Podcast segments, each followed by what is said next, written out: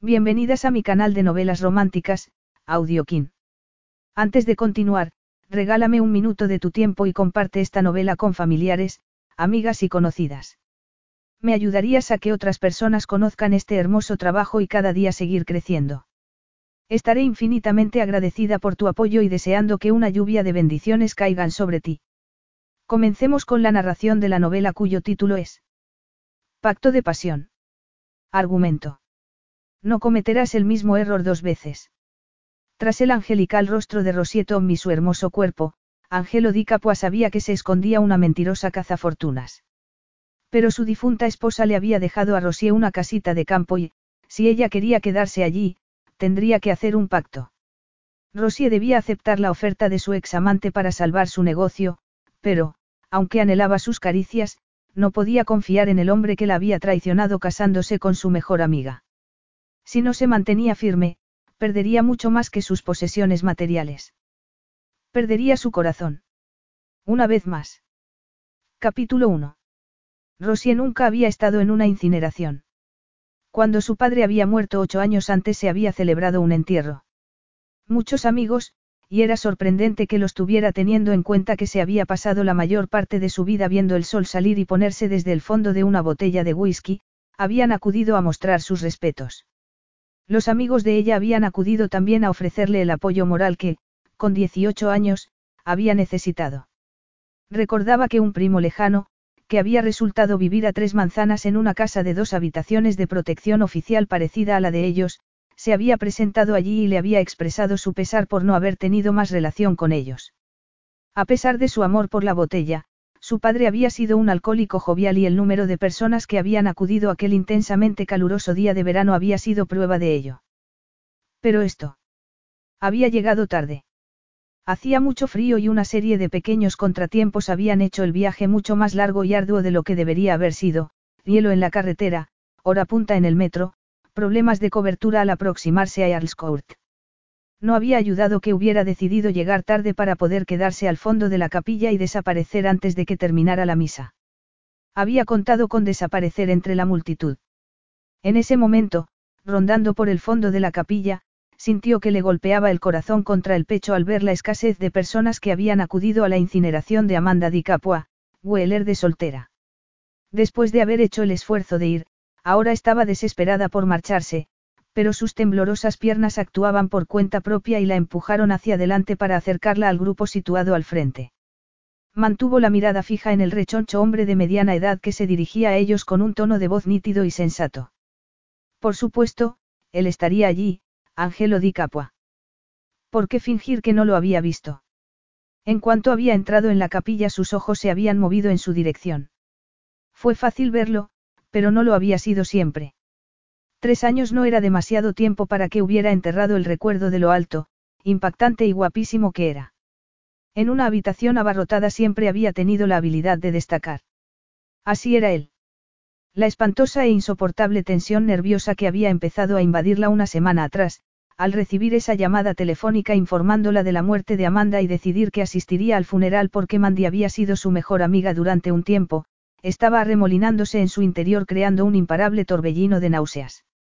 Se obligó a respirar y se arrebujó en su grueso abrigo. Ojalá la hubiera acompañado Jack, pero él no había querido formar parte de eso. Su rencor hacia la que una vez había sido su amiga era más intenso aún que el suyo. La misa terminó mientras aún estaba perdida en sus pensamientos y sintió que palidecía cuando el pequeño grupo de personas comenzó a darse la vuelta. Vio que no podía recordar nada del oficio religioso. El ataúd había desaparecido detrás de la cortina y, en unos minutos, otro grupo de dolientes llegarían para sustituirlos. Seguro que Angelo se acercaría a hablar con ella. Incluso él tenía una mínima educación, así que se vio obligada a sonreír y acercarse como si le alegrara entremezclarse con toda esa gente. Angelo se encontraba entre ellos. El guapísimo y atractivo Angelo. ¿Cómo se estaría tomando la muerte de su joven esposa? Y la habría visto a ella.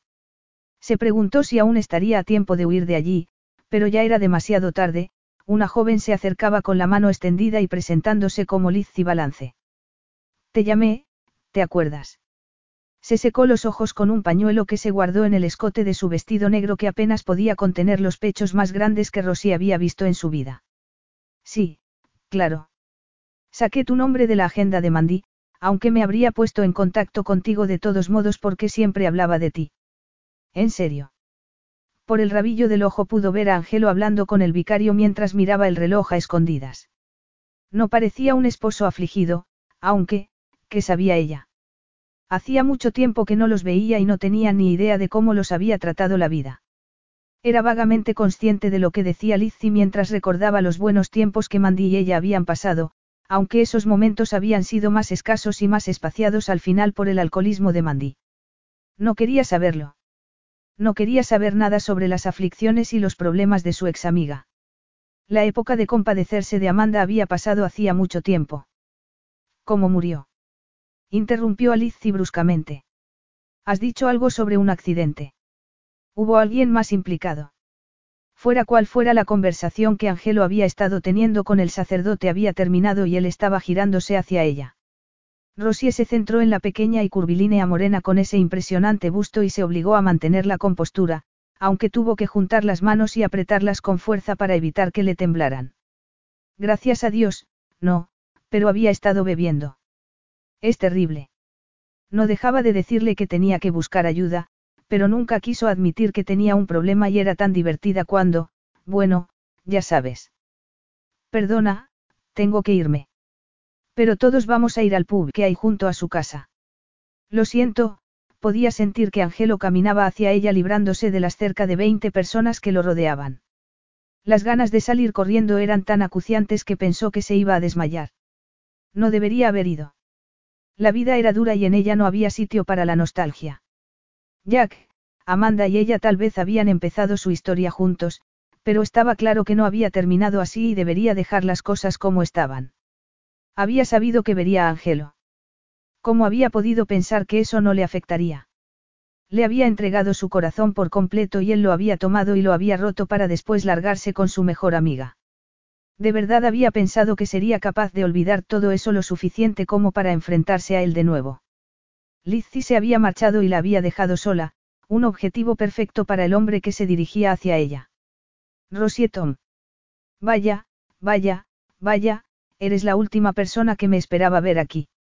No, tal vez debería decir, eres la última persona bienvenida aquí. Por supuesto que la había visto.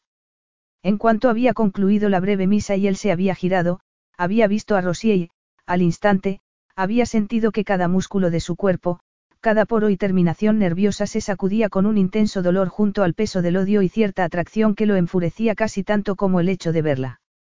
En la capilla se la veía radiante e impresionante. Alta y esbelta como un junco, con ese peculiar tono de vibrante castaño rojizo que siempre llamaba la atención. Era pálida, con una piel satinada, cremosa y perfecta y unos ojos de color cereza.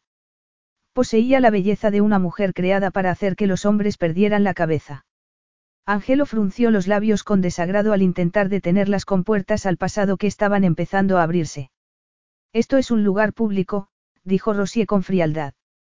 Puede que no me quieras aquí, pero tengo todo el derecho a presentar mis respetos. No me hagas reír. Amanda y tú acabasteis siendo enemigas juradas. Además, ¿cómo te has enterado de lo de su muerte? Se había cortado el pelo.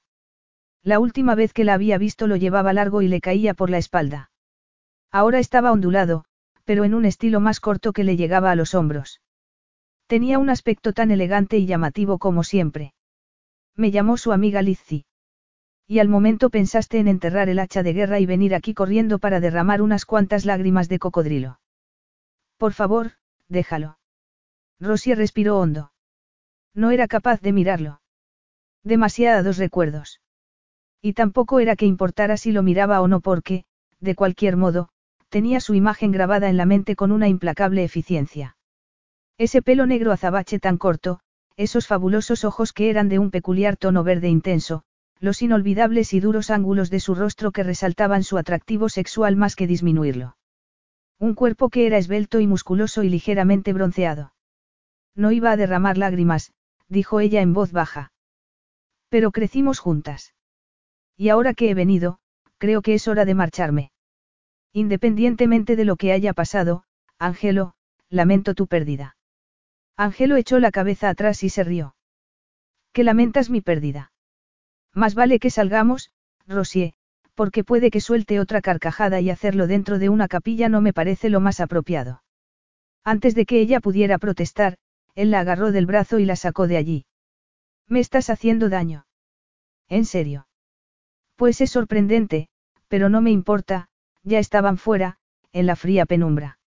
A ver, ¿por qué te has presentado aquí? Ya te lo he dicho. Sé que han pasado muchas cosas, pero Amanda y yo estudiamos juntas desde primaria y me entristeció mucho cómo acabó todo al final. En la oscuridad, ella no podía distinguir la expresión de su cara, aunque tampoco le hizo falta. Su voz ya era lo suficientemente brusca. Había sido un gran error. No me lo trago. Eres una cazafortunas y si crees que puedes presentarte aquí y sacarme alguna pepita de oro, piénsatelo dos veces. ¿Cómo te atreves? No empecemos otra vez, Rosier. Los dos sabemos exactamente cómo me atrevo. Debería haber sabido que no podía esperarme más de una camarera a medio vestir que me encontré hace tiempo en un bar. Rosie se enfureció. Levantó la mano y le golpeó la mejilla haciéndole echar la cabeza hacia atrás. Antes de que pudiera apartarse, Angelo ya estaba agarrándole la muñeca y atrayéndola hacia sí hasta hacerle inhalar ese característico aroma masculino que siempre le había parecido tan embriagador. Si fuera tú, no lo intentaría otra vez. Lo siento, murmuró ella, horrorizada ante su falta de autocontrol e incluso más ante el modo en que su cuerpo estaba reaccionando a su proximidad.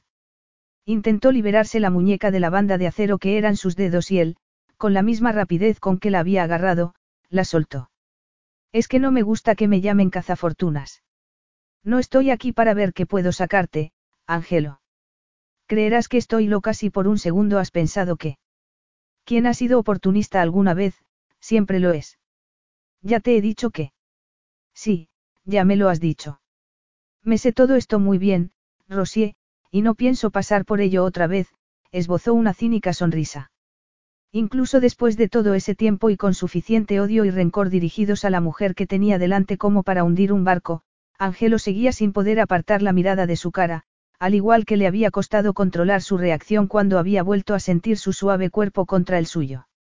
Angelo, no he venido aquí a discutir contigo. Muy bien, él se encogió de hombros en un gesto que a ella le resultó exóticamente extraño y típicamente sexy. Desde el mismo instante en que lo había mirado, se había quedado atónita. Llevaba aproximadamente un año trabajando en Londres y sirviendo copas en un exclusivo club para miembros ricachones, la mayoría de los cuales eran hombres casados que o estaban teniendo aventuras ilícitas o intentándolo. Ni siquiera en la vivienda de protección oficial donde se había criado había tenido que esquivar tantas insinuaciones. No era exactamente con lo que había soñado cuando había dejado atrás su vida de oportunidades y esperanzas limitadas. Se había hecho ilusiones de trabajar en uno de los restaurantes de clase alta de la ciudad empezando desde abajo y subiendo poco a poco hasta poder tener su propio catering. Le encantaba cocinar y se le daba muy bien, pero todos los grandes restaurantes la habían rechazado. ¿Tienes algún título? ¿Has estudiado en alguna escuela de cocina? No. Vaya, lo siento. No nos llames, te llamaremos nosotros si surge algo. Así que había terminado ligera de ropa y sirviendo bebidas muy caras a empresarios con sobrepeso. Su increíble físico le había asegurado unos ingresos generosos y, ¿qué elección había tenido? Había necesitado el dinero. Y entonces una noche había mirado al otro lado de la sala y lo había visto allí, Angelo Di Capua. Más de un metro noventa de puro macho alfa rodeado de seis ejecutivos bien vestidos con cara de aburridos. En aquel momento no lo supo, pero fue en ese mismo instante cuando su destino quedó sellado. Salió del mundo de los recuerdos y se encontró a Angelo mirándola con unos ojos tan fríos como el aire que atravesaba todas sus capas de ropa. ¿Quieres ir de amable? Le lanzó una sonrisa que hizo que un cosquilleo le recorriera la espalda. Pues entonces vamos a jugar a ese juego. ¿A qué te has dedicado los últimos años? Sigues rastreando bares en busca de hombres ricos. Yo nunca he hecho eso. Hay tantas cosas en las que no estamos de acuerdo, pero no siempre había sido así. Antes de que todo se derrumbara, la había considerado lo mejor que le había pasado en la vida. Ahora solo pensar en ello hacía que algo muy dentro de él se retorciera de dolor. Hace, hace tiempo que no trabajo de camarera, le dijo Rosier, decidida a mantener la conversación lo más educada y distante posible. Sabía que lo que tenía que hacer era marcharse, alejarse, pero no podía luchar contra esa parte tan cobarde de ella que quería estar un rato más en su compañía porque, le gustara o no, seguía atrapada por él. Es más, hace un par de años terminé la carrera de hostelería y desde entonces estoy cocinando en uno de los mejores restaurantes de Londres. Es un trabajo complicado, me gusta mucho. No te imagino sin llamar la atención. Y tampoco puedo imaginarte renunciando a un lucrativo estilo de vida de generosas propinas para ganar menos. Rosie se sonrojó. No me importa si te lo puedes imaginar o no. Es la verdad. Sabes que siempre quise entrar en el negocio de la gastronomía. Hace mucho tiempo que dejé de creer lo que creía que sabía de ti. Pero tienes razón. ¿Quién quiere perder el tiempo riñendo por una vieja historia que ahora carece de relevancia? Cambiemos de tema. ¿Has logrado cazar ya a algún pobre hombre? No me puedo creer que sigas soltera después de tanto tiempo. Angelo no tenía ni idea de qué le había impulsado a hacer esa pregunta, pero ¿por qué luchar contra la verdad? Era algo que llevaba años preguntándose. No le gustaba ser tan curioso, y menos sobre una mujer a la que había eliminado de su vida de un modo tan radical, pero esa pregunta había circulado por su flujo sanguíneo como un virus, pernicioso y resistente al paso del tiempo. Rosie se quedó paralizada. Podía sentir la repentina y fría humedad del sudor. Sigo soltera, intentó reírse, pero le salió una risa nerviosa. Angelo la miró atentamente con la cabeza ladeada. Hacía años que no la veía y, aún así, era como si aún pudiera captar los matices de su voz, las ligeras pausas y las pequeñas dudas que siempre eran una indicación de que pasaba por su cabeza. Así que había un hombre en su vida. Apretó los labios mientras el silencio que los envolvía era roto por las voces de la gente que esperaba para entrar en el crematorio. ¿Y por qué será que no me lo creo? Le preguntó en voz baja. ¿Por qué mientes, Rosier? ¿Crees que me importa lo que esté pasando en tu vida? Sé que no. Y no es asunto tuyo si tengo o no alguien en mi vida, se vio tentada a hablarle de Ian, a fingir que existía alguien importante en su vida, pero no fue capaz de mentir. En realidad, Solo pensar en Ian le dio náuseas. Debería irme, dijo con cierto tono de desesperación. Dio dos pasos atrás y estuvo a punto de tropezarse. Ya no estaba acostumbrada a llevar tacones. Buena idea. Así podremos ponerle punto y final a esto de fingir que nos interesa la vida del otro. Angelo se giró bruscamente, pero no pudo moverse de allí porque se topó con el grupo que había asistido a la incineración y que en ese momento estaba dividiéndose.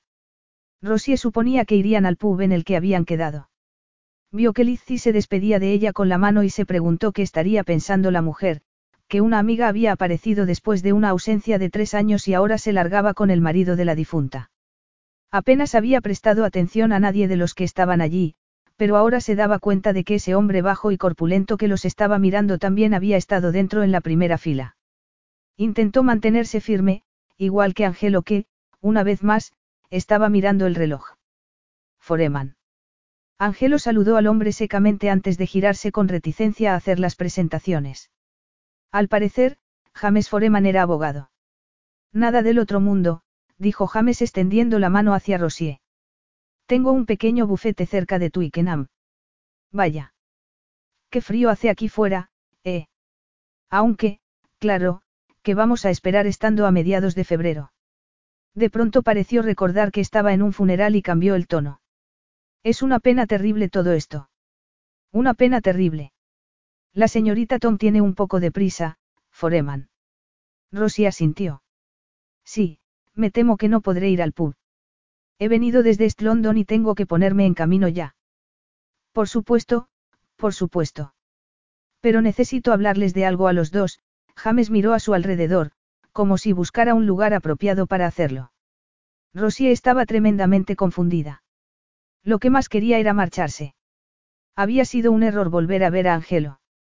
Esa parte de su vida era un capítulo que debía cerrar firmemente, pero ir allí lo había reabierto y ahora sabía que ese breve y amargo encuentro permanecería en su mente durante semanas. ¿De qué va todo esto, Foreman? preguntó Angelo. Ha sido un golpe de suerte encontrarles a los dos aquí. Por supuesto, sabía que usted estaría aquí, señor Di Capua, pero, señorita Tom, esto me ha ahorrado mucho tiempo buscándola, aunque tampoco me habría sido difícil. Forma parte de mi trabajo. Al grano, Foreman. Se trata de un testamento. Rosie no tenía ni idea de que tenía eso que ver con ella. Lo que sí sabía, sin embargo, era que cuanto más tiempo pasaba allí, más frío tenía. Miró a Angelo, esas duras y hermosas líneas de su rostro. La última conversación que habían tenido seguía grabada en su cerebro. La frialdad de sus ojos, el desprecio de su voz cuando le había dicho que no quería saber nada más de ella. Llevaban casi un año saliendo, había sido el año más maravilloso de toda su vida y no había dejado de asombrarse por el hombre tan fantástico, rico y sofisticado que había ido tras ella. Él le había dicho que en cuanto la había visto la había deseado y que era un hombre que siempre conseguía lo que quería. No había duda de que la había conseguido y ella había estado encantada por ello. Por supuesto, en realidad las cosas no habían sido tan halagüeñas.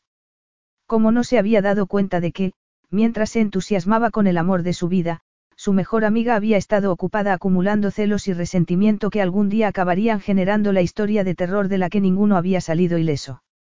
Mientras el pasado amenazaba con abrumarla, James Foreman seguía hablando en voz baja y llevándolos hacia el aparcamiento que estaba sumido en la oscuridad. Esperé un minuto, Rosie se detuvo en seco. No sé qué está pasando aquí y no me importa. Tengo que volver a casa.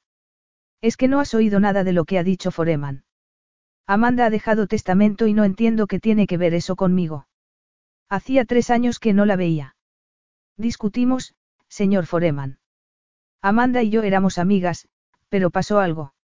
He venido aquí solo porque lamentaba cómo habían terminado las cosas entre las dos. Sé lo de la pelea, querida. Lo sabe. ¿Cómo? Su amiga. Ex amiga. Su ex amiga era una joven muy vulnerable y confundida. Vino a verme cuando, eh, estaba pasando por ciertas dificultades. ¿Dificultades? ¿Qué dificultades? Rosie se rió amargamente.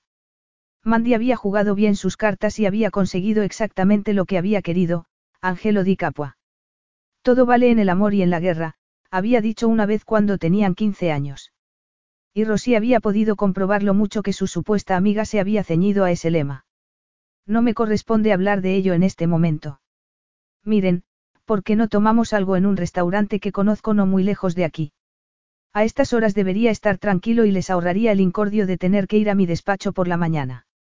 Mi coche está en el aparcamiento, así que podríamos ir ahora mismo. Señor Di Capua, tal vez su chofer podría ir a recogerlo en una hora aproximadamente. Rosy oyó a Angelo chasquear la lengua con impaciencia antes de encogerse de hombros, hacer una breve llamada telefónica y subir al asiento del copiloto dejando que ella se sentara atrás. Se sintió como si no tuviera más elección que rendirse ante el desarrollo de los acontecimientos. El corto trayecto se realizó en silencio y 20 minutos después ya estaban en un restaurante que, tal como había dicho James Foreman, estaba prácticamente vacío. Me cuesta creer que Amanda haya dejado testamento, dijo Angelo en cuanto se sentaron. No tenía a nadie en su vida. Al menos, nadie que importara. Pues le sorprendería, murmuró James Foreman mirándolos a los dos. ¿A qué dificultades se refería antes? Preguntó Rosier. A su lado, la mano de Angelo sobre la mesa le suscitó recuerdos de cómo habían sido las cosas entre ellos en el pasado. Su amiga era una joven muy emocional que arrastraba cargas a las que le costaba enfrentarse. Vino a verme por una propiedad. Creo que usted sabe de qué propiedad hablo, señor Di Capua, una casita de campo en Cornualles, se giró hacia Rosier con una cálida sonrisa. Entiendo los problemas que tuvieron. A lo largo de los años entablé una fuerte relación con su amiga. Era un alma necesitada y me convertí en una especie de figura paternal para ella. Mi esposa y yo la invitamos a cenar a casa en muchas ocasiones e hicimos todo lo que pudimos por aconsejarla sobre. Vamos a llegar al fondo del asunto en algún momento, Foreman. El fondo del asunto es que la casita de campo era la posesión más preciada de su esposa, señor Di Capua. Allí encontraba refugio. ¿Refugio de qué? Intervino Rosier. Miró a Angelo y vio que se estaba enfureciendo. No estamos aquí para hablar de mi matrimonio, contestó mirándola con una frialdad que la dejó atónita. Entonces resulta que iba mucho a la casa de campo. Y le pertenecía en su totalidad junto con los acres que la rodean. Recordará, señor, que poco después de que se casaran ella insistió en que se la diera para poder sentirse segura allí y saber que nadie se la podría arrebatar jamás. Lo recuerdo, contestó Angelo secamente. Accedí porque yo tenía en propiedad la casa situada al lado. Así podía tenerla vigilada. Vigilada. ¿Y por qué ibas a querer tenerla vigilada, Angelo?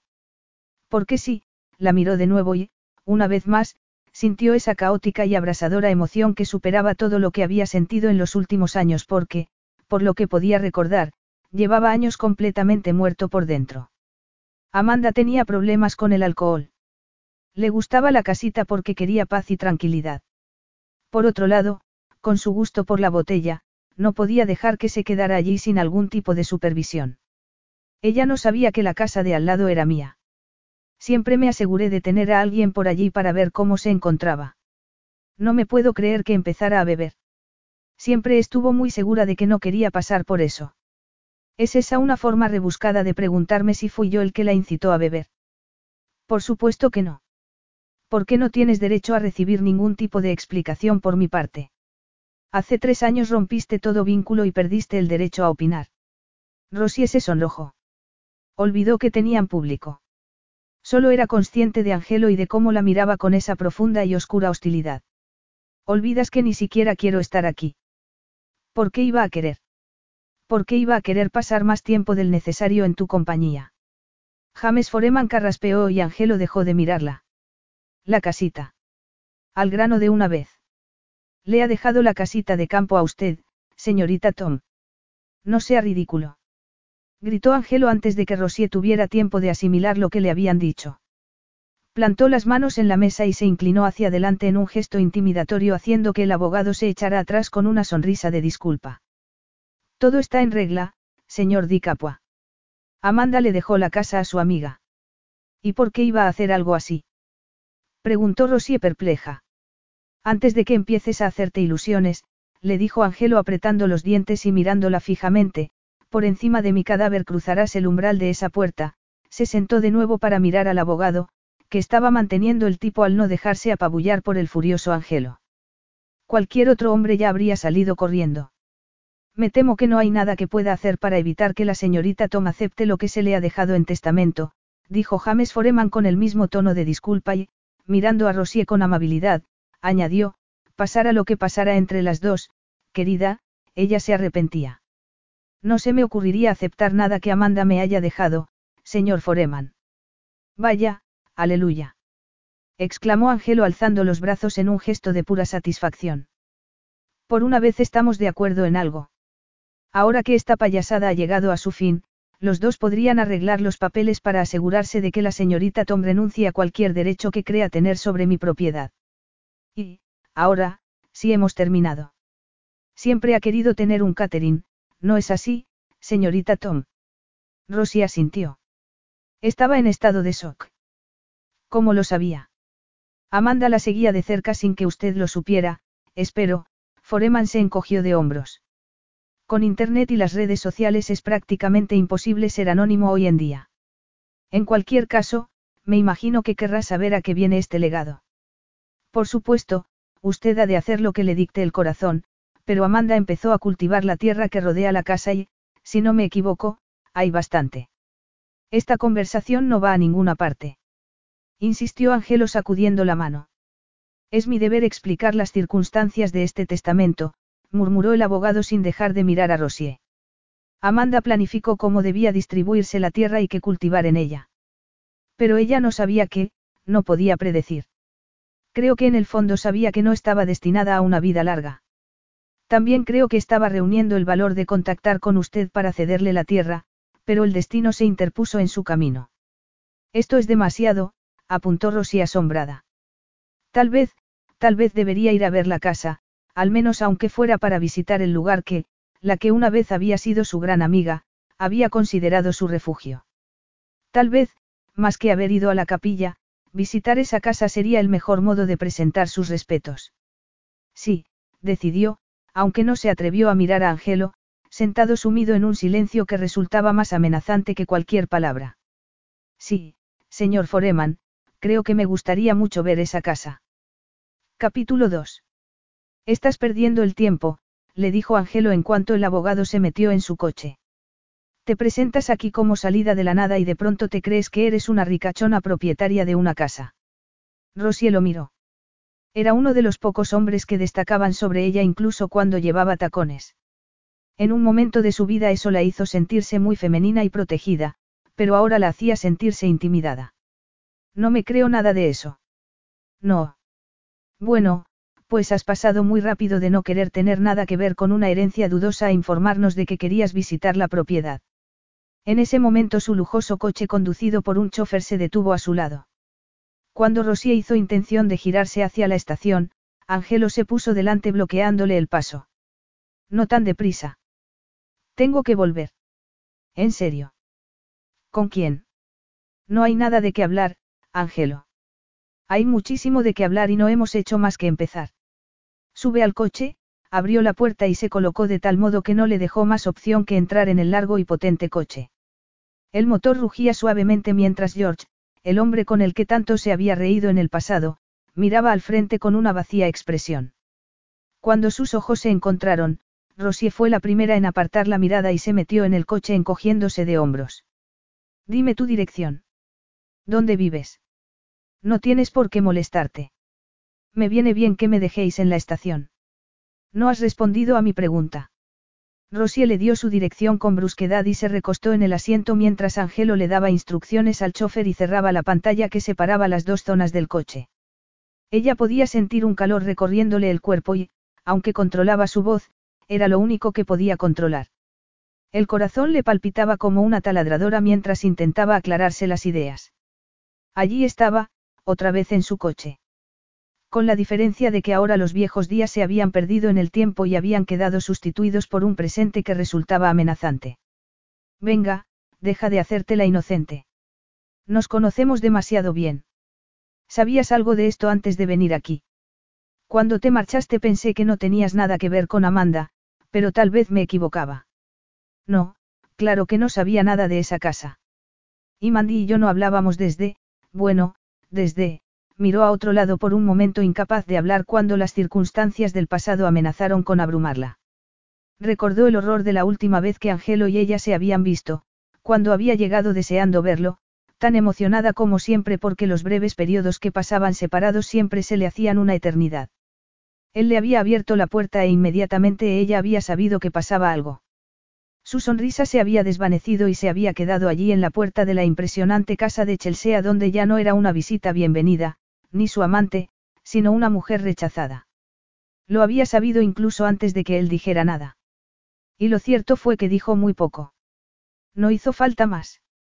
Solo tuvo que mostrarle todos esos condenados recibos de la casa de empeño para que ella supiera exactamente lo que pasaba.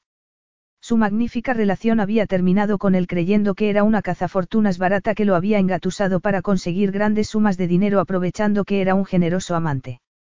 Angelo había visto las pruebas de su avaricia con las joyas que había vendido y esas pruebas se las había proporcionado la que una vez fue su mejor amiga y que ahora había actuado en su contra. Debía sorprenderla que la mirara como si fuera una rastrera al preguntarle si había sabido de la existencia de una casa que pudiera tener algún valor.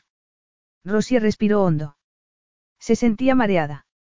Eso no va a pasar, la informó con frialdad. Tú. La casa de campo. Olvídalo. Y mírame cuando te hablo. No tienes ningún derecho a decirme lo que debo hacer, replicó ella, pero aún así lo miró. Amanda y yo no estábamos divorciados cuando murió.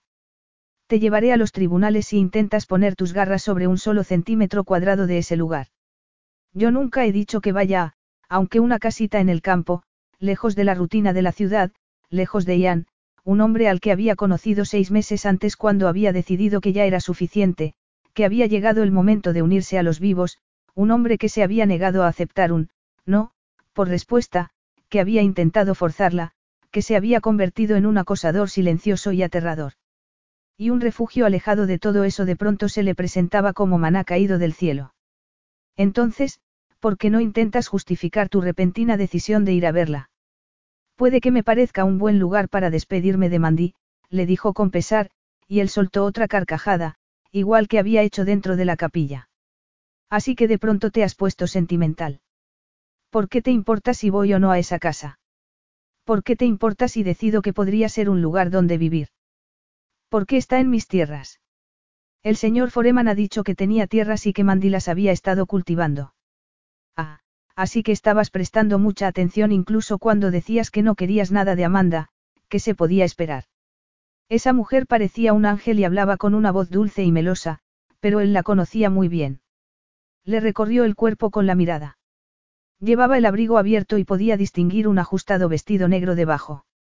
Por un instante recordó la longitud de sus piernas entrelazadas con las suyas, tan claras como bronceadas eran las suyas, sus pequeños pechos de los que ella se había quejado tanto, pero que eran perfectos, perfectos para sus manos, perfectos para su boca. Se sacó esos pensamientos de la cabeza porque ya no pintaban nada en su vida. Si Mandy me ha dejado esa casita con la tierra, ¿por qué no iba a aceptarla? Por fin. Un poco de sinceridad. Resulta mucho más sano que la cara de pena y las palabras melosas. Si ese testamento es tan legal como dice Foreman, recibirás una gran recompensa si renuncias a ella. Y como los dos sabemos, a ti el dinero te importa mucho, esbozó una escalofriante sonrisa. ¿Qué diría si ella decidía tomar represalias? pensó Rosier. Aunque sabía que nunca lo haría. Tal vez una parte de ella no podría enfrentarse a la fealdad de la verdad y al hecho de que mientras había estado con ella también había estado viéndose con Mandy. Tal vez era algo que no quería que él le confirmara jamás. Demasiada verdad tampoco era buena. Por eso le conté lo de todas las cosas que habías vendido, le había dicho Mandy. Estaba buscando una excusa para romper contigo, así que se la di y la tomó. La verdad es que ni se lo pensó dos veces. Qué tonta fuiste al pensar que era tu caballero de la brillante armadura. La gente como nosotras no tiene esas cosas, Rosier. La gente como nosotras y Jack se queda con las obras. Angelo no estaba haciendo otra cosa que darte falsas esperanzas mientras estaba conmigo a tus espaldas.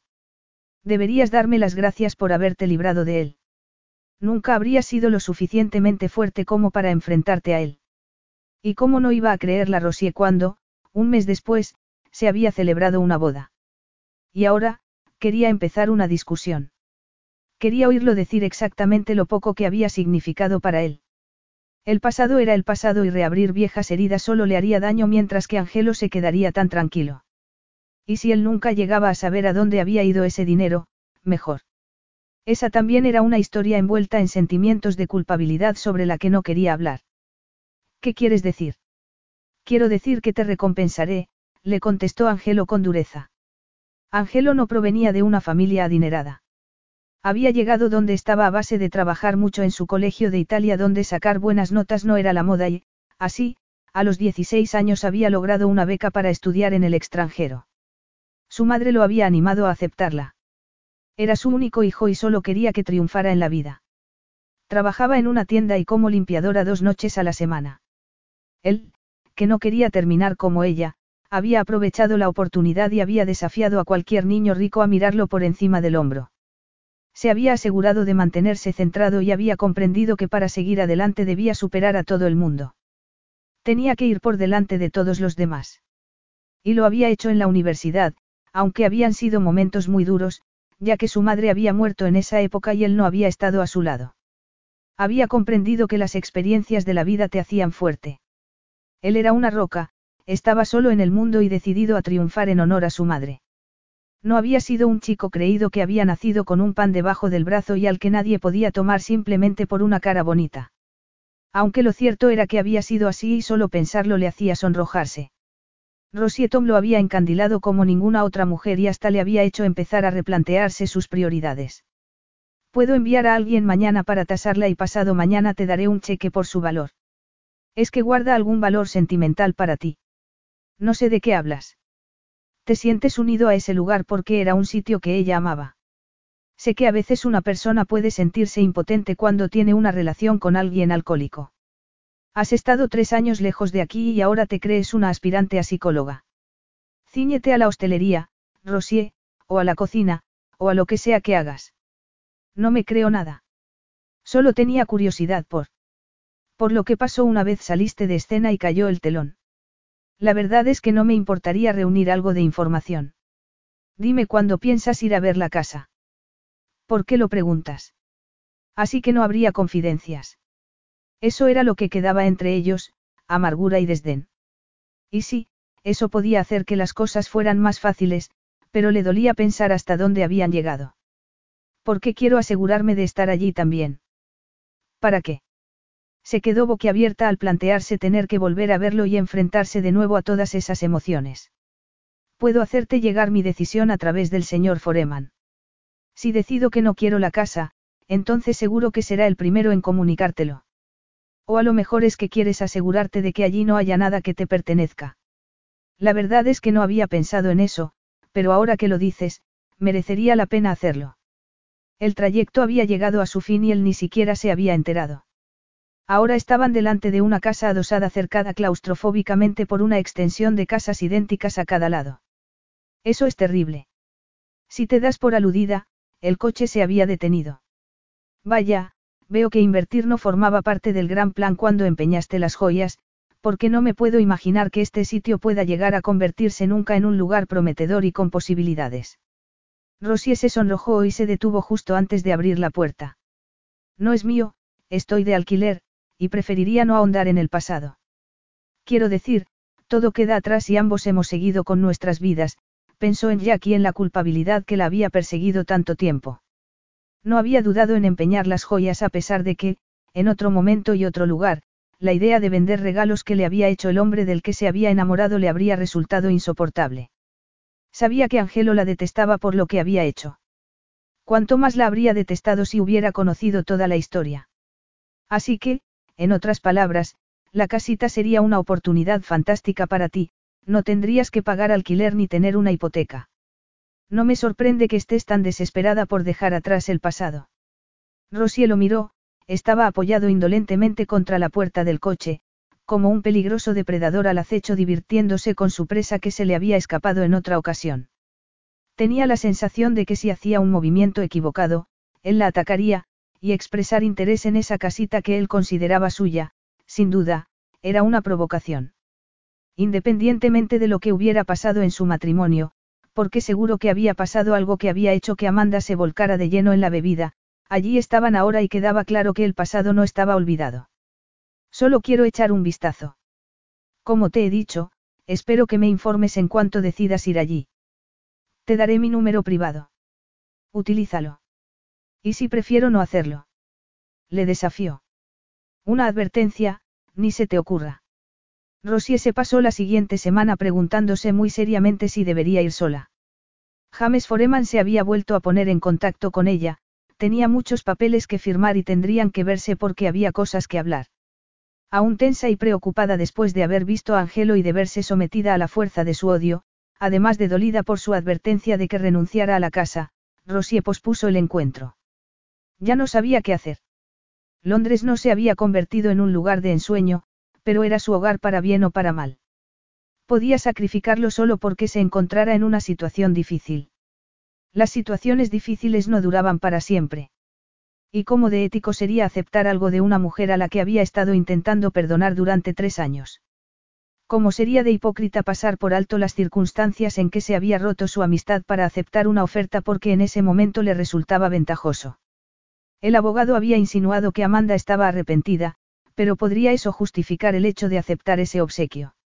Al final, Rian la hizo decidirse. Sus llamadas conteniendo amenazas apenas veladas, ese bombardeo de mensajes. Rosy había ido a la policía hacía mucho tiempo y solo le habían dicho que no se podía hacer nada, ya que no se había cometido ningún delito.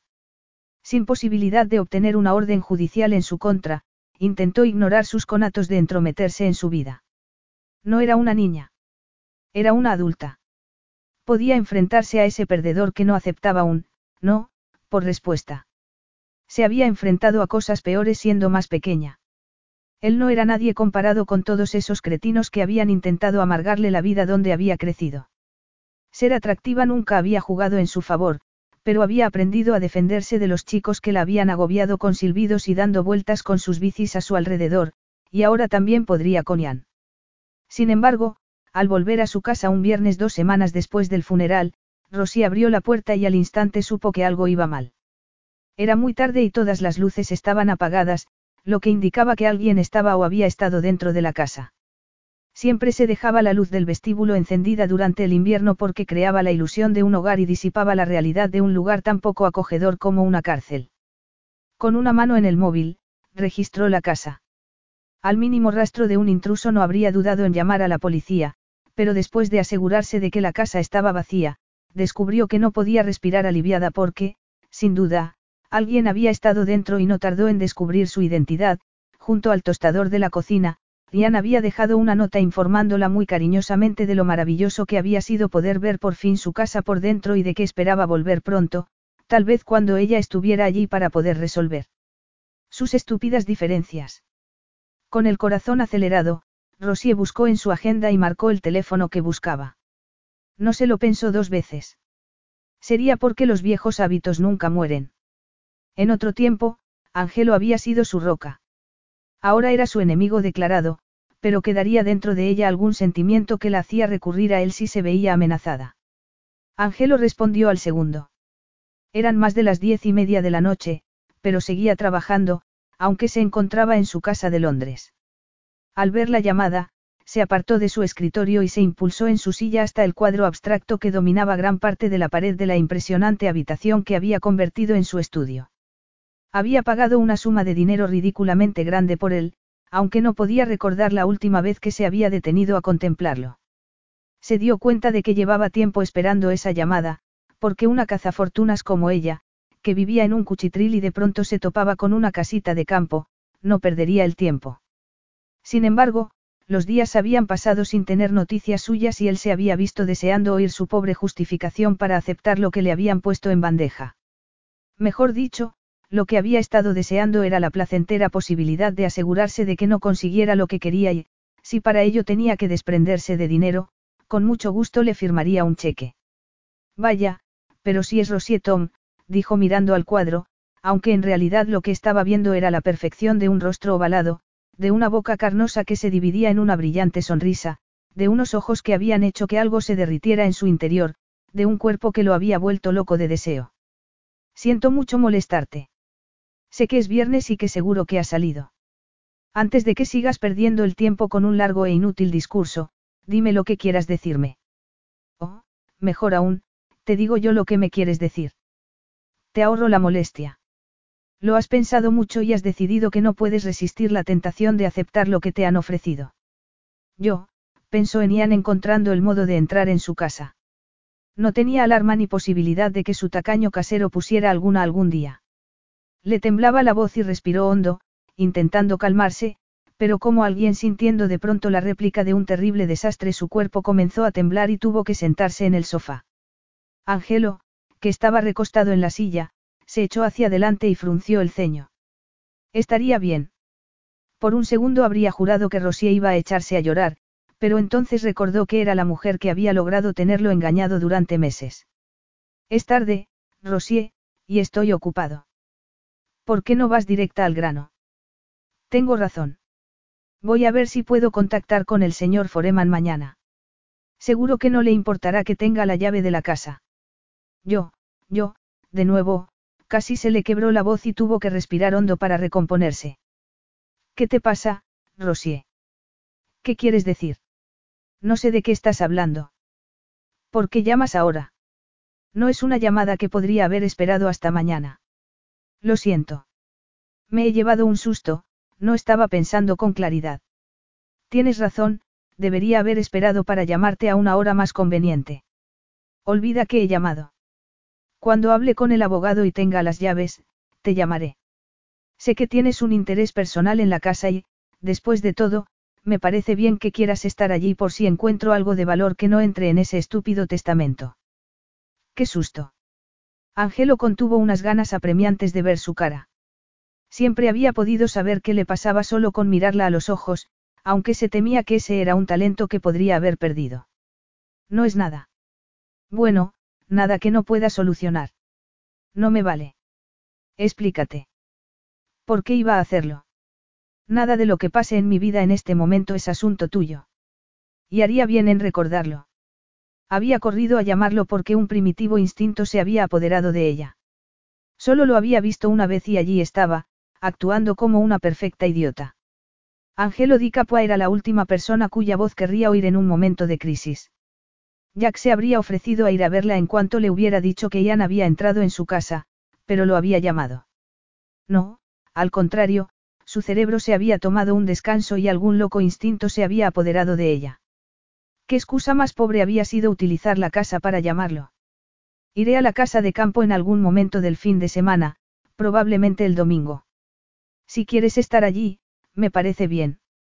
No puedo decirte dónde puedes o no puedes estar, aunque si es mi casa técnicamente, estarías cometiendo un allanamiento de morada, cubrió su muestra de debilidad por haberlo llamado con una virulenta diatriba que no la hizo sentirse nada bien. Ah, así mejor. Ahí veo las garras. Has buscado en internet cuánto podrías sacar por ella. Adiós, Ángelo. Te veré cuando te vea. Debería haber llamado a Jack. Jack que, junto con Amanda, había hecho las maletas y había salido de Liverpool antes de que se hicieran demasiado mayores o acabaran demasiado resignados como para luchar contra los carteles de no hay salida. Amanda se había convertido en una traidora con tal de conseguir a Angelo, pero Jack había seguido siendo su mejor amigo en las duras y en las maduras. ¿Por qué no lo había llamado a él? Aunque estaba enamoradísimo de su novio, Brian, médico de uno de los grandes hospitales de Londres, se habría metido en el coche sin dudarlo y se habría quedado con ella hasta que se hubiera calmado. Así que pasó una noche terrible, pendiente de cualquier ruido, preguntándose cómo había logrado Ian adentrarse en su refugio. No tenía llave, solo había salido con él una vez, pero debía de haberla seguido en algún momento para averiguar dónde vivía. Tembló al pensarlo y se preguntó si serviría de algo contactar con la policía. ¿Podrían hacer algo? O volverían a decirle que no se había cometido ningún delito. Durante esa agitada noche, la idea de marcharse al campo parecía tener cada vez más sentido. Tendría que avisar en el restaurante con antelación, pero existía la posibilidad de que le permitieran marcharse directamente si les explicaba la situación. Se llevaba muy bien con su jefe. A la mañana siguiente, llamó a Foreman y le dijo que había decidido ir a ver la casita lo antes posible. Si puedo, iré hoy, dijo metiendo ropa en su bolsa de viaje. Sé que es muy precipitado y que debería haberle llamado antes, pero lo he decidido en el último momento. El abogado le dijo que le parecía una idea excelente y que podía ir a su casa a buscar las llaves, aunque Angelo tenía su propio juego. Iré a que me las dé usted, le dijo enseguida. Le prometí al señor Di Capua que lo avisaría si iba a visitar la casa y lo he hecho. Hablé con él ayer. Por supuesto, es posible que quiera confirmarlo usted mismo. Para cuando la llamada hubo terminado, habían concertado una hora para la recogida de las llaves. Voy a hacerlo, le dijo a Jack por el móvil mientras cerraba la puerta de la casa y pedía un taxi. Es una larga historia, pero ya no me siento segura en esta casa. Sé que Ian es inofensivo, pero sigue dándome un poco de miedo pensar que, bueno. Jack hizo lo que se había esperado, le habló con una reconfortante voz, le dijo que le parecía una buena idea y que no debía sentirse culpable por aceptar el regalo de Mandy porque era lo mínimo que podría haber hecho. Te destrozó la vida, le dijo indignado y tan leal como siempre. O me hizo ver cómo era Angelo de verdad. Nunca me quiso, Jack, porque de lo contrario no me habría sido infiel con mi mejor amiga. Y a pesar de eso, verlo había hecho que todo su cuerpo se pusiera en alerta. No hubo nada que Jack pudiera decir a eso, Nada que hubiera podido decir nunca. Habían hablado de ello una y otra vez en las semanas siguientes a que la relación se viniera abajo hasta que Rosy había llegado a entender que estaba matando a su amigo de aburrimiento. Me hizo un favor, pensó en el odio de su mirada, en esos fabulosos ojos verdes tan sexys y tan inusuales en alguien con su exótica tez oscura. Debería haber dejado que le explicaras lo de los recibos de la casa de empeño, Rosie, cariño. ¿Y por qué iba a hacerlo? No le importaba lo suficiente como para escuchar mi historia. Ya estaba siguiendo con su vida o, mejor dicho, ya lo había hecho, se sintió avergonzada al recordar que encantada habría sacrificado su orgullo y su amor propio y le habría suplicado que la escuchara y la creyera. Pero al final no habría tenido sentido porque se había casado con Amanda. Se sentía agotada solo de pensarlo. No se podía creer que él estuviera otra vez en su vida decidido a hacerla sufrir del modo que pudiera. Cuarenta minutos después, con la llave de la casita en el bolso, Rosie se preguntó si tenía fuerzas para enfrentarse a Angelo por una casa que ni siquiera había visto y que podría odiar. De los tres, Mandy siempre había sido la que estaba más decidida a borrar el pasado y actuar como si nunca hubiese sucedido. En cuanto había conocido a Angelo y se había percatado de su riqueza, le había dicho a Rosie que no debía contarle nada de su infancia y su procedencia. Un tipo como el que podría tener a cualquiera te dejaría sin pensarlo si descubriera que Jack, tú y yo venimos de un asqueroso barrio de protección oficial del norte. ¿Te imaginas lo que pensaría si supiera que tu padre murió siendo un borracho? Que la madre de tu mejor amiga era una yonki cumpliendo condena. No volverías a verlo nunca. Rosie se había reído. No se avergonzaba de su procedencia, a pesar de que había querido escapar de allí tanto como sus amigos. Pero Angelo no había sido un hombre que le hubiera preguntado por su pasado, ni tampoco le había hablado del suyo, más que del hecho de que no tenía hermanos y de que había nacido en una pequeña aldea de Italia. Se habían reído, habían hecho el amor y habían vivido el momento, y ella había olvidado que procedían de dos mundos diferentes porque él la había hecho sentirse como una princesa. Se compró el mejor billete de tren y sintió una fuerte emoción cuando salió lentamente de la estación de Paddington. La llave que llevaba en el bolso era como un amuleto de la buena suerte y tuvo que resistir la tentación de rodearla fuertemente con los dedos. Tuvo que contenerse para no sonreír. No le importaba que Angelo la odiara y quisiera comprarla a cambio de la herencia. Esa era la aventura más maravillosa que había tenido nunca y no se le podría haber presentado en mejor momento. Por eso se aferró a ella con ambas manos. Jack tenía razón, ¿por qué no? Amanda se había cargado su vida, así que tal vez James Foreman tenía razón, tal vez ese era su modo de arreglar el mal que había hecho. Sintió cierta aprensión al recordar que Angelo poseía la tierra contigua, pero ya se ocuparía de asimilarlo. No tenían nada que decirse. Una vez que él hubiera aceptado que no podía echarla de su propiedad y que tampoco podía comprarla, se lavaría las manos. No había dicho que quería explotar su tierra de todos modos. Podría hacerlo, convertirla en lo que quisiera, y cuando eso pasara desaparecería una vez más de su vida. Se recostó en el asiento, cerró los ojos e hizo todo lo que pudo por bloquear la imagen de Angelo que ardía en su retina, tan alto, moreno, peligroso y en busca de venganza. Capítulo 3. Nada podría haber preparado a Rosier para la casita de ensueño en la que entró. Durante el trayecto había especulado sobre lo que la estaría esperando al final del viaje. No había sido consciente de lo estresada que había estado los últimos meses, pero cuanta más distancia ponía entre Londres y ella, más relajada se sentía. Sus horarios en el restaurante eran una locura. Ansiosa por acumular toda la experiencia posible, había trabajado muchísimo, incluso durante los fines de semana, y de manera obsesiva había probado variantes de algunos de los platos que le habían enseñado, siempre intentando transformarlos en algo distinto, algo que le diera la confianza y la seguridad para romper con todo y trabajar por su cuenta. Su vida social era prácticamente inexistente. Se había acostumbrado tanto a ello que ahora que se alejaba de todo eso era cuando estaba comprendiendo lo insano que había sido su estilo de vida. Y después estaba Ian, siempre acechando de fondo como una pesadilla. Se había entrenado para ignorar su invisible presencia en su vida y, al menos hasta que él había encontrado el modo de entrar en su casa, había creído firmemente que lo había logrado. Ese tipo había sido un motivo más de agobio e inquietud. Sin embargo, en cuanto se vio frente a esa casita de campo, todos sus problemas desaparecieron como por arte de magia. No era una casa grande, pero lo que le faltaba en espacio lo compensaba con encanto. Rosie se había preguntado cómo de lejos estaría de la mansión de Angelo y si se podría ver en la distancia, imponiendo un aura de permanente amenaza porque, de ser así, sabía que jamás habría sido capaz de quedarse allí. Pero la verdad era que resultaba imposible incluso ver si la casita estaba cerca de cualquier otra propiedad.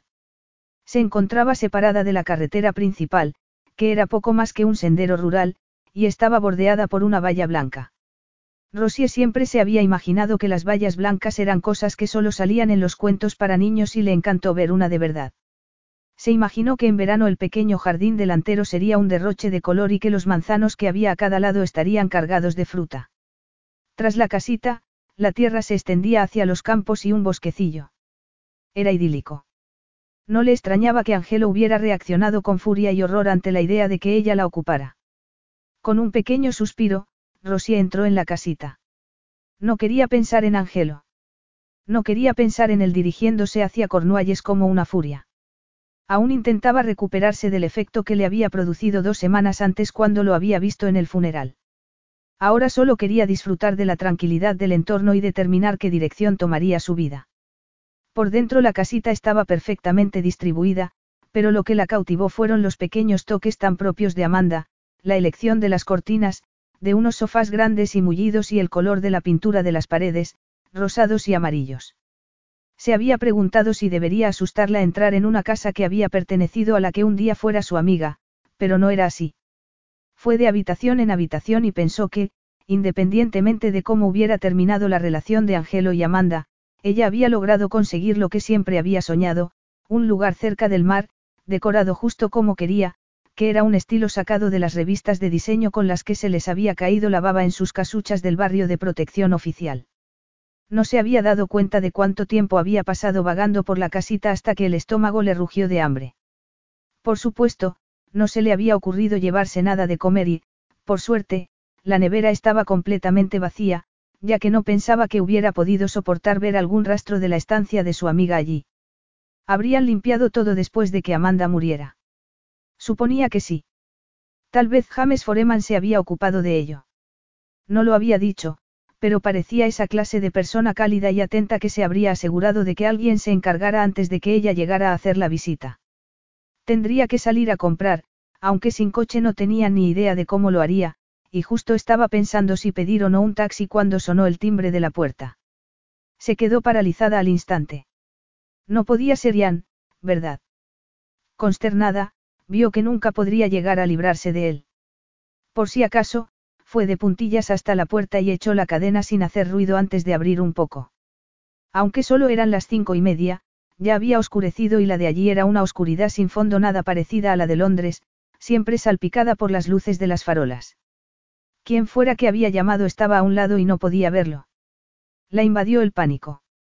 Intentó razonar y se dijo que era imposible que Ian estuviera allí. Era imposible. Por otro lado, no había encontrado el modo de entrar en su casa.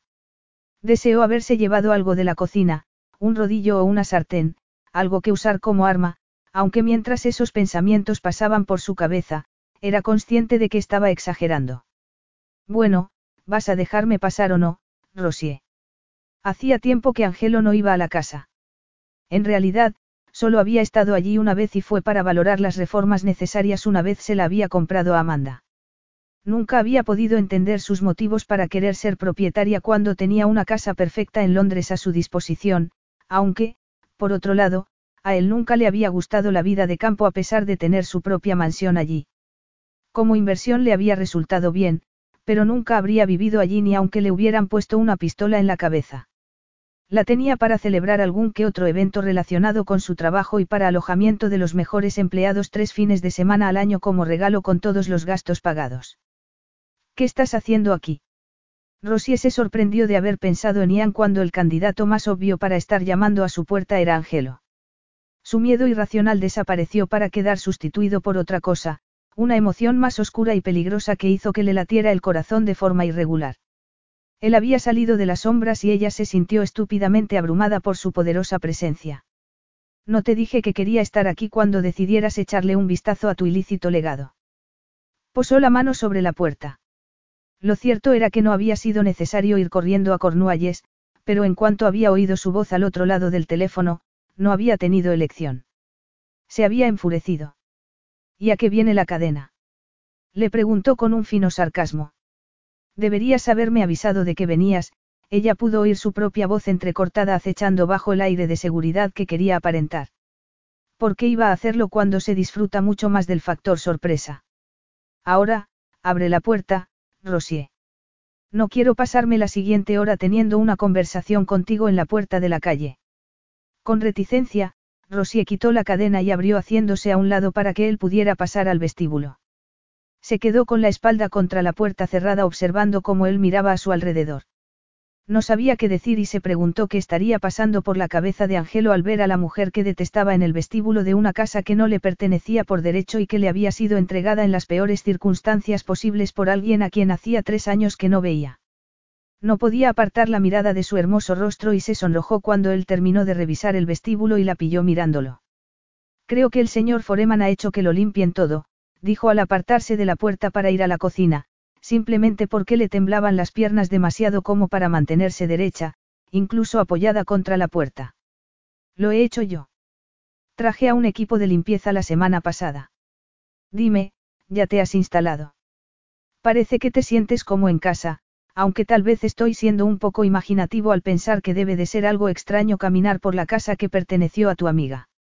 Mejor dicho, ex amiga. O tal vez lo hace más fácil el hecho de que fuera una ex amiga. Se sentó en una de las sillas de la cocina frente a ella y estiró sus largas piernas. En el funeral ella iba vestida con tonos sombríos, pero en ese momento llevaba un atuendo deportivo, unos vaqueros desteñidos, una sudadera de algodón suelta y unas deportivas. Siempre había optado por un aspecto natural y estaba claro que no había cambiado en eso. Angelo se preguntó si llevaría sujetador y apretó los dientes inquieto ante ese desliz. He venido para hablar sobre exonerarte de la propiedad. He hablado con Foreman y el testamento es legal. Aunque lo encuentro inaceptable, eres la propietaria de este lugar y de los seis acres de tierra. Esto ha sido de lo más oportuno, ya no tendrás que machacarte a trabajar en una cocina para llegar a fin de mes. Ya no tendrás que fingir que te gusta pasar calor detrás de un fuego mientras alguien te grita que tienes que darte prisa y sacar las comandas, vio que seguía sonrojándose. Era dura y terca y, aún así, seguía sonrojándose. Impresionante. Sé que te enfadarás conmigo, Ángelo, pero creo que no quiero venderte esta casa, contuvo el aliento y esperó a que le respondiera, pero Ángelo permaneció sentado y en un silencio letal. ¿Y eso por qué? Rosie se encogió de hombros y bajó la mirada. Creo que me vendría bien marcharme de Londres. Me encanta mi trabajo, pero están sucediendo, un par de cosas. Si intentas despertar mi curiosidad para poder ponerte a sollozar por alguna historia, olvídalo. No me interesa. Tengo planes para esta tierra y mis planes no incluyen que tú vivas en ella. Si tenías planes, ¿por qué no hablaste con Amanda sobre la propiedad mientras estaba viva? ¿Por qué esperar hasta ahora? A Angelo lo enfureció que se atreviera a hacerle esa pregunta. Había quedado demostrado que lo único que le interesaba a ella era el dinero. Estaba empleando una táctica brutal con la esperanza de aumentar cualquier trato económico que él pudiera ofrecerle. O pensaba quedarse en esa propiedad hasta que alcanzara su máximo valor. Mirándola nadie se habría imaginado que fuera capaz de semejantes cálculos desalmados, pero él la conocía muy bien. Amanda quería este lugar y yo se lo di. A ella no quería intentar quitársela para explotarla, pero contigo es otra historia. Y, seamos sinceros, Rosier, a ti se te puede comprar. La única pregunta es por cuánto. Me ofende que digas eso. No me hagas reír. ¿Por qué sigues tan resentido, Ángelo? Lo miró a los ojos y le sostuvo la mirada. Te casaste con Mandy. No es culpa mía que vuestro matrimonio no funcionara. Lo siento, no es asunto mío, se levantó, fue a la nevera y la abrió a pesar de saber que no encontraría nada dentro. Sé lo que piensas de mí, Ángelo. ¿Crees que solo tienes que arrojarme dinero y que entonces haré lo que quieras? Lo que yo quiera. Una vívida imagen suya en la cama con él recorrió su cabeza con increíble claridad. Se levantó, se giró hacia ella y Rosier lo miró con la sensación de sentirse asfixiada. ¿Qué había querido decir? Creía que se estaba ofreciendo a él. No me refería a eso. No. Seguro.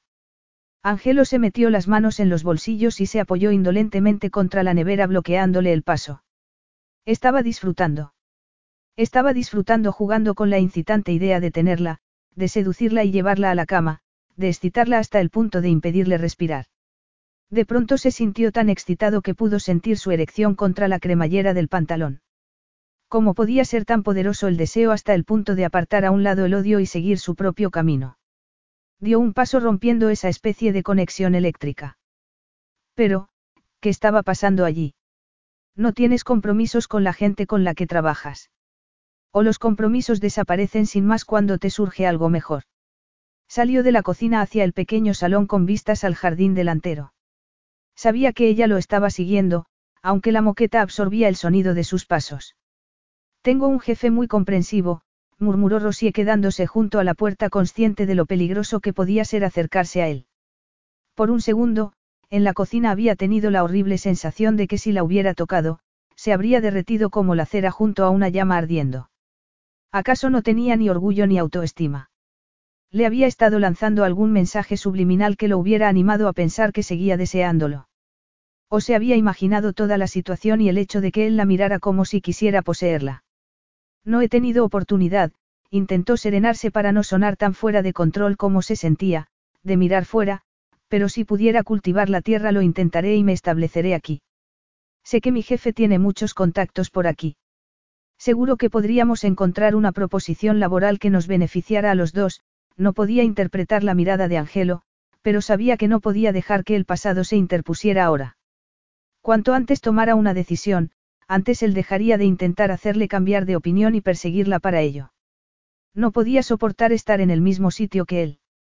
Después de tanto tiempo, seguía demasiado vulnerable, incluso a pesar de decirse que era un hombre odioso, que ya no lo amaba, que era lo peor que le había pasado en la vida. Así que vas a tener que dejar de intentar sobornarme. ¿Y qué pasa si no se materializa tu optimista predicción de un negocio de catering? Esta es tu última oportunidad de echarle la zarpa a una cantidad de dinero sustancial. Si la rechazas ahora, no volverás a tenerla. Claro que, siempre podrías vender la casa si te hace falta, pero las cosas están muy mal incluso en este lugar tan bonito. Podrías pasarte meses con un negocio de catering inestable y un montón de administradores aporreando tu puerta. Muchas gracias por el voto de confianza, Angelo, hubo un momento en que la habría desalentado por completo, pero decidió no pensar en ello y centrarse en la imagen de Ian y la inquietud con la que llevaba viviendo los últimos meses. Y no hay más compromisos que tengas que dejar atrás.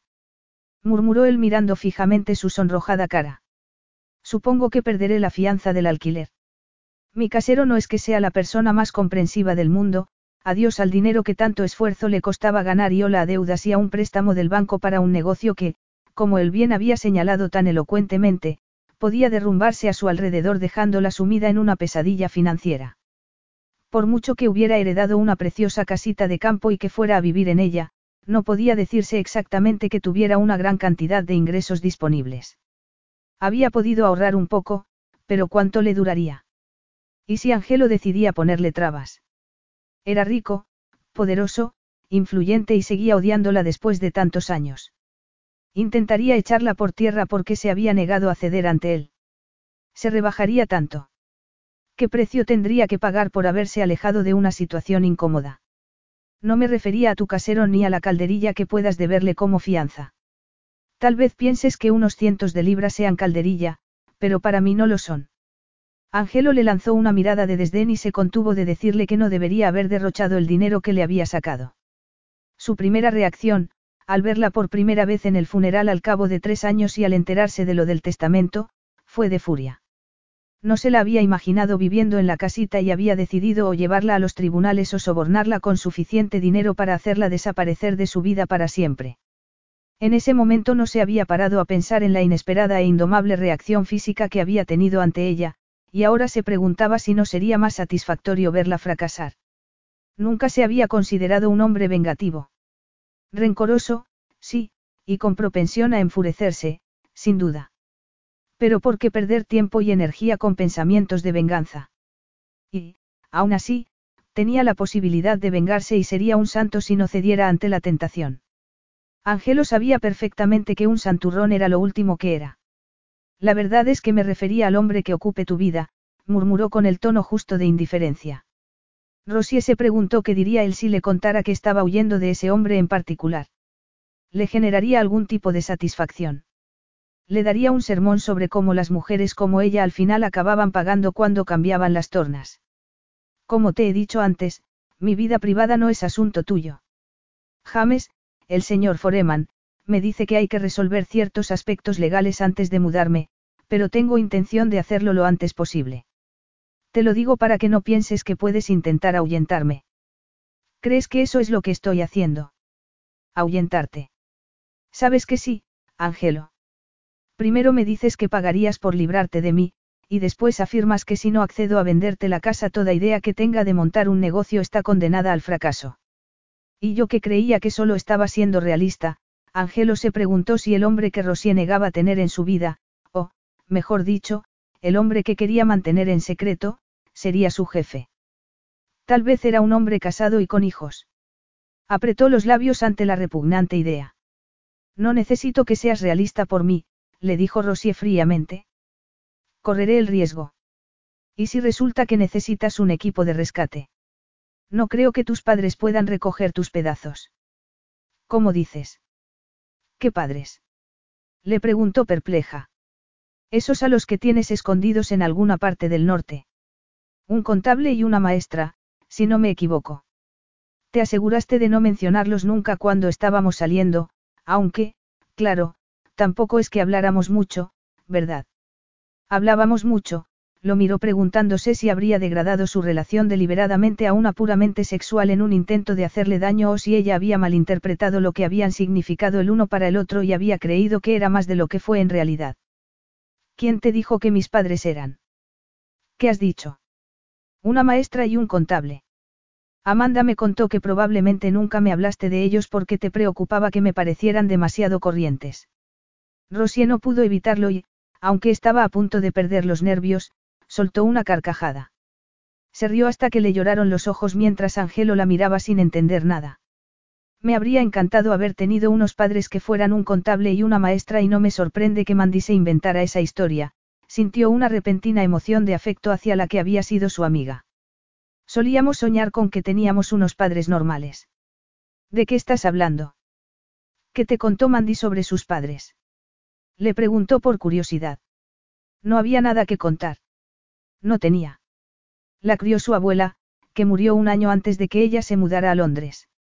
¿A dónde quieres llegar con esto? No soy yo la que ha sacado el tema. Me estás diciendo que Amanda me mintió sobre las dos. A mí me crió mi padre, que era alcohólico, Angelo, y yo lo quería a pesar de tener problemas con la bebida. A pesar de que nunca fue a ninguna reunión de padres del colegio ni a ningún evento. A pesar de que ni siquiera se molestaba en asegurarse de si yo iba o no al colegio. Y, para que quede claro, jamás hice novillos. Angelo sentía una intensa furia recorriéndolo, pero la contuvo. Así que además de oportunista, eras una mentirosa. Yo nunca he mentido. Aunque tampoco había dicho la verdad. Había mentido al omitir cosas. El subconsciente le había hecho pensar que Angelo la rechazaría si hubiera sabido cómo se había criado. Se había reído cuando Amanda le había dicho que no contara la verdad sobre el pasado de las dos, pero en el fondo se lo había tomado en serio. No me puedo creer que las dos me timarais. Ahora vas a decirme que mi querida y difunta esposa tiene una familia en alguna parte. Familia, no, Ángelo. Vivía con Annie, su abuela. Siento no haberte contado nada sobre mi padre, pero no pensé que fuera importante. Querrás decir que no querías que eso me influenciara de ningún modo. Bueno, vale, tal vez. Estalló Rosier. Y puedes culparme. Por el modo en que me estás mirando ahora. ¿De verdad crees que me habría importado algo tu pasado o tu procedencia? Detesto a los mentirosos, quería preguntarle qué otras mentiras podía esperarse de ella y tuvo que recordarse que ya no era alguien que le importara.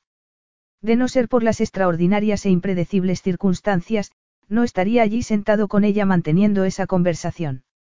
Yo también, contestó Rosie en voz baja. ¿Acaso creía que no sabía que la había engañado? ¿Qué significa eso? Nada, murmuró Rosie. Resulta agotador discutir contigo. No es culpa mía que Mandy me dejara esta casa y no es culpa mía sentirme agradecida de que lo hiciera y querer vivir en ella. Pero no acepto que tengas que tratarme como si fuera basura porque a ti no te parezca bien. ¿Por qué decidisteis hacer las maletas y marcharos a Londres? ¿Por qué no intentasteis hacer algo más cerca de donde crecisteis? ¿Cómo dices? Lo miró fijamente buscando en su rostro más desprecio frío y mordaz y se sorprendió al no encontrar nada. Tal vez no vio ni un ápice de calidez, pero al menos de momento no había rastro de desprecio. Llámame masoquista, pero tengo curiosidad por descubrir cómo eres. ¿Por qué? Cuando me equivoco con una persona, me gusta saber en qué me he equivocado para no volver a cometer el mismo error dos veces. Eres una curva de aprendizaje, dijo Angelo con una absoluta carencia de emoción. Créeme, no cometeré los mismos errores que cometí contigo, pero tengo curiosidad, y la tenía. ¿Dónde creciste exactamente? Rosie suspiró. Si quería que se lo contara todo, lo haría. Sería catártico. Quizá, incluso podría ayudarla a dejar de pensar en él. En un barrio de protección oficial. Pero saliste de allí. Si no te marchas cuando eres joven, no sales nunca. Ya he satisfecho tu curiosidad. Porque estoy empezando a cansarme un poco. Ha sido un día muy largo. Solo quiero irme a la cama y descansar, se estiró, contuvo un bostezo y lo miró de soslayo mientras él se levantaba y miraba a su alrededor. Es muy insulso, no. Ni cuadros ni fotos. Amanda podía haber hecho lo que quisiera con esta casa y aún así optó por hacer lo menos posible con la decoración una vez terminaron las reformas. ¿Por qué crees que lo hizo? No lo sé. ¿Vas a darle algún repaso a este sitio cuando te mudes? Probablemente no tendré dinero para hacerlo. Fuiste a Londres a hacer fortuna y ahora estás deseando salir de allí, aunque aquí terminarás sin trabajo e intentando llegar a fin de mes. ¿De qué estás huyendo? Yo no estoy huyendo de nadie. Respondió Rosie tal vez demasiado deprisa y Angelo enarcó las cejas extrañado. Creo que yo no he sugerido que estuvieras huyendo de una persona, no. Confusa, Rosie lo miró. ¿A qué estaba jugando? Intentaba buscar alguna brecha en su armadura para poder aprovecharse de ello más tarde. ¿Cómo se había podido convertir en ese frío extraño el hombre del que había estado tan enamorada? Va, ni caso, se dijo furiosa. Si ella había sido su curva de aprendizaje, él había sido la suya. Porque es un hombre de quien huyes, ¿verdad? Perdida en sus pensamientos y sintiéndose incómoda por cómo él había descubierto sus motivos para salir de Londres, Rosie no se percató de que se estaba acercando a ella hasta que lo tuvo justo delante. Si alargaba un poco el brazo podría tocarle su duro y musculoso torso. Ahora era su enemigo y, aún así, se vio invadida por una oleada de deseo tal que se le secó la boca y perdió la capacidad de pensar. Retrocedió y se chocó con la pared. No sé de dónde te sacas esa idea. Es tu jefe, ¿verdad? El señor atento que tiene tantos contactos por aquí. La miró fijándose con detalle desde en cómo le esquivó la mirada hasta en cómo se humedeció los labios nerviosa. Aunque, ¿por qué huyes de él si es un tipo tan genial? Has decidido de pronto que es un error. Está casado. Es un pobre hombre con un par de hijos y una sufrida mujer esperándolo en casa. No tengo ninguna aventura con Julian. Quería gritarle que no tenía derecho a sacar ninguna conclusión ni a especular sobre su vida privada, pero habían tenido una relación y podía sentir que los envolvía y que hacía difícil distanciarse del todo el uno del otro. O, al menos, así lo veía ella. Y, además, yo jamás me acostaría con un hombre casado. Es que no me conoces nada. Esa es una pregunta sobre la que podría estar horas debatiendo. Ella se había sonrojado y tenía sus carnosos labios separados, probablemente preparada para otro ataque verbal. Independientemente de lo que supiera o no supiera sobre ella, en ese momento de su vida estaba seguro de una cosa, Rosie vibraba ante su presencia tanto como él ante la suya. El aire estaba tan cargado entre ellos que casi crepitaba y su cuerpo se inclinaba hacia él a pesar de que la expresión de su rostro le decía que intentaba apartarse desesperadamente. Nunca antes había sentido una urgencia tan absorbente de llevar a una mujer a la cama, de hacerle el amor hasta que se quedara sin habla. Era consciente de que estaba respirando entrecortadamente, de que no podía apartar los ojos de su rostro sonrojado. Angelo, Rosie se quedó impactada ante el sonido de su propia voz, ronca, trémula y vergonzosamente provocativa. Alzó la mano y entrecerró los ojos al sentir la calidez de su torso bajo sus dedos. No sabía por qué estaba haciendo eso, pero su cuerpo parecía acercarse de motu propio. Esa mano despertó en la cabeza de Angelo una serie de recuerdos. Era casi como si hubiera estado en el limbo durante tres años esperando volver a sentirla. Y eso lo dejó impactado. Dobló los dedos alrededor de su muñeca y le apartó la mano. Le supuso un gran esfuerzo, pero lo hizo y después dio un paso atrás y la miró con frialdad. Por mucho que aprecie la oferta, querida, voy a tener que rechazarla. No puedo evitar pensar que tu repentino interés en mí podría tener mucho que ver con ponerme de tu lado por si necesitas que alguien te salve el pescuezo. Rosy abrió los ojos de par en par y lo miró horrorizada y avergonzada. Quería que se abriera la tierra y se la tragara.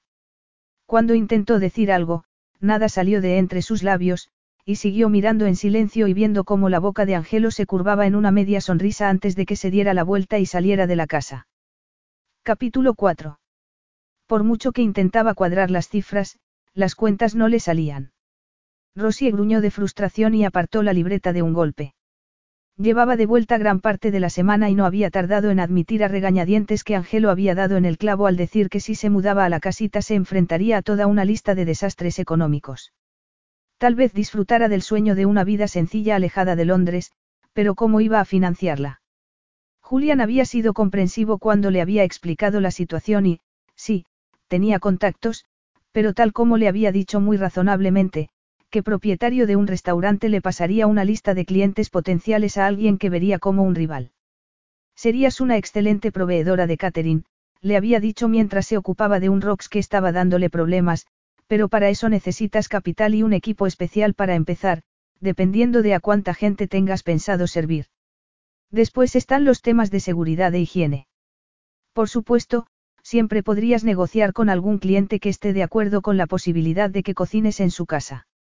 Si eso falla, podría ponerte en contacto con uno de mis colegas que tiene un restaurante, aunque tendrías que desplazarte un poco, la verdad. No tengo coche, había respondido Rosie totalmente desanimada. Podrías utilizar el autobús y taxis, pero entonces luego te quedaría poco dinero, a ver, prueba este Rox, querida, y dime qué te parece. Jack se había ofrecido a prestarle algo de dinero, pero ella se había negado. Brian y él estaban ahorrando para pagar la entrada de una casa y a saber cuándo se lo podría devolver. Era una situación imposible. Se sentía al borde de las lágrimas. Tendría que venderle la casita a Angelo y ya podía imaginarse su mirada de satisfacción cuando se plantara ante él con la cabeza gacha y admitiendo la derrota antes de siquiera haber podido empezar. Y, peor aún, tendría que ver cómo se reía de ella por haberle tirado los tejos, gesto que él había rechazado educadamente. ¿Cómo podía haber estado tan loca? Después de todo lo que había pasado entre ellos, ¿cómo podía haberse dejado arrastrar por una atmósfera de... Exactamente qué. Atracción sexual mutua. O habría sido su cabeza que le había jugado una mala pasada. E incluso aunque no se hubiera equivocado, si él también hubiera sentido algo de atracción. Angelo le había demostrado con su respuesta que fuera lo que fuera, no significaba nada. Intentó no pensar en ello. Cada vez que el recuerdo de ese error de juicio de diez segundos comenzaba a resurgir, lo apartaba y pensaba en otra cosa. Se acercó a la ventana dándoles vueltas a las cifras que no le cuadraban. Se preguntó si el director de su banco estaría dispuesto a prestarle el dinero para montar un negocio. Era chef, trabajaba por un sueldo no muy alto y no tenía mucha experiencia. Se la podría considerar una apuesta segura. Y si no podía sacarle un préstamo al banco, sin duda necesitaría meterles mano a sus ahorros para comprarse un coche ya que, de lo contrario, el transporte desde la casita de campo sería imposible. No había rutas de autobuses próximas y una bici no le serviría de mucho. Una vez más, empezó a hacer cuentas en su cabeza y, al ver algo entre las cortinas, se asomó echándose a un lado. Eran las cinco y ya había oscurecido. Era su día libre y cómo lo había pasado frente al ordenador, y entre la calculadora y libretas, no había sido consciente de que el día había ido pasando, solo había oído el sonido de la lluvia. Se le aceleró el corazón al ver el coche de Ian. Tenía un pequeño deportivo rojo y lo habría reconocido a la legua porque en su primera y única cita él se había pasado la noche aburriéndola con sus explícitas descripciones del coche antes de insistir en que fuera a verlo. Ian estaba repanchigado detrás del volante. Sabría que lo había visto. Sabría que estaba en casa o estaba esperando a que volviera del trabajo. ¿Cuánto tiempo llevaría allí? Sin saber si salir y enfrentarse a él o quedarse quieta y esperar a que se aburriera y se marchara, Rosie, nerviosa, fue a la cocina con el móvil en la mano. Su fértil imaginación se disparó por mucho que se dijo que no había necesidad de imaginarse lo peor. Sabía que tendría que hacer algo. Ian había logrado entrar en su casa una vez y, sinceramente, no era una gran hazaña. La casa no estaba bien protegida y solo imaginárselo entrando mientras estaba dormida hizo que la recorriera un escalofrío. Podía llamar a la policía, pero irían. No se habían tomado en serio sus protestas, así que ¿por qué iban a hacerlo ahora? Tampoco había denunciado el allanamiento de morada, ya que había preferido fingir que podía ocuparse del asunto sola. Mientras barajaba las distintas posibilidades, sonó el móvil y lo miró horrorizada, pero no era Ian. Era Angelo. El alivio al ver su nombre en la pantalla hizo que cualquier cosa negativa que hubiera pensado de él saliera volando de su cabeza. Olvidó sus humillaciones, olvidó lo mucho que la detestaba y cuánto había traicionado su confianza. Ángelo. Ángelo no estaba del todo seguro de por qué la había llamado. Estaba orgulloso de la fuerza de voluntad que había tenido al rechazar la invitación que le había lanzado tan claramente la última vez que se habían visto, pero el orgullo había sido un incómodo compañero de cama. Rosy había vuelto a su vida y, le gustara o no, no podía sacársela de la cabeza. El hecho de que el aire crepitara entre los dos cargado de energía sexual contenida se había visto empeorado por el deseo que había visto iluminando la mirada de Rosier cuando había posado la mano sobre su pecho. Él siempre había mantenido un estricto control sobre su vida, sobre sus actos y sobre su comportamiento y se enorgullecía de ser una persona tan resuelta, eso era lo que lo había alejado de la vida de miserias en la que había nacido. Y, entonces, cuatro años atrás, ella había entrado en esa vida y él había permitido que se le escapara el control. Bajo ningún concepto cometería el mismo error.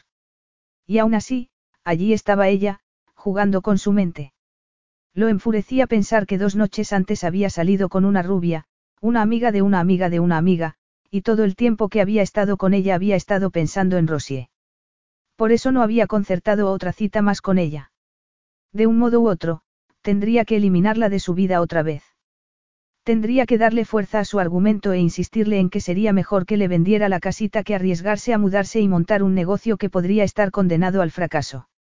Era un negociador brillante. Le resultaría muy difícil negociar que saliera de sus tierras. Y así, sin pensarlo, un viernes por la tarde había levantado el teléfono y la había llamado, aunque en cuanto había oído su voz, había sabido que algo no iba bien. Al notar su voz temblorosa y aguda, se levantó disparado del sillón y fue hasta el ventanal que le daba a su despacho una magnífica vista del puente de Londres y sus alrededores. Vaya, cuánto te alegra oír mi voz. Le dijo preguntándose si se había imaginado el tono de pánico cuando había respondido y decidiendo que sí, que seguro que se lo había imaginado. Y si no, se negaba a dejarse arrastrar por lo que fuera que le pasaba. Tenemos que hablar de los límites de la casa. Cuando se la regalé a Amanda nunca hablamos de ello. Ella quería tierras y yo tengo muchas. Le di unos cuantos acres en una especie de acuerdo informal. Si insistes en vivir allí, los abogados tendrán que redactar algo más preciso y exacto. Podría suponerte más gastos, pero es esencial. Ángelo, podrías venir. Estoy en casa porque tenía el día libre. Mira, sé que estarás ocupado, y que solo has levantado el teléfono para lanzarme otra amenaza y otra advertencia sobre lo estúpida que he sido al rechazar tu oferta de compra de la casa, pero es importante, sabía que se le estaba quebrando la voz y que tenía que controlarse. ¿Qué está pasando? En esa ocasión, la voz de Angelo reflejó inquietud. No sabía qué estaba pasando o si sería alguna farsa por parte de ella, pero ya estaba poniéndose la chaqueta y pensando en las reuniones que tendría que cancelar. ¿Recuerdas cuando me preguntaste si quería la casa porque estaba huyendo de alguien? Sigue hablando, aunque, añadió para dejar las cosas claras y que Rosier no pensara que era una persona maleable, no pienses que puedes aprovecharte de mi comprensión y embaucarme para que cambie de actitud sobre todo este asunto. Calla y escúchame. Nadie le hablaba así a Angelo. Era temido entre sus rivales del mundo de las altas finanzas y, entre las mujeres, era tratado con adulación, asombro y deseo de complacer. Pensó que Rosier nunca había actuado así, aunque tenía sentido si tenía en cuenta que, igual que a él, la vida le había dado muchos palos desde el principio. Durante unos segundos recorrió a una velocidad vertiginosa el bulevar de los recuerdos reviviendo cómo había bromeado con él diciéndole que no se dejaba apabullar por su poder, cómo había discutido si no estaba de acuerdo con algo que él hubiera dicho y cómo había marcado las bases de su relación cuando habían empezado a salir y él había llegado tarde a su primera cita. Te escucho, pero más vale que sea importante. Sí que estoy huyendo de alguien y ese alguien está sentado fuera de mi casa ahora mismo y, y estoy un poco asustada. Asustada. Explícate, en ese momento se dio cuenta de que se movía deprisa, saliendo de su despacho y deteniéndose solo para anotar algo en un papel mientras su secretaria lo miraba asombrada, se marchaba de la oficina y no volvería hasta el lunes. He tenido algunos problemas con él en el pasado, confesó Rosie con voz temblorosa. Sabía que estaba sucumbiendo a la ilusión de que junto a Angelo estaba a salvo. Tal vez en los buenos tiempos sí, pero ya no, aunque sus miedos y su soledad se habían unido a esos sentimientos y habían generado una mezcla a la que era imposible resistirse. Solo oír su profunda y sombría voz al otro lado del teléfono resultaba extrañamente tranquilizador. O tal vez era simplemente el hecho de estar hablando con alguien. Tal vez hablar con cualquiera le habría servido también, aunque en el fondo no estaba tan convencida. ¿Qué clase de problemas? Háblame, Rosier. Hace una semana entró en mi casa. Por eso estaba deseando irme de Londres, de acuerdo. Cuando dices sentado fuera de tu casa, ¿qué quieres decir? Que está sentado en la acera. Rosier se rió. A Ian jamás lo vería sentado en el suelo, y menos si está lloviendo. Eso le estropearía el traje. Es abogado y gana mucho dinero, un buen traje significa mucho para él. Lo mismo que las apariencias, así que los abogados no se sientan en las aceras. No, está en su coche. En un deportivo rojo brillante que me hace pensar que, que, que quiere llamar la atención. Angelo ya había salido de su oficina y se dirigía a su coche. Normalmente lo llevaban a casa, pero su chofer no se esperaría que hubiera salido de la oficina tan pronto y Angelo decidió conducir. La dirección estaría grabada en el navegador, aunque tenía un excelente sentido de la orientación y habría podido encontrar su casa de cualquier modo. Seguro que estoy siendo ridícula, dijo Rosie intentando ser sensata. ¿Por qué no has llamado a la policía? Es que pensabas quedarte ahí sentada hasta que alguien levantara el teléfono y te llamara. De pronto, y sin saber por qué, se sentía furioso con ella. Sin embargo, Rosie no era una mujer que se asustara con facilidad. Olvida lo que he dicho. No te muevas y estaré ahí en media hora. No hace falta, aunque porque, si no, había optado por confiar en él. Se había dejado arrastrar por el pasado y se odiaba por ello, pero al mismo tiempo se sentía extrañamente aliviada de saber que estaba de camino. Confundida, permaneció en silencio, agarrando el teléfono y resistiendo las ganas de volver a la ventana y asomarse para ver si el Deportivo Rojo seguía allí o si se lo había imaginado todo. Eso puedes decírmelo a la cara cuando llegue, le contestó Angelo secamente. Por curiosidad, ¿para qué empresa trabaja ese tipo? Ella se lo dijo. Era uno de los bufetes más grandes de la ciudad y Angelo conocía a unas cuantas personas allí. Ya escucharía toda la historia en un rato, pero por el momento sabía lo que iba a hacer. Era una pena que tuviera que contener el satisfactorio deseo de hacer entrar en razón a ese tipo con algún que otro puñetazo. Agarró el volante con fuerza al salir del aparcamiento y adentrarse en el predecible caos de la ciudad. Voy a colgar, Rosier. No salgas a hablar con él, ni contestes si te llama por teléfono ni te asomes a mirar el coche. Tú solo espérame, se conocía las carreteras y calles de Londres como la palma de la mano y rápidamente esquivó el tráfico y se metió por una pequeña calle que conectaba con unas callejuelas que principalmente utilizaban los taxistas más astutos. Tenía el cuerpo cargado de adrenalina. Sabía que Rosy estaba más asustada de lo que dejaba ver porque, de no haberlo estado, se habría ocupado de ese tipo ella misma. No habría confiado en alguien al que ahora consideraba su archienemigo. Apretaba con fuerza el volante.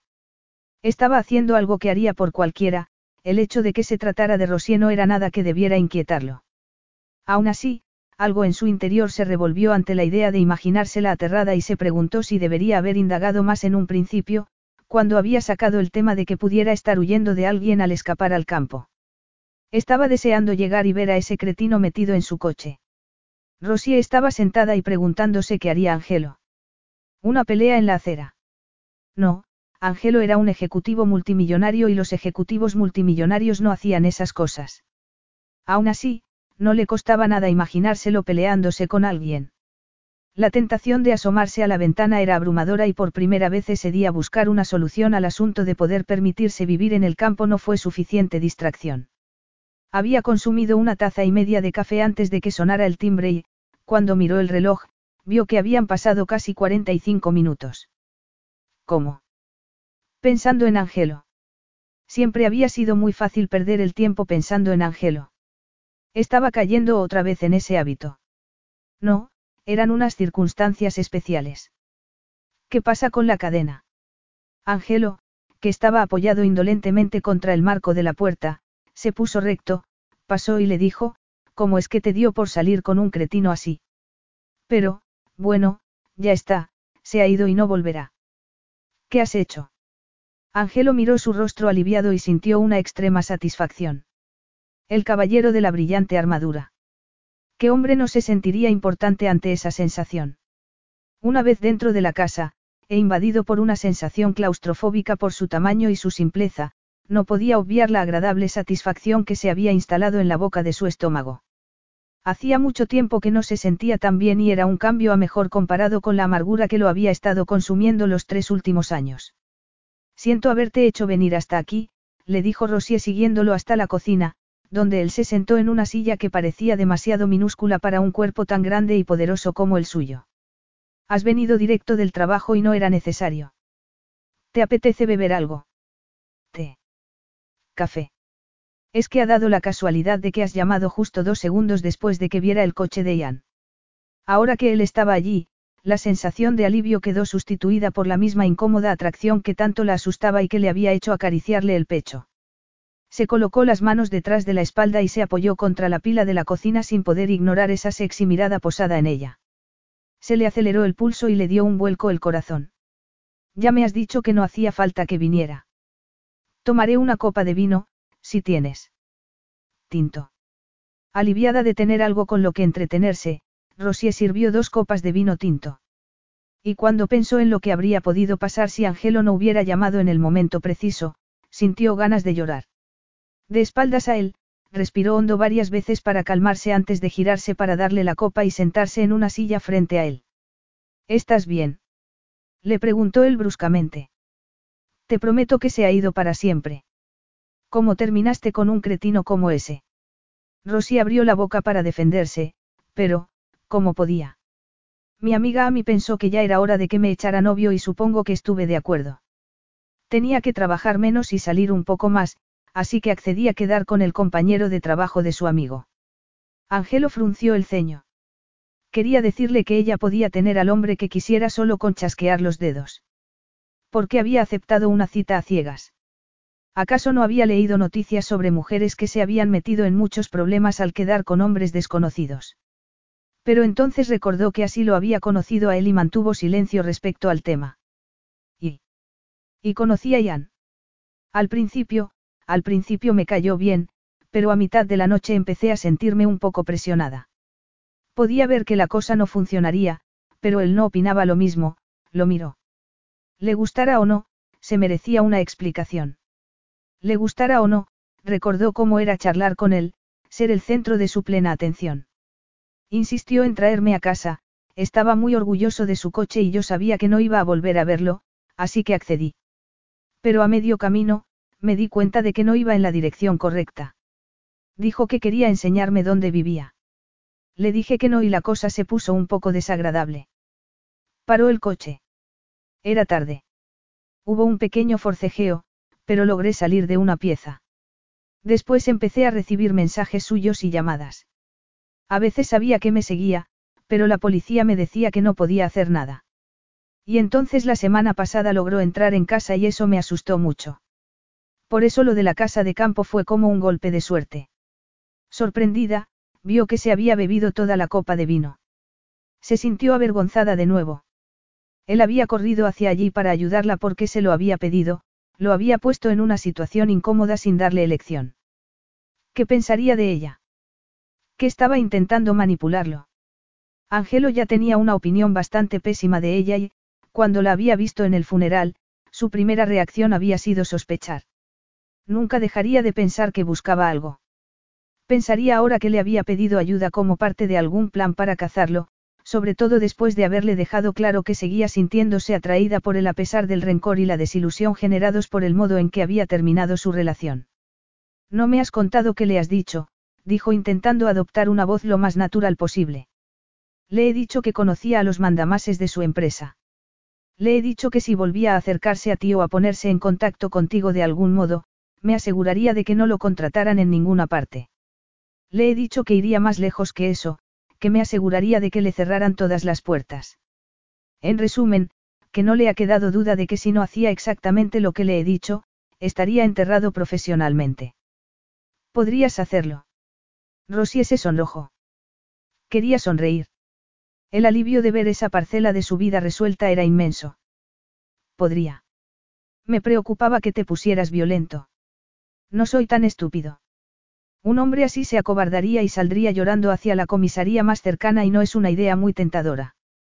En cualquier caso, tu pesadilla termina aquí. No me sorprendería que hiciera las maletas y se largara a otra parte del país. Es más, no me costaría mucho mover algunos hilos y hacer que sucediera. Con tal de no tener que volver a verlo. No hay posibilidad de que eso pase. ¿Has comido? Rosie lo miró sorprendida, recordó que había querido hablar con ella sobre los límites de la propiedad y eso la hizo volver a la realidad. No, pero... Vístete. Necesitas cenar. Yo necesito cenar. Y, además, quieres que hablemos sobre las tierras que rodean la casa, sugirió ella. Angelo se había olvidado de eso cuando debería haber sido lo primero en su mente. Es verdad. De acuerdo, dame cinco minutos. Iré a vestirme. Rosie era muy rápida a la hora de arreglarse. Apenas usaba maquillaje y su armario era limitado, así que no tenía muchas posibilidades de pasarse horas decidiendo qué ponerse. Cuando había estado saliendo con Angelo, había acumulado montones de ropa porque habían ido a muchos sitios elegantes. Al romper, había regalado casi todo porque trabajar en una cocina no requería mucha imaginación a la hora de vestir, vaqueros y ropa cómoda en general. Y zapatos planos. Sin embargo, ahora estaba muy nerviosa. Pero si no era una cita. Aún así, se dijo que esa no era razón para no ir arreglada. ¿Qué tenía de malo ponerse un poco de maquillaje? No era hora de airear esos zapatos de tacón. ¿Y el vestido negro? No podía recordar la última vez que se lo había puesto. Y, además, con cuánta frecuencia salía a cenar. Qué ironía, teniendo en cuenta que trabajaba en un restaurante. Cuando se miró al espejo, se quedó alarmada al ver ese cálido rubor en sus mejillas y el vestido, los tacones, demasiado tarde para pensar en cambiarse. Agarró un pañuelo para disimular un poco el escote del vestido y salió corriendo de la habitación. Angelo la esperaba en el salón, donde lo encontró observando todo lo que había ido reuniendo con el tiempo y que había colocado por la habitación en un intento de camuflar su sosería, pósters de estrellas del cine clásico, una fotografía suya de su graduación del curso de hostelería, varios jarrones que había comprado en mercadillos y que había colocado en la estantería junto con su selección de libros, a pesar de que no tenía mucho tiempo para leer. Estoy lista, dijo y, al ponerse el abrigo negro, no se percató del modo en que él la estaba mirando. ¿Por qué engañarse diciéndose que esa misión de rescate no había tenido un poderoso componente personal? pensó Angelo. Viéndola en ese momento, podía sentir que todo su cuerpo se excitaba. El vestido enmarcaba cada centímetro de su cuerpo, abrazaba sus pequeños y redondos pechos a pesar de que llevaba un pañuelo en un inútil intento de taparlos. Le gustara o no, estaba exultante porque la damisela en apuros era Rosier, y estaba claro que su cuerpo no había eliminado su recuerdo por mucho que su mente lo hubiera hecho. Me imagino que conocerás todos los restaurantes de por aquí, comenzó a ir hacia la puerta mientras se ponía la chaqueta. Ella se rió y Angelo respiró hondo al reaccionar, una vez más, ante ese contagioso sonido. Te sorprenderá, pero nunca he salido a comer. Por un lado, no me puedo permitir ningún sitio bonito y, por otro, siempre estoy trabajando. ¿Y entonces por qué te viste obligada a aceptar una cita a ciegas con ese cretino? No sabía que era un cretino. Se supone que hay un italiano muy bueno a unos diez minutos. Después de haberse arreglado tanto, se sintió algo decepcionada cuando él no hizo ningún comentario al respecto. ¿Por qué sería? Fue un alivio salir del coche y verse en la calidez del restaurante que estaba relativamente vacío dado que aún era temprano. Gracias, le dijo una vez estuvieron sentados y consultando la carta. Me imagino que no te hará ninguna gracia pasar un viernes por la noche así y habiendo tenido que dejar tu trabajo para ocuparte de un problema que no tiene nada que ver contigo. Si esto nos lleva a otro discurso de gratitud, ahórratelo, Rosier. No soy un héroe por ocuparme del cobarde que te estaba molestando. De acuerdo. Bueno, por teléfono has dicho que querías hablar de los límites de la propiedad, se echó atrás mientras le servían el vino y esperaba a que les tomaran nota. Podía sentir los ojos de Angelo clavados en ella y sabía que debía mantener una actitud animada y afable para que las cosas fueran mucho más sencillas. Es un poco complicado. Rosie suspiró y se recostó en la silla. Fue como si, de pronto, se hubiera quedado sin una gota de energía. Antes de que pasara todo esto, estaba en casa haciendo cuentas. Mi jefe no puede ayudarme y yo tendría que hacer un montón de filigranas antes de poder empezar a montar algo.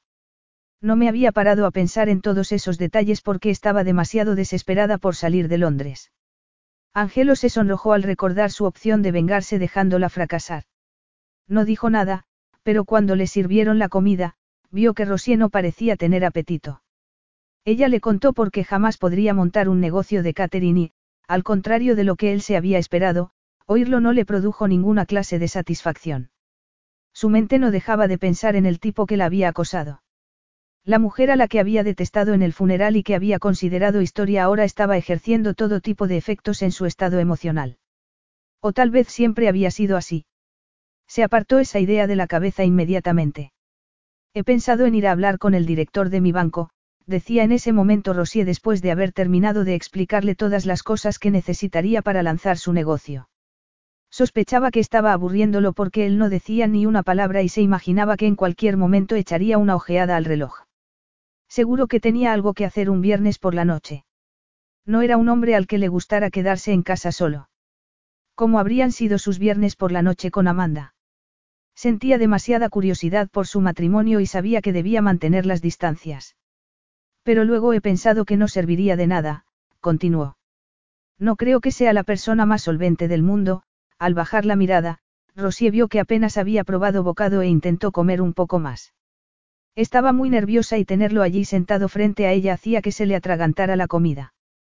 Se había quitado el pañuelo y se dio cuenta de que se veía la sombra de su escote. Corriendo, se puso derecha y apartó el plato a un lado. Además, necesitaría dinero para un coche. Para lo único que mi padre ahorró dinero fue para el carné de conducir. Lo metía directamente en una cuenta que no podía tocar porque sabía que en un día malo se vería tentado a sacarlo todo. Solía decirme que no había nada como estar detrás del volante de un coche. Deberías haberme hablado de tu padre, le dijo secamente Angelo. Rosie se preguntó si eso habría cambiado las cosas. Pero no. Él se habría ido con su mejor amiga de todos modos. Eso ahora no es relevante, respondió encogiéndose de hombros y rechazando un café porque creía que ya era hora de volver a casa. Pero lo que creo que encontrarás relevante es la decisión que he tomado. No me tengas en suspenso. Después de haber intentado encontrar el modo de permitirme mudarme a la casa de campo y haberme topado con un muro, Angelo, tú ganas. No me mudaré. No me lo puedo permitir. No puedo malgastar un dinero que no tengo en un sueño y ahora, de todos modos, ya no hay necesidad. Ya no tengo que huir. Así que me alegra venderte la casa y no me importa cuánto me des por ella. Soy consciente de que no debería haber sido mía de todos modos. Puedes comprarla y convertir el terreno en lo que quieras y será como si nunca nos hubiéramos vuelto a ver. Capítulo 5. Tenía justamente lo que quería. Desde el segundo en que se había enterado de que la casa de campo era para ella, Angelo se había decidido a asegurarse de que la recuperaría del modo que fuera. Su camino preferido habría sido llevarla a los tribunales y ver cómo un legado que no le correspondía se le venía abajo ante sus codiciosos ojos. Pero el testamento era hermético, así que había intentado sobornarla. A cambio, ella se había mantenido en sus trece. Su único objetivo, el único, había sido quitarle la casa, sacarla de su vida. Pero entonces, ¿cuándo había cambiado eso? Cuando había descubierto que Rosier permanecía en su mente y que no todos sus sentimientos eran de rabia y frustración. Es que no vas a decir nada. Insistió Rosier, molesta porque en los últimos diez minutos había sido la única que había hablado. Llegó la cuenta, se pagó y los dos se levantaron para marcharse rodeados por las exuberantes muestras de gratitud del propietario que, según decía, estaría encantado de volver a recibirlos allí para probar otros platos. Ante ese comentario, ella contuvo la tentación de decirle al hombre que eso no pasaría, al menos, en mucho tiempo. Diré algo cuando estemos en tu casa, por muy frustrante que le resultara admitirlo, le estaba costando mucho asumir que Rosier desaparecería de su vida tan pronto como había vuelto a entrar en ella. Sabía que podía entregarle una irrisoria cantidad de dinero por la casa y que ella lo aceptaría. Tal vez fuera una cazafortunas que había vendido los regalos que él le había hecho, pero también era muy inteligente. Así que ahora que podía librarse de ella, y su sentido común le decía que era lo que debía hacer, porque no estaba nada satisfecho con que se cerrara el asunto así. Sexo. La palabra se instaló en su cerebro como una respuesta instantánea a las preguntas que habían surgido de pronto. No había por qué buscar más allá para encontrar un motivo a su reciente comportamiento. Cuando terminó su relación, nunca había reprimido el hecho de que seguía deseándola. La había deseado en cuanto la había visto en el bar. Había seguido deseándola el tiempo que habían estado juntos, y que había sido un milagro porque la estabilidad no había sido algo que caracterizara a sus relaciones anteriores. Su objetivo era trabajar, conseguir una seguridad que solo el dinero podía proporcionar y las mujeres, que suponían una agradable distracción, siempre hacían breves apariciones en su vida frenéticamente ajetreada y cargada de presión. Antes de Rosier sus relaciones habían sido ocasionales y así le había gustado. Pero entonces había llegado ella y nunca había dejado de desearla por mucho que se hubiera casado con Amanda, dadas unas circunstancias en las que no merecía la pena pensar. Angelo comprendía el poder del sexo, lo había sentido al volver a ver a Rosy a pesar de no haberlo admitido. Su relación había terminado en caos y no le había dado tiempo a cansarse de ella. Eso habría acabado pasando, naturalmente, pero cuando rompieron todavía estaba loco por ella. Después de haber encajado todas las piezas, le aliviaba haber encontrado la solución a su inquietud y al hecho de no poder asumir que desapareciera inmediatamente de su vida. De no haber visto esa llama en su mirada, si ella no se le hubiera insinuado, entonces tal vez no habría objetado nada a librarse de ella y entonces estaría escuchándola decir que le vendería la casa sin sentir ese nudo en el estómago. La idea de volver a vivir sin tener que pensar en ella era todo un alivio y se permitió relajarse un poco tras el volante. Decidió que la venganza no la encontraría viéndola fracasar en su intento de empezar una nueva vida. La venganza podría conseguirla fácilmente seduciéndola entre las sábanas y después abandonándola cuando ya hubiera quedado satisfecho. Con todo lo sucedido entre los dos, estaba seguro de que sería una situación pasajera. ¿Durante cuánto tiempo podría un buen sexo bloquear el hecho de que esa mujer no le gustara? ¿Cuánto tiempo pasaría hasta que su cuerpo se pusiera al mismo nivel que su mente? ¿Una semana o dos? Y después podría olvidarse de ella para siempre y alejarse sin mirar atrás. Un punto extra sería tenerla suplicándole que se quedara, pero incluso aunque el orgullo de Rosier se interpusiera y no hubiera súplicas, acostarse con ella sería un trabajo bien hecho porque destruiría a los miedos que él llevaba dentro. Medio sonrió en la oscuridad del coche y seguía sonriendo cuando aparcó frente a su casa. Independientemente del hecho de que Rosy estuviera huyendo de un acosador, él también habría querido huir si hubiera estado viviendo en un cuchitril como ese que tenía delante ahora. Se preguntó cuántas veces ella se habría quejado por no haber jugado bien sus cartas, por no haber utilizado todo el dinero que le había sacado en algo sensato. No sabía en qué podía haberlo gastado, aunque tampoco le importaba, pero lo que estaba claro era que no había ido a parar a la entrada de una casa. No hace falta que entres, empezó a decir Rosier mientras se desabrochaba el cinturón de seguridad. Ya has hecho bastante y no sé cómo darte las gracias, se quedó un rato mirando abajo antes de girarse hacia él, que la miraba fijamente. La recorrió un cosquilleo, así que pensó que era hora de dejar el discurso de agradecimiento porque, de lo contrario, se le aceleraría el cuerpo y podía terminar cometiendo otra estupidez, como besarlo antes de que se separaran para siempre. La idea de ser así de débil la aterrorizaba. Ahora que te has ocupado de Ian, no puedo creer lo aliviada que estoy, como si me hubiera quitado un gran peso de encima. ¿Era ese cretino la única razón por la que querías la casa? Preguntó, porque estaba harto de que le diera las gracias por algo con lo que había disfrutado de un modo perverso. Además, si no se hubiera dado esa inesperada circunstancia, estaría ahora allí. Gracias a Ian, por muy cretino que fuera, Rosie se había visto en una situación vulnerable y él era el que la había rescatado. Al instante, la dinámica de su relación se había visto sutilmente alterada. Bueno, sé que crees que estuvo mal que Mandy hiciera lo que hizo, que me dejara algo que consideras tuyo, y tal vez hizo mal. No estamos debatiendo lo que Amanda hizo o no hizo mal. No, en ese caso, si te soy totalmente sincera, supongo que me habría gustado salir de Londres. Llevo aquí un tiempo y es para volverse loca. E ingrato, me imagino. ¿Qué quieres decir? Resultaba desconcertante estar allí hablando con él sin captar rencor y furia bajo cada palabra, pero Angelo se había ocupado de Ian probablemente mejor de lo que lo habría hecho nadie, incluso la policía. Alquilar un lugar así, tirar el dinero por la ventana o, mejor dicho, dárselo a un casero que seguro que te ofrece lo mínimo. Trabajar tantas horas con un sueldo mediocre que tampoco puedes desperdiciar porque necesitas acumular experiencia. Supongo que debe de ser desalentador mirar al futuro desde esa posición y preguntarte si nada va a mejorar. Rosier no se había planteado las cosas con tanta crudeza. Eso no es así del todo, protestó. Aunque, claro, tendrás el dinero de la casa para invertir en algo. Supongo que sí. Me imagino que la competencia en Londres debe de ser dura en el negocio del catering. Es más, yo tengo un chef personal excelente, como ya sabes, que tiene su propio servicio de catering y sé que sus clientes más valiosos son la gente que lo contrata de manera habitual. Como yo. Entra en Internet, busca, catering en Londres, y encontrarás montones de resultados, se echó hacia adelante y la rozó con el brazo al abrirle la puerta. Te acompaño adentro. Y, por favor, no me digas que no hace falta.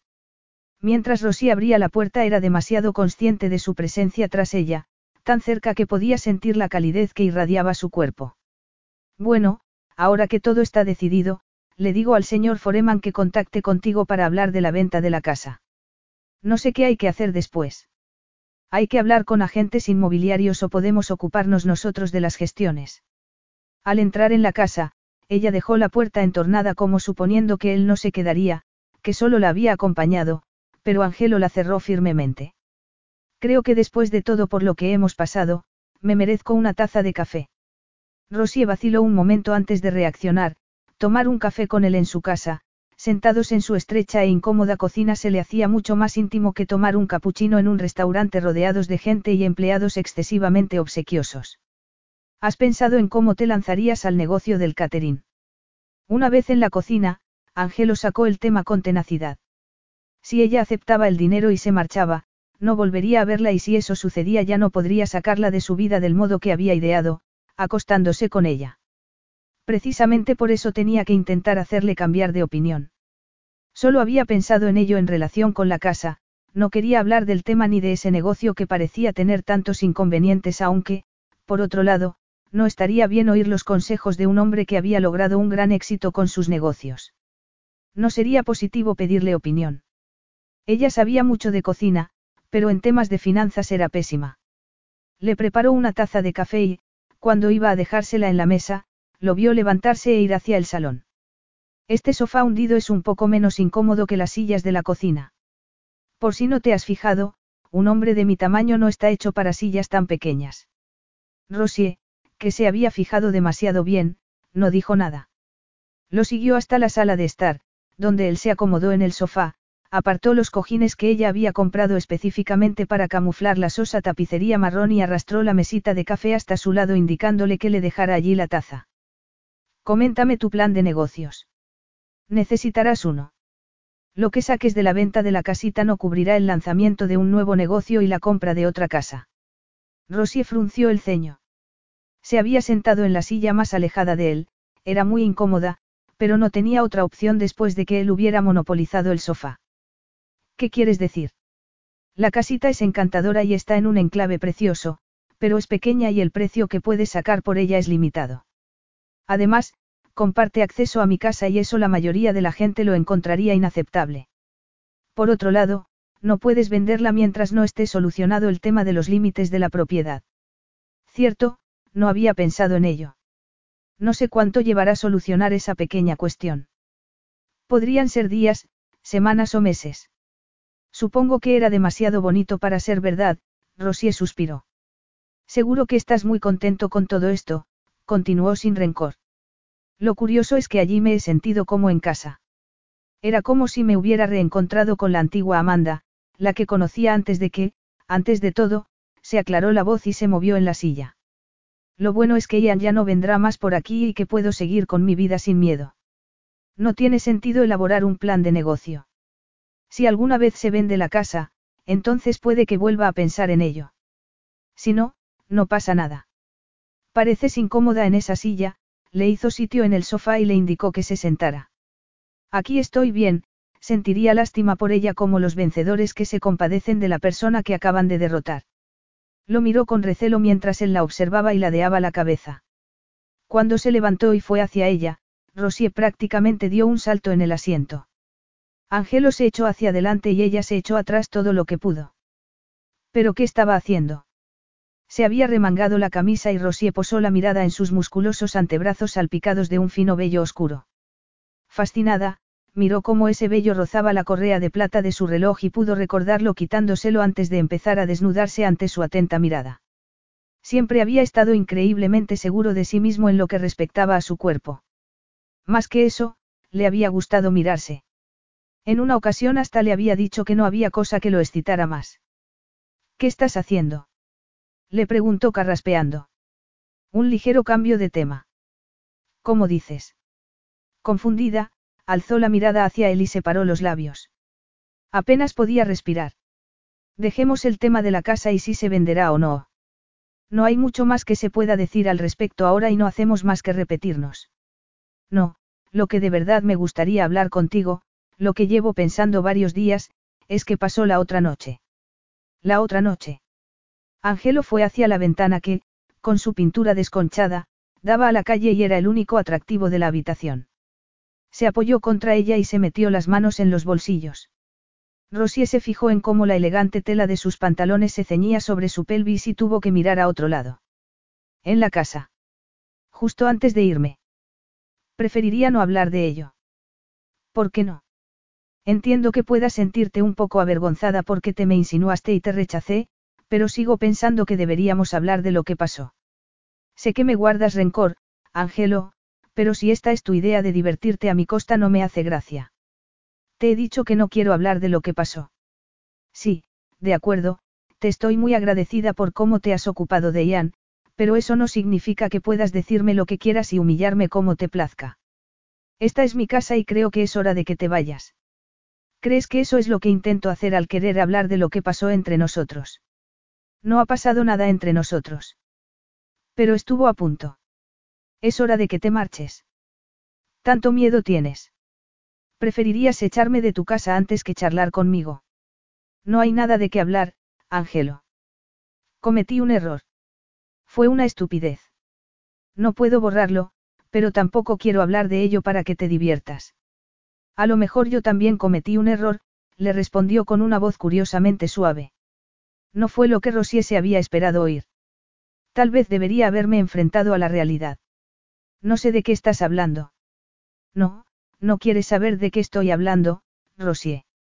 Quieres hacer como si ahora que el tema de la casa está en punto muerto pudieras marcharte sin más sin mirar atrás. Le das instrucciones a un abogado, él lo mueve todo, pero luego renuncias al juego en cuanto te acercas demasiado a mí. Rosie lo miró en silencio.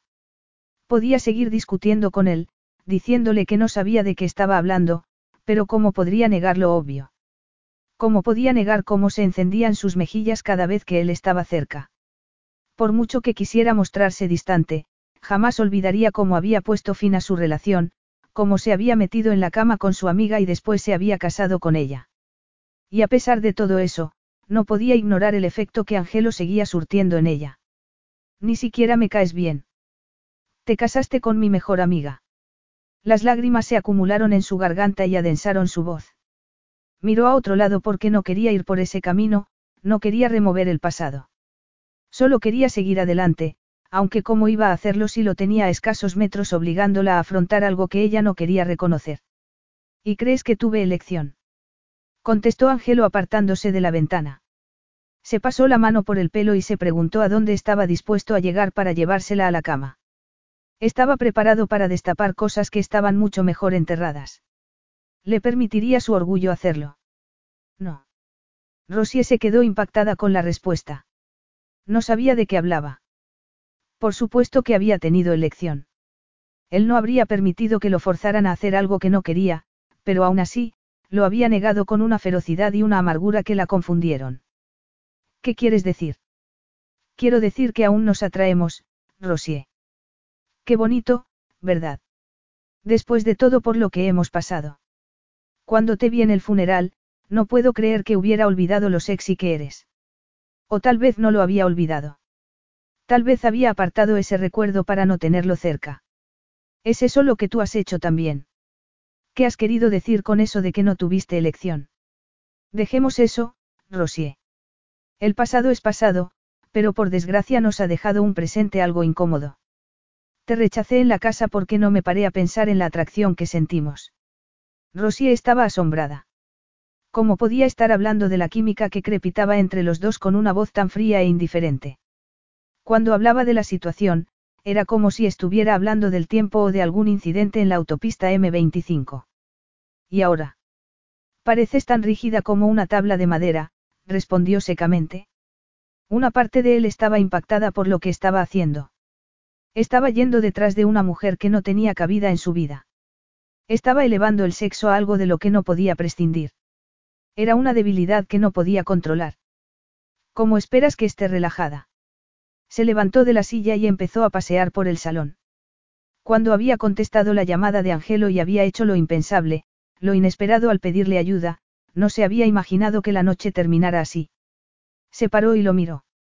Esta es la conversación más rara que he tenido en mi vida. ¿Por qué? ¿Por qué estamos hablando de sexo? Terminando una conversación que tú empezaste al tocarme. No sé en qué estaba pensando cuando lo hice. No estabas pensando. Estabas actuando por impulso. Era yo el que pensaba y hay que decir que a veces no vale la pena pensar tanto. Tengo una proposición para ti, dijo al acercarse al sofá, que miró como si tuviera gérmenes antes de probar con la tercera silla que había en la sala. ¿Qué clase de proposición? Le preguntó ella sentada otra vez. Le dolía la espalda por el respaldo de la silla y le temblaban las piernas, además, el hecho de haber estado caminando por el salón como una fiera enjaulada la hizo sentirse extraña y vulnerable. Le sudaban las palmas de las manos y se sentía incómoda con el vestido negro. Angelo se echó hacia adelante y apoyó los antebrazos en los muslos. No podemos ocultar el hecho de que nos atraemos. No nos caemos bien. Esa no es la cuestión. Durante los últimos tres años, dime sinceramente, has logrado sacarme de tu cabeza. Rosie pensó en esa cita a ciegas con Ian y en los motivos que la habían animado a aceptarla. Desde que Angelo había desaparecido de su vida, se había ocultado en el trabajo y sepultado tras una pared de hielo. Se sonrojó y se quedó en silencio, lo cual fue una respuesta en sí misma. Me hago una idea. No, creo que no, Angelo. ¿Piensas que porque nos sentimos atraídos deberíamos hacer algo al respecto? Soltó una risita histérica, pero cuando lo miró vio que a él no le hacía ninguna gracia. La atracción física no dura. Se esfuma con el tiempo. Te acostaste con mi amiga. No vayas por ahí. Ojalá Rosie conociera las circunstancias de aquella noche, cuando él la había acribillado con la información que marcaría el final de su relación. Era un recuerdo que tenía guardado con llave y que no sacaría jamás. Era un momento del que se sentía avergonzado. Había estado borracho, furioso y dolido. Incluso era posible que hubiera llorado. ¿Cómo podía haberle llegado tan hondo una mujer? ¿A dónde había ido su aptitud natural para protegerse? ¿Estás loco? Lo estoy. Se levantó y ella se quedó paralizada al verlo acercarse lentamente. Cuando estuvo al lado, deslizó un dedo sobre su mejilla. En su cerebro Rosie sabía que se oponía a esa caricia tan fugaz e íntima, pero por desgracia su cerebro había dejado de comunicarse con su cuerpo, que había tenido una respuesta vergonzosamente instantánea. Un calor se extendió entre sus piernas, quemando su ropa interior. Podía sentirla. Y entonces, galopando a una velocidad vertiginosa, una serie de imágenes se colaron en su mente, imágenes de ese dedo acariciándola entre los muslos, separando los suaves pliegues que protegían su punto más sensible, rozando esa pequeña elevación hasta hacerla gritar y pedir más. Le pesaban los pechos y sus pezones se tensaron. Él conocía muy bien su cuerpo. Era como si no hubiera pasado el tiempo desde que fueron amantes. ¿Cómo era posible? ¿Cómo podía estar sintiendo eso? Pero sabía que era la misma reacción física e instintiva que le había hecho alargar la mano y acariciarle el torso en la casita de campo. Él coló el muslo entre sus piernas y bajo su vestido negro moviendo su rodilla con una delicada presión que desató unas oleadas de placer que le hicieron contener un grito ahogado. Nadie la había vuelto a tocar después de él. No había sido capaz de dejar que ningún hombre se le acercara. Y que él la tocara ahora electrificó su cuerpo e hizo que se le cerraran los ojos. ¿Me deseas? Angelo estaba a punto de perder el control. Puedo sentirlo, puedo oírlo. Angelo, por favor. Por favor, ¿qué? Por favor, provócame un orgasmo. O por favor, pon la boca donde tienes la rodilla. Porque sé cuánto te gusta eso, Rosie, al igual que sé lo sensibles que son tus pezones y cómo una caricia de mi lengua puede hacerte llegar al éxtasis. A regañadientes, Angelo apartó la pierna comprobando lo excitada que estaba, a pesar de haber dicho lo correcto y haberse controlado. Angelo permaneció a su lado. Rosie seguía respirando entrecortadamente, y se bajó el vestido porque se le había subido hasta las caderas. Le temblaban las manos.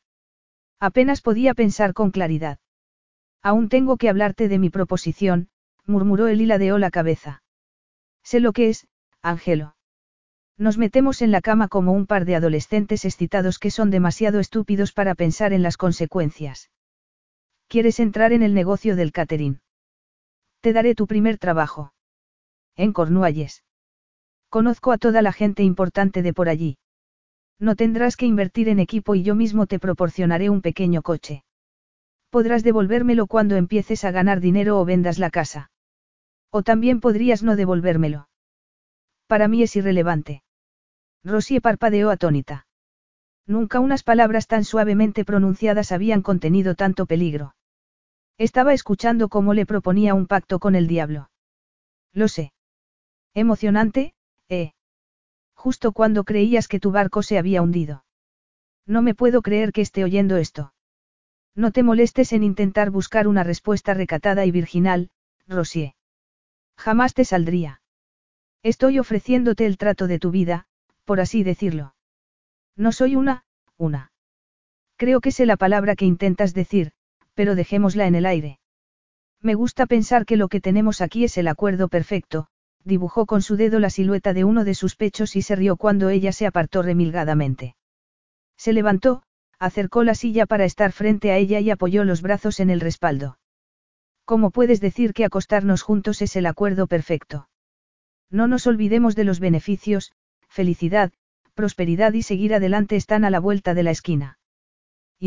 Por ponerle un poco más de dulzura al trato, puedes mudarte a la casa, tendremos nuestra aventura, nos alejaremos el uno del otro y yo lo vendo todo cuando esto termine, o, mejor dicho, cuando yo decida que todo termine. ¿Que lo vendes todo? No le veo la gracia a tener una propiedad cuando tú vives en el mismo terreno. Supongo que estaremos deseando librarnos el uno del otro cuando llegue el momento. Pero creía que querías explotar el terreno. Convertirlo en un hotel de lujo, pero sinceramente, me estoy expandiendo hacia el lejano este y podría ahorrarme las molestias de abrir algo en Cornualles. El dinero invertido en tecnología de la información está garantizado, el dinero invertido en un complejo hotelero, no tanto. En un principio lo había visto como un hobby, pero estoy más que dispuesto a renunciar a ese entretenimiento a cambio de, digamos, hacer un bien mayor, se encogió de hombros. En cualquier caso, tengo una cadena de hoteles ecológicos por toda Europa. Un hotel más podría considerarse un exceso. ¿Cómo puede ser tan frío? Ángelo esbozó una sonrisa. ¿En serio? ¿Que cómo podía él ser tan frío? Esa chica no tenía precio. Lo había desplumado y tenía la cara de decirle que era frío. A ver, resumiendo. Te mudas a la casa, porque no creo que vayas a echar de menos este agujero. Si tienes que perder la fianza, la acabarás compensando. Inmediatamente yo celebraré una fiesta o varias fiestas para hacer circular tu nombre. Yo también tengo una cantidad de contactos impresionantes. Hablarles de ti a las personas adecuadas te garantizará el negocio. Piensas que soy frío, pero soy realista. Han pasado tres años y te has encendido en cuanto te he tocado, y lo mismo me pasa a mí. Te quiero dentro de mi cabeza tan poco como tú me quieres dentro de la tuya y el único modo de acabar con eso es meternos en la cama y destruir cualquier resquicio de pasión que nos pueda quedar. ¿Y si no quiero? Querrás, Rosie. Podrías ganar mucho dinero, ¿por qué no ibas a querer? Capítulo 6. ¿Por qué no iba a querer? ¿Qué clase de pregunta era esa? Tal vez porque no se vendería bajo ningún concepto.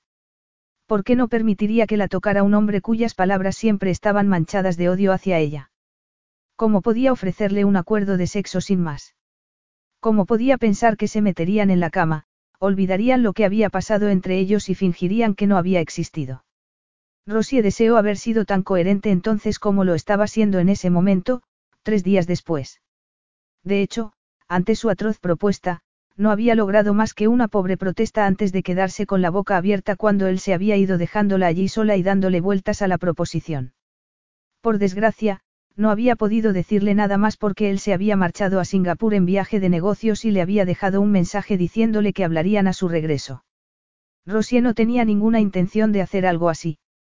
Por el contrario, sí que llamó a James Foreman, que le confirmó que vender la casa de campo sería un negocio prolijo que dependería del asunto de los límites de la propiedad. Bueno, Rosie respiró hondo y se decidió.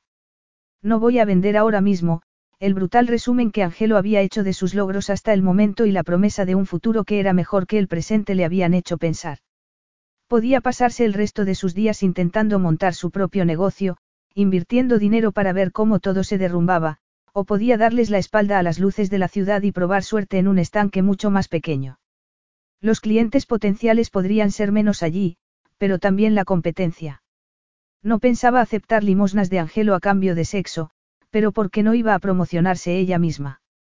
¿Por qué no ir al campo, imprimir tarjetas de visita y dejar anuncios por las puertas? Incluso podría pedirle a Jack que le diseñara una página web. Se le daban muy bien esas cosas.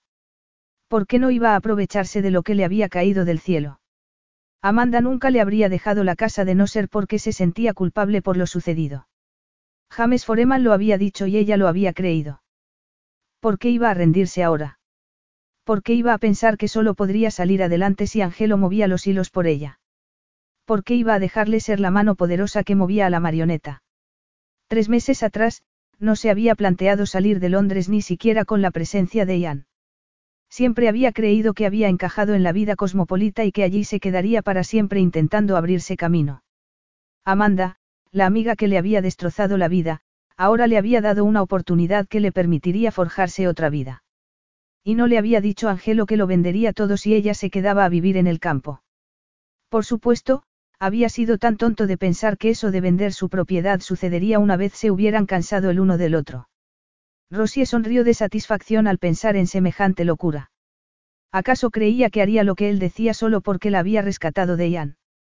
Si se mudaba a la casa, el asunto de los límites del terreno podría tratarse con más tiempo. Valía la pena ser optimista y no dejaría que Angelo la espantara señalando todo lo que podía salirle mal. No le daría ese poder.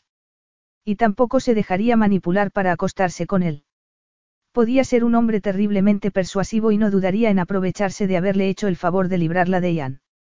Estaba tan animada por ese repentino optimismo que estaba deseando que Angelo llamara para dejarle las cosas claras.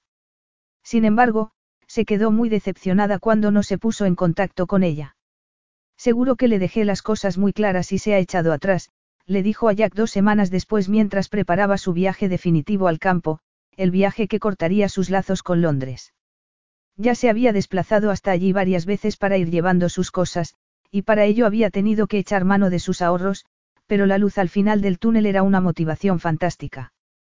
Además, ya tenía impresos las tarjetas de visita y los anuncios, y Jack le había diseñado la página web. O a lo mejor, dijo Jack, ha encontrado a otra. Después de todo, ahora es un hombre libre. A lo mejor ha decidido que está mejor con alguien que no tiene nada que ver con su pasado. Esperemos, no había pensado en eso. Mientras había estado ocupada odiándolo y ensayando los discursos desdeñosos con los que le mostraría lo equivocado que había estado al pensar que se metería en la cama con él, no se había parado a pensar en la posibilidad de que se hubiera cansado de la situación y hubiera decidido alejarse. No había contemplado la posibilidad de no volver a verlo. Habló con Jack un rato más y él prometió ir a verla una vez estuviera instalada. Se pasó diez minutos dándole vueltas otra vez al tema de cómo Angelo se había librado de Ian y durante ese tiempo Rosie fue consciente de un vacío en su interior al imaginarse a Angelo desapareciendo sin mirar atrás. Sin embargo, se dijo que ese pensamiento era fruto de la frustración por haber preparado un discurso maravillosamente sarcástico y no haber tenido la oportunidad de soltárselo a la cara. Estaba emocionada con la idea de que Angelo se hubiera echado atrás. Estaba deseando empezar con esa nueva fase de su vida y sería toda una ventaja no tenerlo acechando como un amargo y vengativo recordatorio de un pasado que intentaba dejar atrás. Al menos eso fue lo que se dijo en los siguientes 15 días, durante los cuales descubrió lo escasos que eran sus ahorros al verlos ir menguando según compraba plantas, menaje de cocina, pintura para poder alegrar un poco las paredes y comida. No estaba entrando nada de dinero y su teléfono seguía sin sonar. A la tercera semana, justo cuando la desesperación estaba empezando a hacer mella en su optimismo, recibió una llamada para un primer trabajo. Rosie estaba exultante y sonriendo cuando, esa misma noche, sonó el timbre y al abrir la puerta se encontró con Angelo.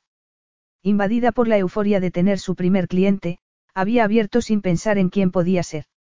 Y, entonces, una vez más, se vio bombardeada por emociones encontradas, decepción, consternación, inquietud. Y en lugar de poder situar su mente en el lugar donde la había tenido las últimas semanas, sintió una vertiginosa emoción que le hizo sentir como si de pronto hubiera conectado su cuerpo a un enchufe. Te sienta bien la vida del campo, murmuró Angelo. Te brillan los ojos y pareces relajada. Su ausencia durante el último mes había sido intencionada, había decidido alejarse, darle tiempo para asimilar la propuesta. Tenía intención de tomarla y se aseguraría de mantener el control de la situación en todo momento. ¿Qué haces aquí? Me has echado de menos. Rosie se puso colorada. No, no te he echado de menos, Ángelo. He estado ocupada instalándome. ¿Por qué estás aquí? Has pintado las paredes. ¿Por qué en azul? Aún no me has dicho por qué has venido. Estoy muy ocupada. ¿Haciendo qué? Ángelo se lo estaba pasando muy bien. Le gustaba ese tono rosa que salpicaba sus mejillas y el gesto furioso de su perfecta boca. Llevaba un peto vaquero con uno de los tirantes desabrochados de modo que podía ver su camiseta de color crema ciñéndose a sus pechos. Estaba claro que había estado trabajando en el jardín, el clima era maravilloso, con el cielo azul y una fresca y agradable brisa. No, no respondas a eso. Has estado en el jardín, le arrancó unas ramitas secas que se le habían clavado en la gruesa tela del peto y ella dio un paso atrás rápidamente. Son solo unas ramitas, dijo sosteniéndolas entre los dedos. Y demuestran que has estado ensuciándote con la madre naturaleza. Menudo cambio con respecto a la chica con la que salí. La chica con la que saliste trabajaba en una coctelería, le contestó mientras su cuerpo aún echaba humo allí donde él la había tocado brevemente. Es que no vas a invitarme a pasar. Parece que es la pregunta que siempre me veo obligado a formular cuando me presento en tu puerta. A lo mejor eso significa que no deberías presentarte en mi puerta. Pues la última vez no te quejaste, ¿a que no, Rosier? Murmuró por si ella se había olvidado de su actuación como caballero de la brillante armadura. Durante el último mes había hecho poco más que pensar en ella y su poder de concentración había sido lamentablemente débil. Ahora que la tenía delante, emplearía todas las armas de su arsenal para llevarla exactamente a donde quería. De pronto, recordó las revelaciones de Amanda y una fría sacudida de furia lo hizo sentirse decidido a meterla en su cama y dar comienzo al proceso de sacarla de su vida para siempre.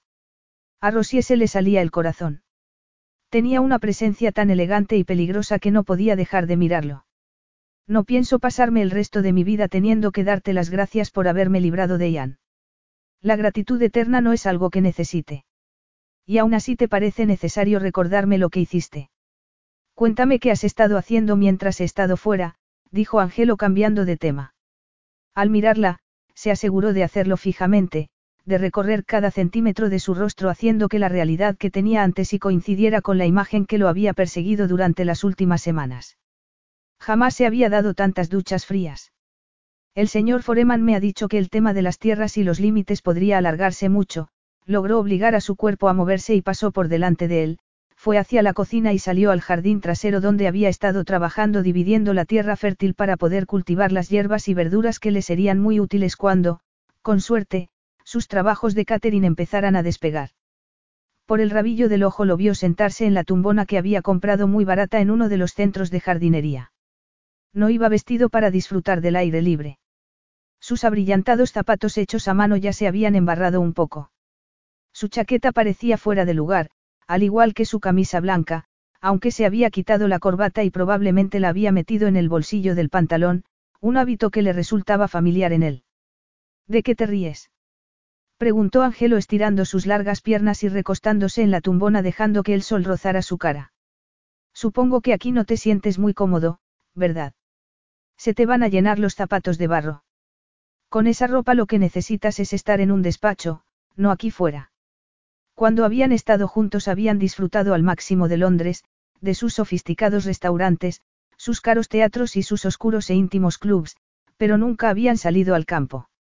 Ahora ese recuerdo parecía casi un sueño. Angelo respondió quitándose los zapatos y los calcetines, subiéndose los pantalones hasta la rodilla y tirando la chaqueta sobre el mango de la carretilla en la que ya había un montón de hierbajos acumulados. Mejor. O tengo que quitarme algo más. Rosie, furiosa, arrancó más hierbajos e intentó ignorar la sexy pregunta retórica. Su conversación a medias pendía en el aire y no sabía cómo actuar. Debería lanzarse a soltar el discurso que llevaba ensayando todo el mes. Debería decirle claramente que no necesitaba favores suyos. Que por mucha o poca atracción que sintiera por él no era suficiente para contemplar la idea que le había propuesto. Se te va a estropear la chaqueta. Tengo muchísimas más. Rosie se limpió las manos en el peto vaquero, dobló la chaqueta y la tendió sobre la otra tumbona. No hace falta que hagas eso, pero bueno, supongo que los viejos hábitos nunca mueren. Me decepciona que sigas siendo un vago, la enfurecía que tuviera toda la razón. Cuando habían estado juntos, a él le había divertido mucho que ella se enfadara por lo descuidado y desorganizado que era. Dejaba las cosas por todas partes, le decía que no hacía falta que las recogiera porque para eso tenía a una asistenta todos los días y ella lo ignoraba y se quejaba de que unas ropas tan caras tenían que tratarse apropiadamente. Angelo se rió, se estaba relajando. Nunca te he dicho esto, pero es una de las ventajas de tener mucho dinero. No me gusta ordenar y ahora puedo permitirme pagar a alguien para que lo haga por mí.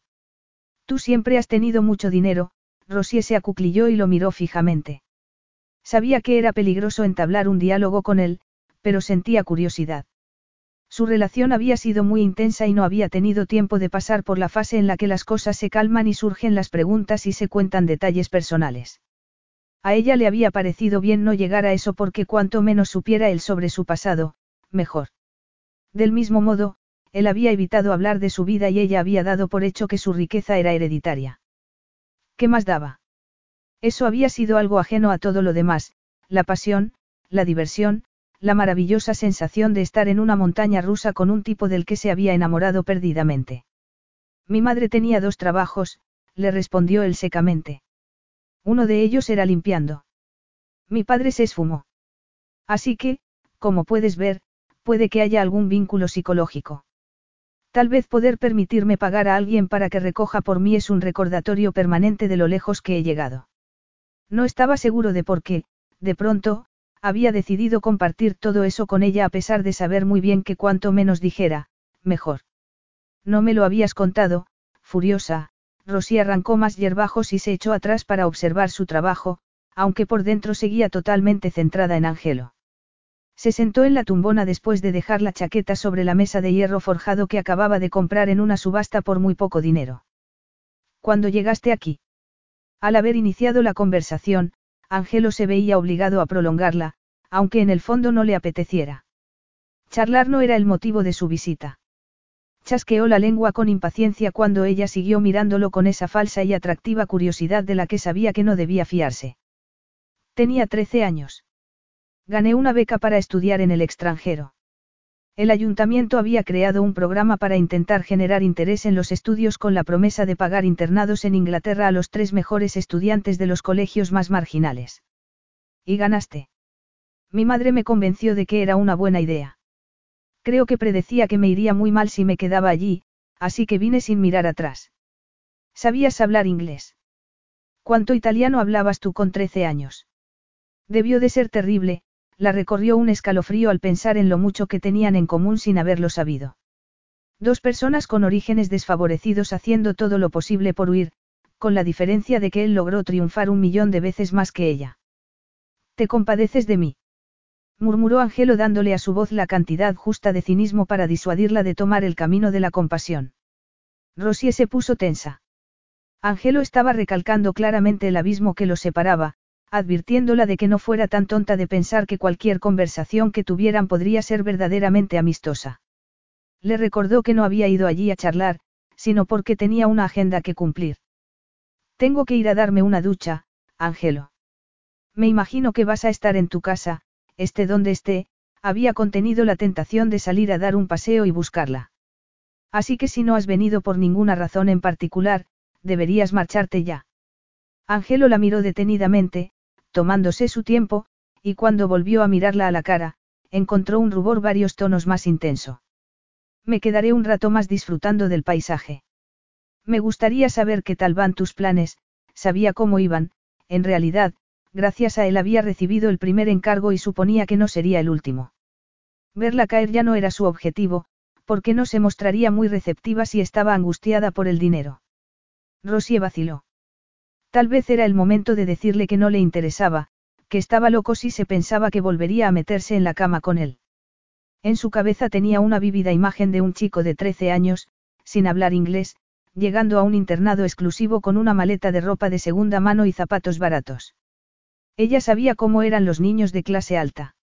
En las afueras de la ciudad donde había crecido había uno de esos colegios y el centro comercial había sido el punto de reunión de todos los adolescentes, tanto ricos como pobres.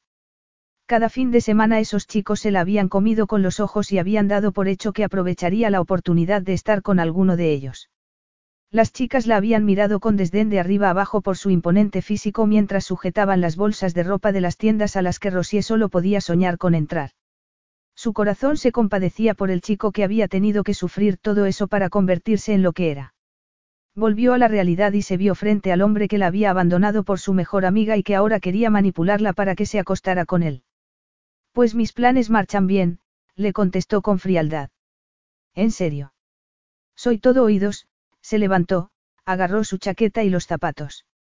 A Rosier no le parecía justo que a pesar de los pantalones remangados, los pies descalzos y la camisa medio sacada se las apañara para seguir resultando peligrosamente sexy. ¿Cuántos hombres podían decir lo mismo? se preguntó irritada. Te sigo adentro.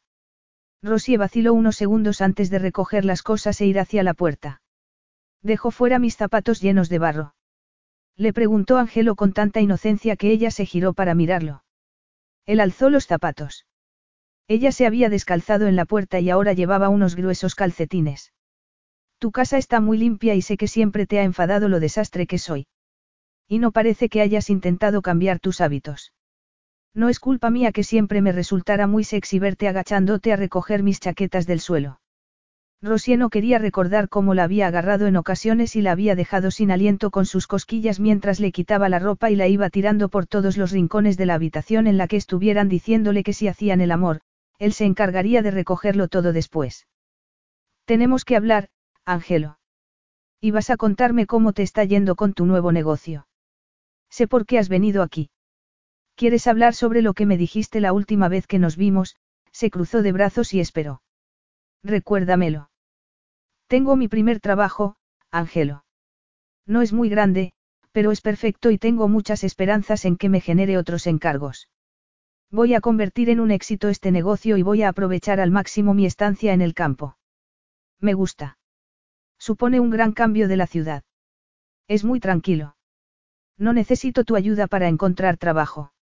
Si triunfo o fracaso, lo haré sin ti, porque creo que es mejor que cada uno vayamos por nuestro lado.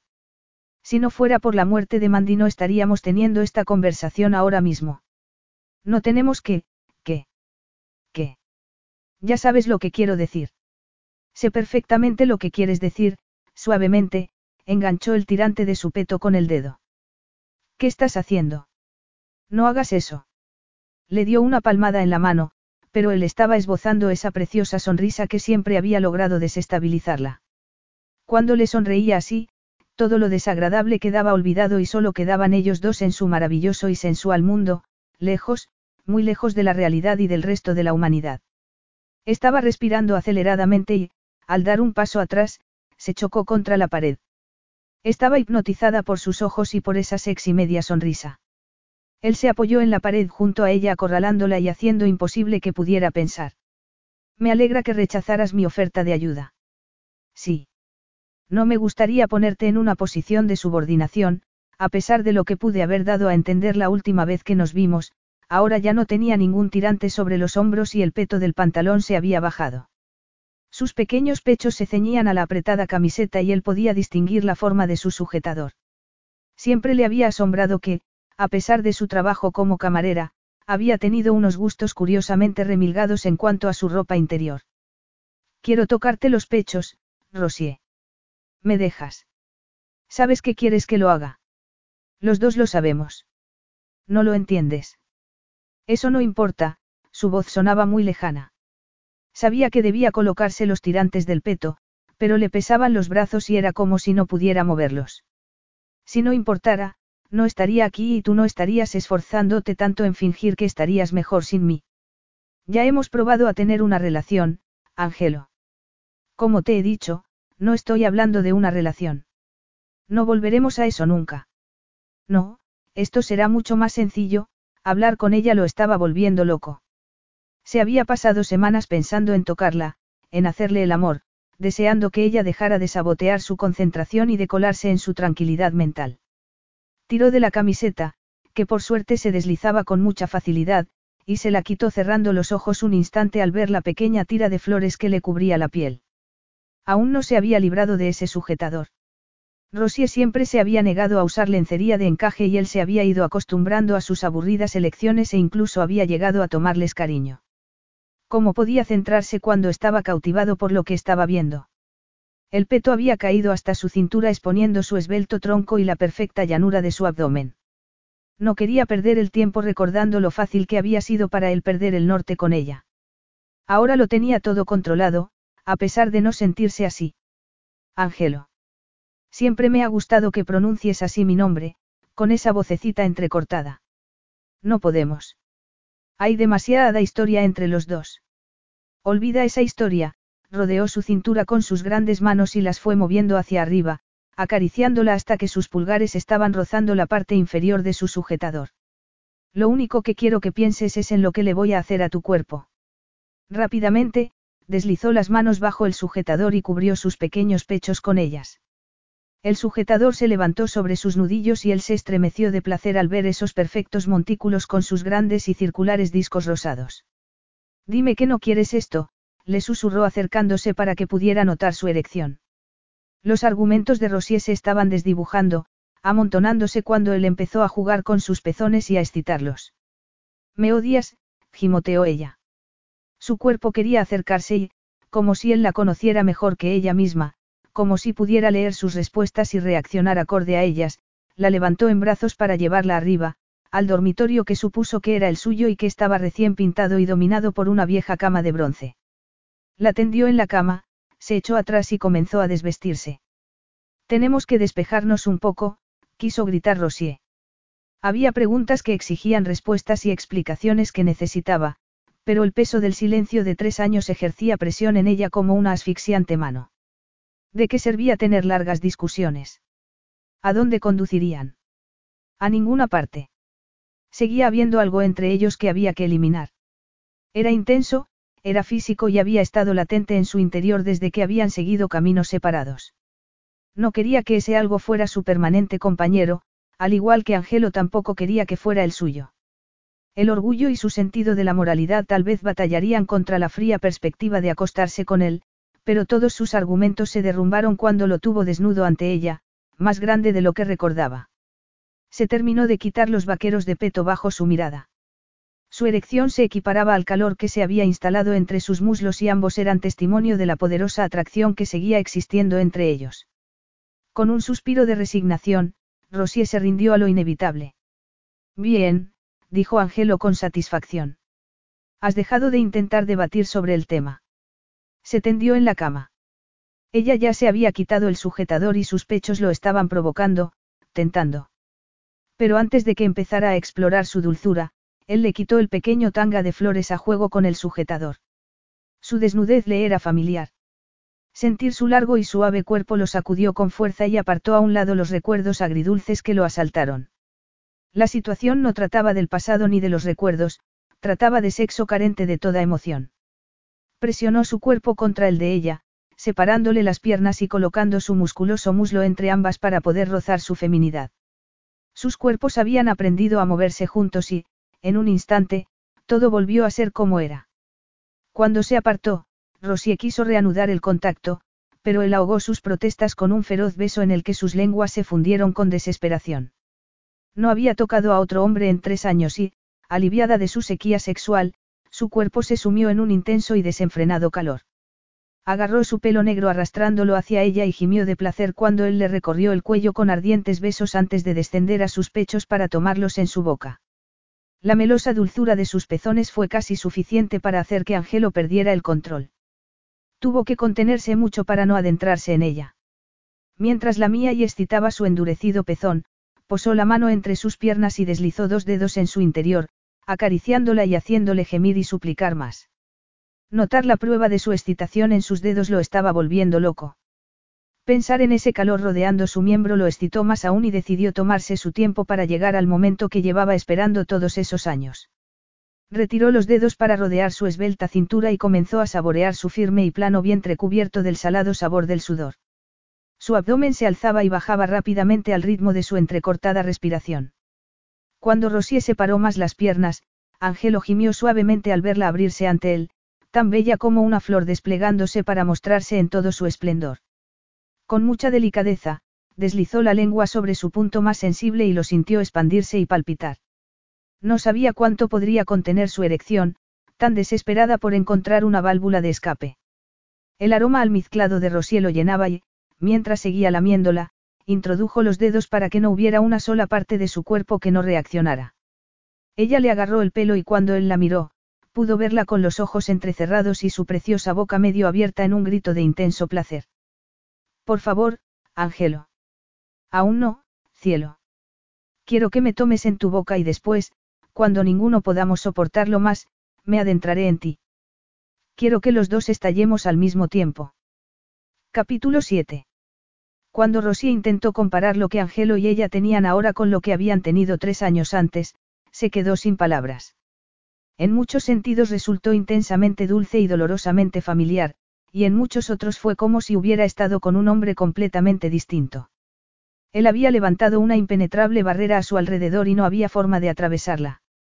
Lo había sabido a los pocos días de haber retomado su relación, si es que podía llamarse, relación. Rosie se asomó por la ventana de la cocina hacia el punto donde las verduras que estaba cultivando empezaban a tomar forma. Por un lado, el catering estaba marchando bien. Ese primer trabajo, casi seis semanas antes, había generado varios otros y ahora tenía a una chica de la aldea que iba a ayudarla cuando la necesitaba. Por otro lado, se quedó mirando el cuenco de verduras cortadas que la aguardaban. Su cuerpo nunca había estado más satisfecho, hacían el amor de un modo vertiginoso. Angelo llegaba el fin de semana y entraba en la casa con una sola cosa en la mente, y su cuerpo respondía sin poder hacer otra cosa. Nunca se quedaba a pasar la noche. Volvía a dormir a su mansión, a la que todavía no la había invitado. Una parte de ella sabía lo patético que era todo, la autoestima tan baja que tenía que tener para verse en esa situación en la que lo único que importaba era el sexo. En el fondo sabía que esa era la gran diferencia entre lo que tenían ahora y lo que habían tenido entonces. En su mente etiquetó la vieja relación como, antes de la caída, y antes de la caída había sido una chica locamente enamorada, en la que cada caricia tenía un significado y cada beso llevaba implícita una promesa de futuro. Pero no había futuro en lo que tenían ahora y eso quedaba clarísimo en muchos sentidos. Angelo era muy diligente a la hora de usar protección, lo cual ella agradecía, pero le había dejado muy claro el mensaje en aquella primera ocasión en la que ella había estado deseándolo desesperadamente y él, con mucha calma, se había puesto un preservativo mientras la informaba de la catástrofe que supondría cualquier error que provocara un embarazo no deseado. Nunca se hablaba del pasado. Bajo la superficie, podía sentir el incómodo torbellino de preguntas poco gratas intentando rebelarse contra el silencio impuesto. ¿Por qué se había casado con Amanda? La había amado. Había sido solo sexo. ¿Qué había pasado con su matrimonio? En la única ocasión en la que había intentado sacar el tema de lo sucedido entre ellos tres años atrás, había visto cómo la pasión de su rostro había sido reemplazada por una fría expresión que hizo que un escalofrío le recorriera la espalda. Rosie se preguntó cuánto podría resistirlo. Cuánto antes de quebrarse bajo la presión de intentar mantener la misma fachada fría e impasible.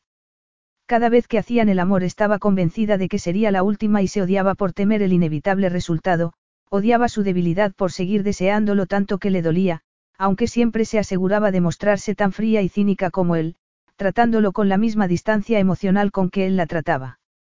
Oyó el sonido de su coche aparcando en la entrada. El inicio del verano había llegado y, aunque ya eran más de las ocho, todavía había luz fuera. Todas las predicciones que había hecho sobre las flores estallando en una gran cantidad de colores se habían cumplido. Londres, por el contrario, era un lugar gris que estaba convirtiéndose en un recuerdo cada vez más lejano. Poco a poco, todas las paredes habían quedado pintadas y la mayor parte del mobiliario sustituido. Poco a poco, estaba estampando su propia personalidad en la casita, aunque había algunas cosas de Amanda que había guardado porque le traían buenos recuerdos de su amiga antes de que las cosas se hubieran estropeado, unas bonitas cajitas y latas que Amanda había coleccionado de niña, un par de fotos enmarcadas, dos jarrones. Todo ello estaba en la despensa esperando a que les encontrara un lugar en la casa. El perdón era un buen lugar y podía sentir que estaba llegando a él. Abrió la puerta y su corazón dio todo tipo de ridículos brincos cuando Angelo cruzó el umbral desabrochándose la camisa para rodearla en un abrazo. He cocinado para los dos, murmuró Rosy apartándose para no sucumbir allí mismo a su poderosa masculinidad. Estoy probando un plato de verduras para el catering del miércoles que viene, lo besó en la boca y se rió cuando él la llevó hacia sí con un gruñido. No estoy seguro de poder esperar hasta que haya probado el plato experimental, se acercó a ella para que pudiera notar lo excitado que estaba. No tenemos que acostarnos en cuanto cruzas la puerta, murmuró Rosy en su primera muestra de rebelión desde que se habían vuelto a acostar hacía seis semanas. Quiero decir, podemos tomarnos una copa de vino y cenar algo y hasta ver un poco la tele. Ponen un programa sobre animales que quiero ver. Angelo frunció el ceño. No había esperado que la situación se prolongara tanto, y tampoco se había imaginado que siguiera deseándola después de semanas perdiéndose a su antojo en su suculento y sexualmente receptivo cuerpo. Apartarse de ella le estaba llevando mucho tiempo y permitirse el lujo de compartir momentos de intimidad doméstica no ayudaría en nada al proceso. Probaré el nuevo plato, pero lo de ver la tele no me va. Rosie sonrió y se encogió de hombros. Era solo una idea, pero tienes razón, contestó manteniendo la sonrisa como pudo y rodeándolo por el cuello. Ver la tele es una pérdida de tiempo. Angelo soltó un gruñido de satisfacción y la levantó en brazos para llevarla arriba. Algún día te vas a hacer daño en la espalda haciendo estas cosas, Rosie se estaba riendo y desabrochándole la camisa, lo cual era complicado mientras subían las escaleras. Pero entonces tú harías de enfermera y me harías recuperarme. Se miraron fijamente.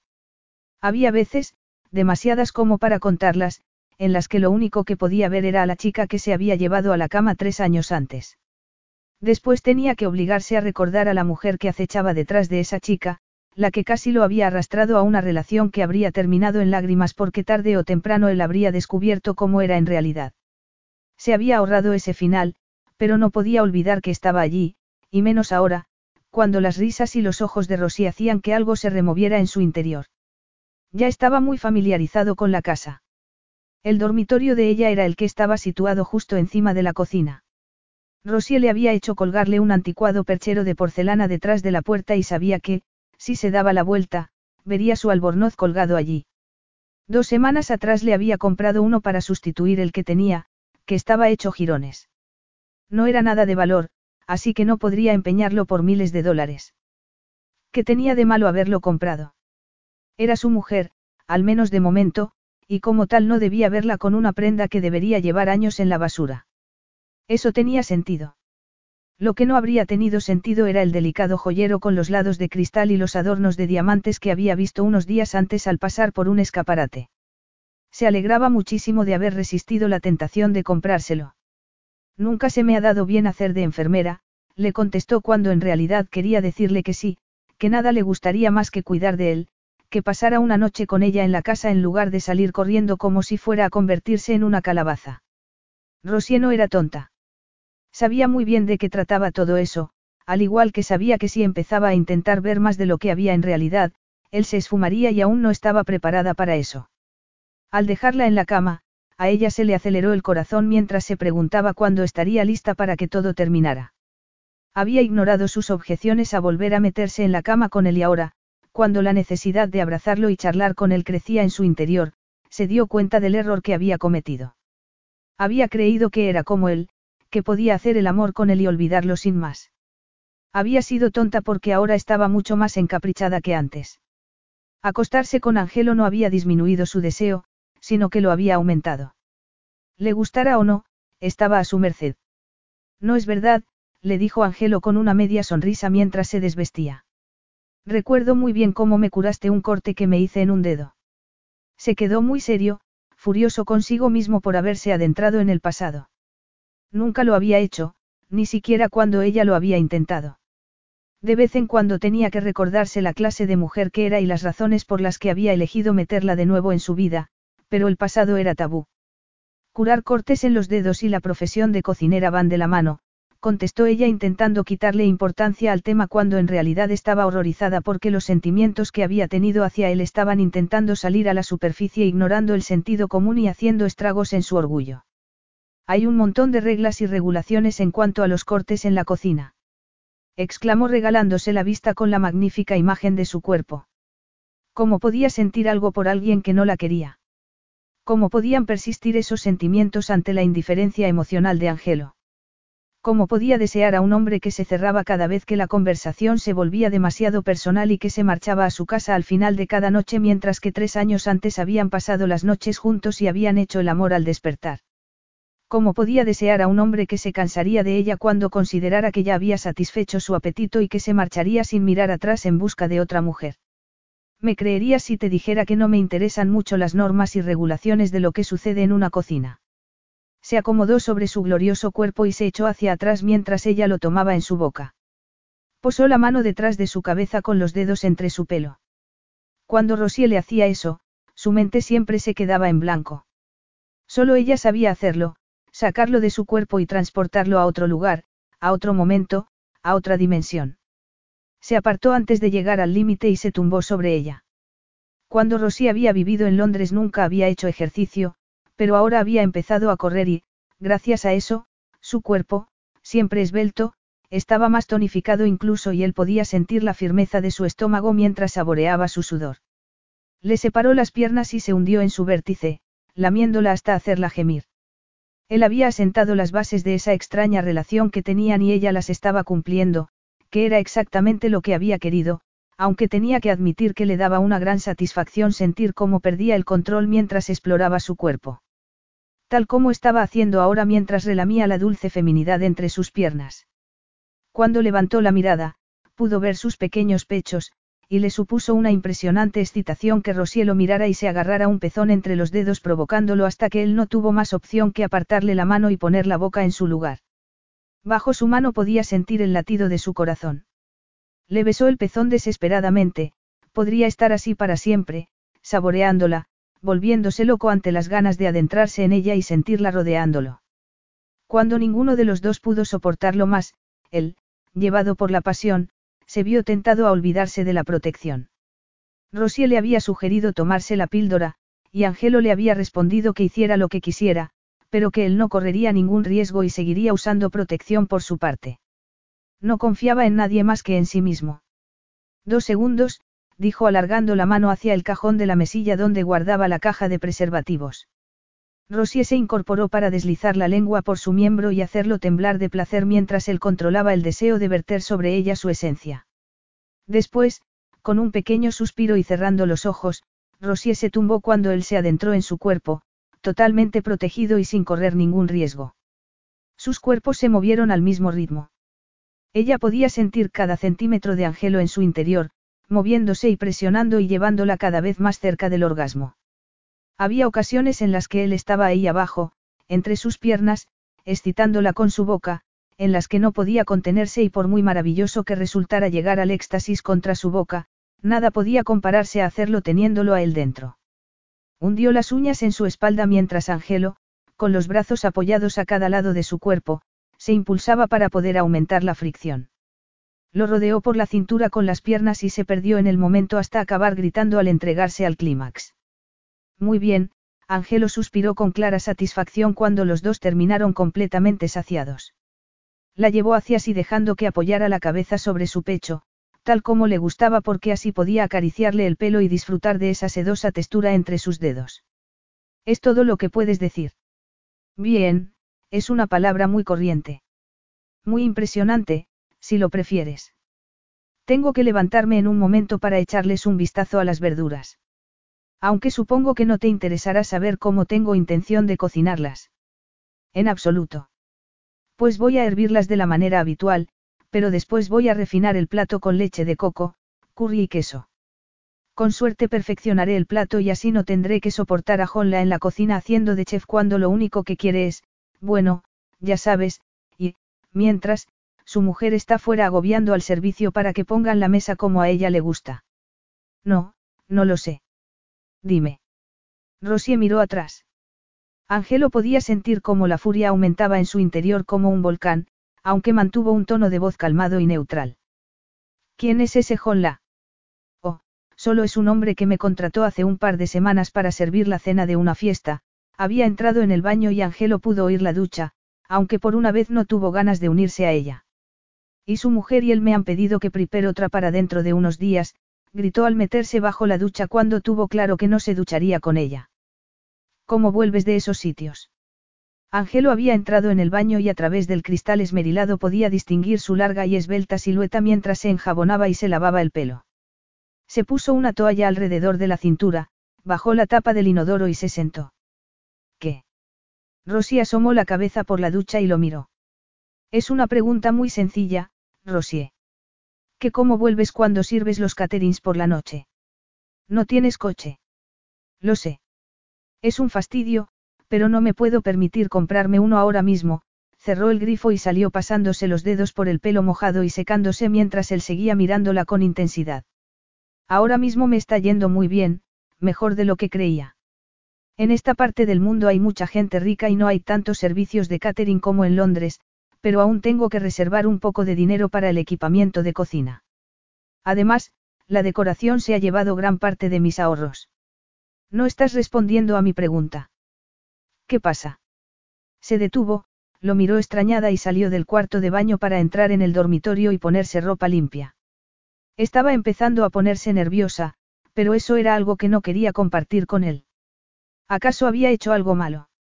Habían hecho el amor, había sido impresionante, pero Angelo no se había metido en la ducha como solía hacer ni le había recordado su insaciable apetito mientras les caía el agua encima. Y el modo en que estaba mirándola ahora. Se puso sus pantalones de chándal de espaldas a él para no tener que ver en su cara algo que no le gustara ver. Estaba poniéndose furiosa porque odiaba la impotencia que la invadía cada vez que pensaba en que Angelo fuera a ponerle fin a lo que tenían. ¿Qué te hace pensar que algo va mal? No soy idiota, Angelo. ¿Por qué te importa cómo voy o vuelvo del trabajo? ¿A qué viene esto? A menos que sea una tapadera para otra cosa. A menos que estés buscando un argumento para poder utilizarlo en mi contra y romper. Háblame de ese tal Jonla, se quitó la toalla, entró en la ducha y abrió el grifo del agua fría. No la miró al salir un minuto después para reanudar la conversación. Su mujer, Heine, y él fueron unos de mis primeros clientes. Viven a media hora de aquí en una de las casas de nueva construcción que hay junto al río. ¿A qué se dedica? Además de a intentar ligar contigo. Rosie empezó a entender lo que pasaba y abrió los ojos como platos. Estás, celoso. Has hecho algo de lo que tenga que estar celoso. Su expresión se ensombreció al mirarla. Le devuelves las caricias mientras te hace sugerencias sobre la mousse de chocolate. No pienso molestarme en responder a eso, cuando iba a salir de la habitación, él la agarró del brazo y la atrajo hacia sí. ¿A qué se dedica? Angelo, estás exagerando. Hace algún que otro comentario, pero nunca me ha tocado y si lo hiciera sabría cómo ocuparme de él. Y, además, ¿cómo puedes sugerir que haría algo con otro hombre? ¿Crees que estaría acostándome contigo sí, sí? Si existiera la más mínima posibilidad de sentir algo por otra persona. ¿No crees que en ese caso correría todo lo que pudiera para alejarme de ti porque sé que vas a hacerme daño? Si no me hubiera enamorado locamente de ti otra vez. Sí que. Si nada. Suéltame, Angelo. Voy a bajar a cocinar. Si quieres cenar aquí, bien, pero si vas a empezar a discutir conmigo por nada, entonces preferiría que te marcharas.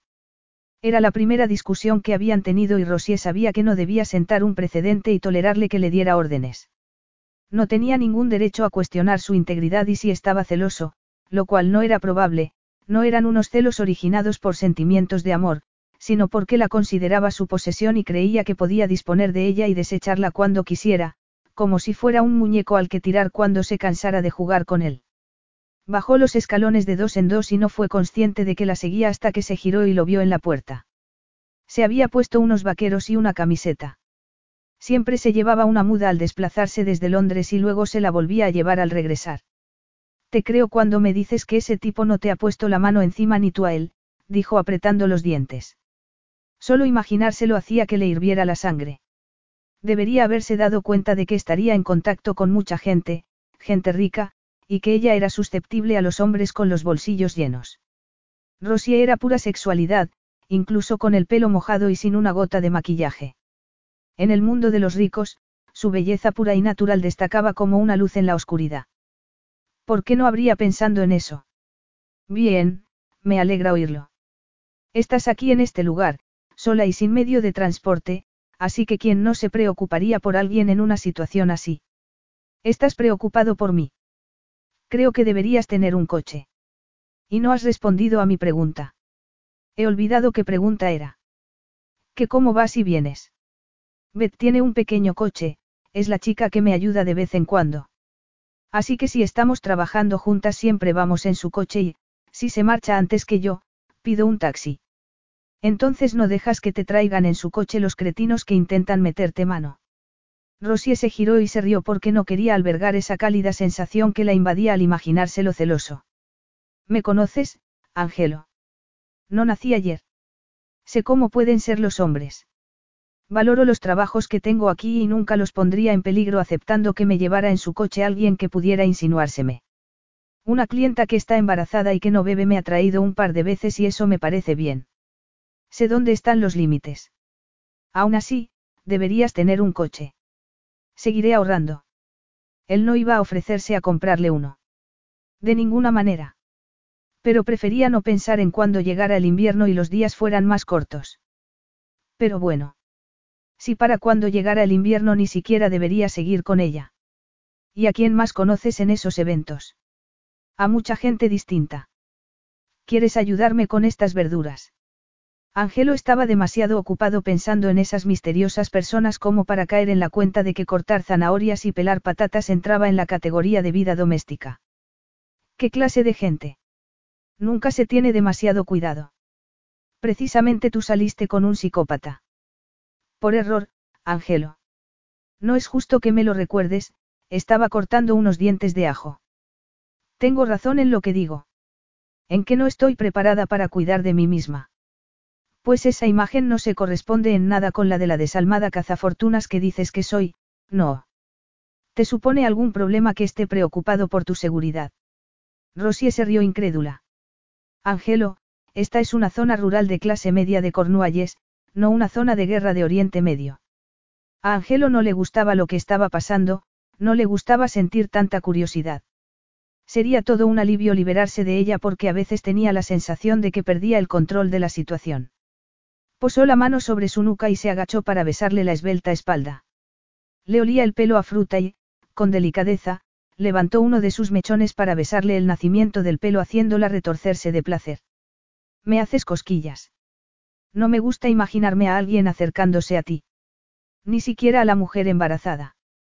Ya sabes lo que quiero decir. Conozco a gente. Es un trabajo social. Las mujeres ricas que quieren que se les sirva la cena suelen estar casadas con hombres ricos. Hombres ricos y viejos. Aún besándole el cuello, deslizó las manos bajo su camiseta y las subió lentamente hasta cubrir sus pequeños y perfectos pechos. Teniéndola de espaldas a él, rozó su cuerpo contra el suyo para que Rosie pudiera sentir su erección. Viejos y arrugados, Rosie tembló cuando Angelo rodeó sus pezones con los dedos. En un instante había olvidado todos los pensamientos negativos y, al momento, él metió la mano bajo la cinturilla elástica de su chándal y coló los dedos por debajo de su ropa interior para jugar con ella. Rosie gimió suavemente cuando sus dedos encontraron su punto más sensible. Estaba excitada y ardiente para él. Ambos estaban impacientes por hacer el amor, como si no hubieran acabado de hacerlo apenas una hora antes. Angelo le bajó los pantalones y la giró hacia él.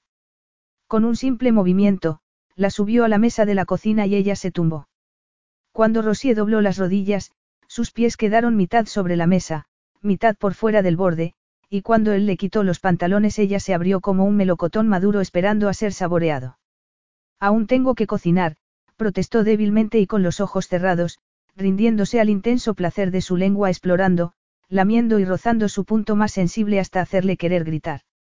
Angelo sabía a dónde llevarla antes de apartarse y, en esa ocasión, la llevó a ese lugar una y otra vez hasta que ella le suplicó que la tomara. Cuando finalmente apartó la boca para adentrarse en su cuerpo, estaba tan desesperado como ella. Enredó los dedos en su pelo y se hundió en su interior poderosamente, empujándola hacia atrás ligeramente, una y otra vez hasta que ella no lo pudo soportar y cedió al orgasmo.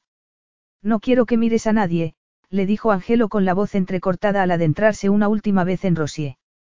Y no quiero que nadie te mire. No me gusta ni pensarlo. Me enfurece. Rosier quería gritarle que no podía mirar a nadie más que a él, pero se quedó en silencio y respirando entrecortadamente mientras Angelo se apartaba de ella. Se sentía débil como un gatito y tardó unos segundos en reaccionar e incorporarse para ponerse el pantalón. Seguía con la camiseta puesta, ni siquiera se habían desnudado del todo. Cuando por fin salió de su lánguido y placentero estupor, lo encontró mirando por la ventana de la cocina, totalmente rígido, y con los vaqueros aún desabrochados. ¿Qué pasa? No he usado protección. No sé qué ha pasado aquí, pero he olvidado tomar precauciones. Oh. Es mucho más que, oh. De acuerdo. Sé que te parecería un desastre que me quedara embarazada. Desastre es decir poco. Pero puedes dejar de preocuparte. Estoy segura al cien por cien, y lo estaba, aunque sabía que había llegado el momento de ocuparse de esa situación. ¿Cómo podía mostrarse celoso y desdeñoso al momento? ¿Cómo podían estar tan cerca amante y extraño? Cuánto la odiaba. Además, yo tampoco querría un embarazo, añadió fríamente. Cuando me quede embarazada, será con alguien con el que quiera pasar el resto de mi vida. Alguien que quiera pasar el resto de su vida conmigo, así que no tienes que decirme que sería mucho más que un desastre que la persona que me dejara embarazada fueras tú. Capítulo 8. ¿Qué esperabas? Que estuviera tan contento porque hemos olvidado tomar precauciones. Angelo se sentó en una de las sillas de la cocina. No hace falta que me lo recuerdes. Ya lo has dicho una vez. He captado el mensaje. Estás diciéndome que no piensas lo mismo, que querrías quedarte embarazada. Ya te he dicho que no, Rosier cerró de un golpe la puerta del horno y se limpió las manos en el delantal antes de quitárselo.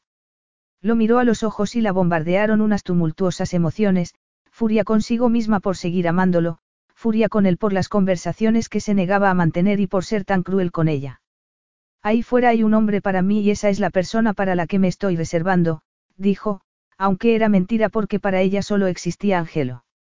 Si no recuerdo mal, yo era ese hombre no hace mucho tiempo.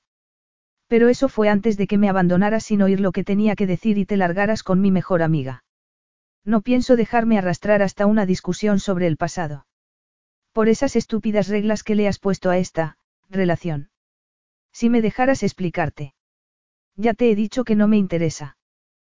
¿Por qué no? No fue solo porque vendieras las cosas que fui tan estúpido de regalarte, Rosier.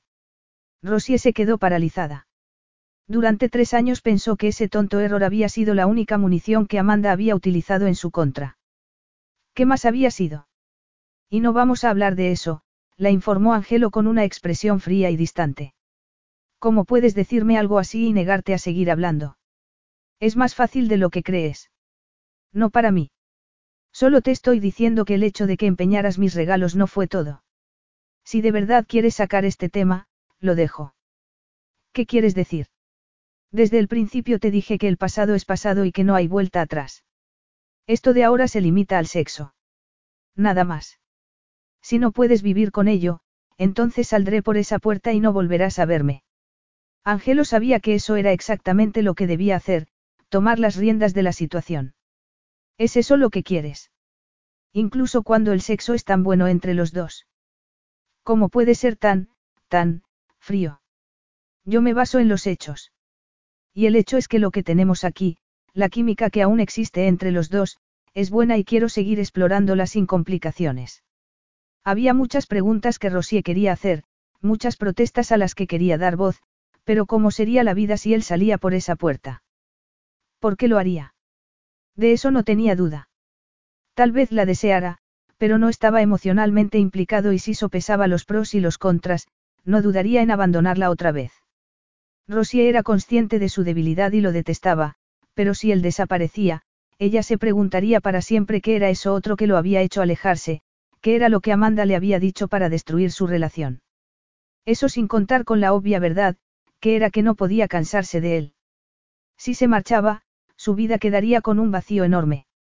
Además, las cosas cambiaban y algún día Angelo rompería su autoimpuesto silencio y le daría todas las respuestas que quería. No merecía la pena seguir adelante con la esperanza de que llegara a contarle todo y le diera la oportunidad de defenderse. Él lo daría todo por concluido una vez se hubiera hartado de acostarse con ella. Ella lo daría todo por concluido una vez hubiera oído lo que le faltaba por oír y hubiera podido explicar su punto de vista sobre lo que sucedió. Tengo que ver las verduras, dijo bajando la mirada para no ver el gesto de triunfo de Angelo. Sin embargo, cuando lo miró de soslayo no vio ninguna expresión de triunfo y él se limitó a acariciarle la cara en un gesto tan tierno que ella tuvo que contener las lágrimas. Angelo sabía que había ganado. Era suya. Se le podía llamar a eso una dulce venganza. Aunque, por extraño que pareciera, el concepto de venganza ya no era lo que tenía en la mente. Bueno, pues háblame de tus clientes. ¿Te pagan las facturas? Me va bien, le habló de sus días, de sus comidas, de algunos clientes peculiares, de todo lo que sabía que a él le interesaría, en contraposición con el asunto de su relación que sabía que no tenía intención de escuchar. ¿Y no echas de menos la ciudad? Le preguntó dándose cuenta ahora de lo mucho que disfrutaba oyéndola hablar. Echo de menos los bares y los clubs nocturnos, dijo riéndose ante la obvia mentira. Pues cuando te apetezca, no tienes más que ir a pasar la noche a Londres. Tengo un montón de apartamentos que podrías usar. Aunque, claro, tendrías que llevarme de acompañante, la ayudó a poner la mesa. Ya sabía dónde estaba todo. Sería una situación un poco incómoda, contestó Rosy al pinchar el pollo y las verduras de su plato. Perfecto, sin duda podría servirlo en el próximo evento. ¿Y si encuentro a mi chico ideal y tú me aguas la fiesta? Angelo sonrió, aunque semejante esfuerzo hizo que le doliera la mandíbula. Podría decirte lo mismo. Tienes una mujer ideal. Hay algunas cualidades que me gustan especialmente, respondió él antes de cambiar de tema. Estoy pensando en contratarte para servirme un caterín. ¿Por qué te parece que no voy a ganar suficiente dinero? Porque tus verduras son las mejores que he probado nunca. Estás de broma, ¿verdad? ¿Por qué te sorprendes tanto? No necesito que me ayudes. Angelo se preguntó cómo reaccionaría si se enterara de que ya lo había hecho. Serían unas cien personas. Podrías hacerlo. Cien. Son demasiadas. A Rosier se le iluminaron los ojos y empezó a planear menús en su cabeza. Ese voto de confianza significaba mucho para ella porque Angelo nunca se habría planteado contratarla si no valorara su comida. Tendré que contratar a, al menos, tres chicas para que me ayuden con tanta gente. Querrás que te busque también camareros. El lote completo. Hablaremos del dinero cuando planifiques el menú y me lo enseñes. ¿Dónde sería? Aún no has visto mi casa, ¿verdad? Sabía que no estaba ciñéndose a sus propias reglas porque desde el principio se había dicho que no la llevaría a su mansión, a pesar de estar a un tiro de piedra de la casita de campo. Había decidido que sus codiciosos ojos no contemplarían ni su grandeza ni los objetos tan valiosos esparcidos por toda la casa. No, ni siquiera he pasado por allí, y había evitado hacerlo precisamente para que él no pensara que estaba interesada en su casa. Angelo se contuvo de darle la mordaz réplica. ¿Y cuándo tienes pensado hacerlo? Ya hablaremos de los detalles más adelante. Ahora mismo necesito quemar todas las calorías de la cena. Ha sido una cena con muy pocas calorías. Estoy experimentando con opciones sanas y alternativas bajas en calorías. Fascinante. Tal vez no para ti, porque tú no necesitas perder peso. ¿Es esa tu forma de decirme que soy un espécimen perfecto? Puedo darte algunas tarifas ahora mismo aunque, claro, te redactaré un presupuesto. Por encima de todo, Rosie quería demostrarle que ya no era indispensable en su vida, no como antes y que, aunque en el terreno físico se dejaba poner en sus manos, en todos los demás aspectos era una mujer independiente. Y precisamente por eso 15 días más tarde lo tenía todo listo y a la espera de transporte en la víspera del gran día. No sabía qué esperar, pero sabía que allí habría mucha gente ansiosa por asistir al evento del año. Estaba esperando a Beth, su principal ayudante y ahora también amiga, cuando oyó el sonido de unos coches acercándose a su camino de entrada, un viejo cuatro latas y un elegante deportivo plateado. Abrió los ojos de par en par al ver a Angelo salir de la vieja chatarra con dificultad. Increíble. Mi deportivo es del tamaño de una caja de cerillas y, aún así, no salgo de él como si tuviera las piernas rotas por tres sitios. ¿Qué está pasando? Era una preciosa tarde de verano con un cielo perfectamente azul. 200 libras, le dijo acercándose a ella mientras su chofer seguía dentro del deportivo. Me han devuelto un pequeño favor. No te entiendo. El vehículo parecía más una furgoneta pequeña que un coche. Vas a servir mi catering y yo tengo tu coche. Y no te molestes en darme las gracias. Como te he dicho, no me ha costado casi nada, pero me han dicho que el motor está como nuevo y que marcha bien. La dueña era una mujer muy cuidadosa. ¿Me lo has comprado? Asegúrate de que mañana la casa se quede como estaba y puedes considerar el coche como parte de tus honorarios, además de la tarifa por hora que hemos fijado por tus servicios. Rosy abrió la boca para rechazar su regalo, para decirle que no aceptaría el coche, pero le sería muy útil y, además, le gustaba, parecía un coche con carácter. Sonrió y caminó a su alrededor vacilante, deslizando la mano sobre un lateral y asomándose para ver el anticuado salpicadero de nogal y la palanca de cambios tan rara a la que tendría que acostumbrarse. La satisfacción que invadió a Angelo al observarla fue inmensa. ¿Cómo se podía entender que los regalos tan caros que le había hecho en el pasado, y que ella después había empeñado, no hubieran llegado a despertar en ella semejante y genuina expresión de agradecimiento? Por un momento deseó oír todo lo que tenía que contarle y que se había guardado, pero entonces recordó la otra razón por la que se había alejado de ella y prefirió no ceder ante la peligrosa curiosidad. Es maravilloso. Gracias. Si se rompe, te las apañas tú. Yo no arreglo coches. Ha sido todo un detalle, le sonrió. Sabría Angelo lo mucho que suponía para ella que hiciera algo así, que ocultara su hostilidad no solo bajo las sábanas de una cama. Te espero en casa sobre las seis, le dijo Angelo con brusquedad y metiéndose en el asiento del copiloto de su deportivo. Y no tardes. No tolero retrasos a mis empleados. Estaba allí a las cinco y media, y a las seis y media la cocina desprendía los fragantes aromas de los platos que estaba cocinando. En la enorme isla central, había platos y más platos de crudités listas para servir. A las siete, los primeros invitados empezaron a llegar y ella dio lo mejor de sí para que, tal como Angelo le había exigido, la comida estuviera perfecta y el servicio fuera impecable. Sin embargo, no pudo evitar sentirse frustrada y decepcionada ante la indiferencia de Angelo, que en ningún momento mostró interés por lo que estaba haciendo ni se dirigió a ella, sino que se centró en charlar con los poderosos hombres de negocios que habían acudido al evento y en comer canapés mientras conversaba con las mujeres que lo rodeaban como si fueran abejas yendo a la miel. A las once empezó a pensar que se había ganado con creces el coche que le había regalado, Nunca antes había servido una cena para tanta gente, pero estaba claro que se podía triunfar con trabajo duro y un menú inteligente además de delicioso y sencillo. Había contratado un equipo de camareros para que estuvieran rellenando las copas constantemente y había buscado a un cuarteto de jazz que supusieron un hermoso añadido a la velada. Incluso había sido la responsable de la elegante y sutil iluminación de la casa. Y él se había molestado en darle las gracias. En acercarse a felicitarla por sus esfuerzos. Claro que no. Había estado demasiado ocupado. Molesta, decidió ir a buscarlo al ver que era medianoche y que la fiesta no tenía pinta de ir a terminar. Tenía que hablar con él sobre cómo harían la limpieza, estaba claro que no podían quedarse allí esperando hasta que el último invitado quisiera marcharse. En la parte trasera de la mansión unas antorchas iluminaban los jardines que, a pesar de todos los años que Angelo había estado ausente, habían sido mantenidos por toda una tropa de expertos jardineros. Apenas había podido apreciar su inmensidad y su esplendor ya que en cuanto había llegado, había tenido que ponerse manos a la obra. Y ahora que tenía un momento, sin embargo, no podía admirarlos porque no podía apartar la mirada de Angelo, que estaba en la penumbra apoyado contra la pared y junto a una mujer menuda y curvilínea. Su lenguaje corporal lo decía todo. Se quedó pálida mientras seguía mirando, y mirando, hasta que él alzó la vista lentamente y la vio. Vaciló. No estaba seguro de por qué se había dejado convencer por Eleanor French, la poderosa abogada a la que acababa de conocer, para, salir a tomar el aire. ¿Qué había pretendido al hacerlo? Demostrarse que podía sentirse atraído por otras mujeres y que el poder que Rosier tenía sobre él no era más que una ilusión.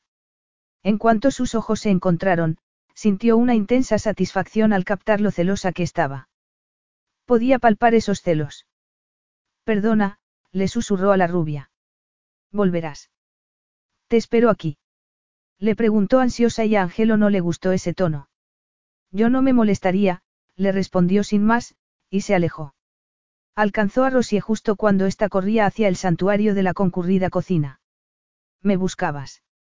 La llevó a una de las habitaciones más pequeñas que no se habían abierto para la fiesta. Rosie estaba que echaba humo. ¿Quién era esa mujer?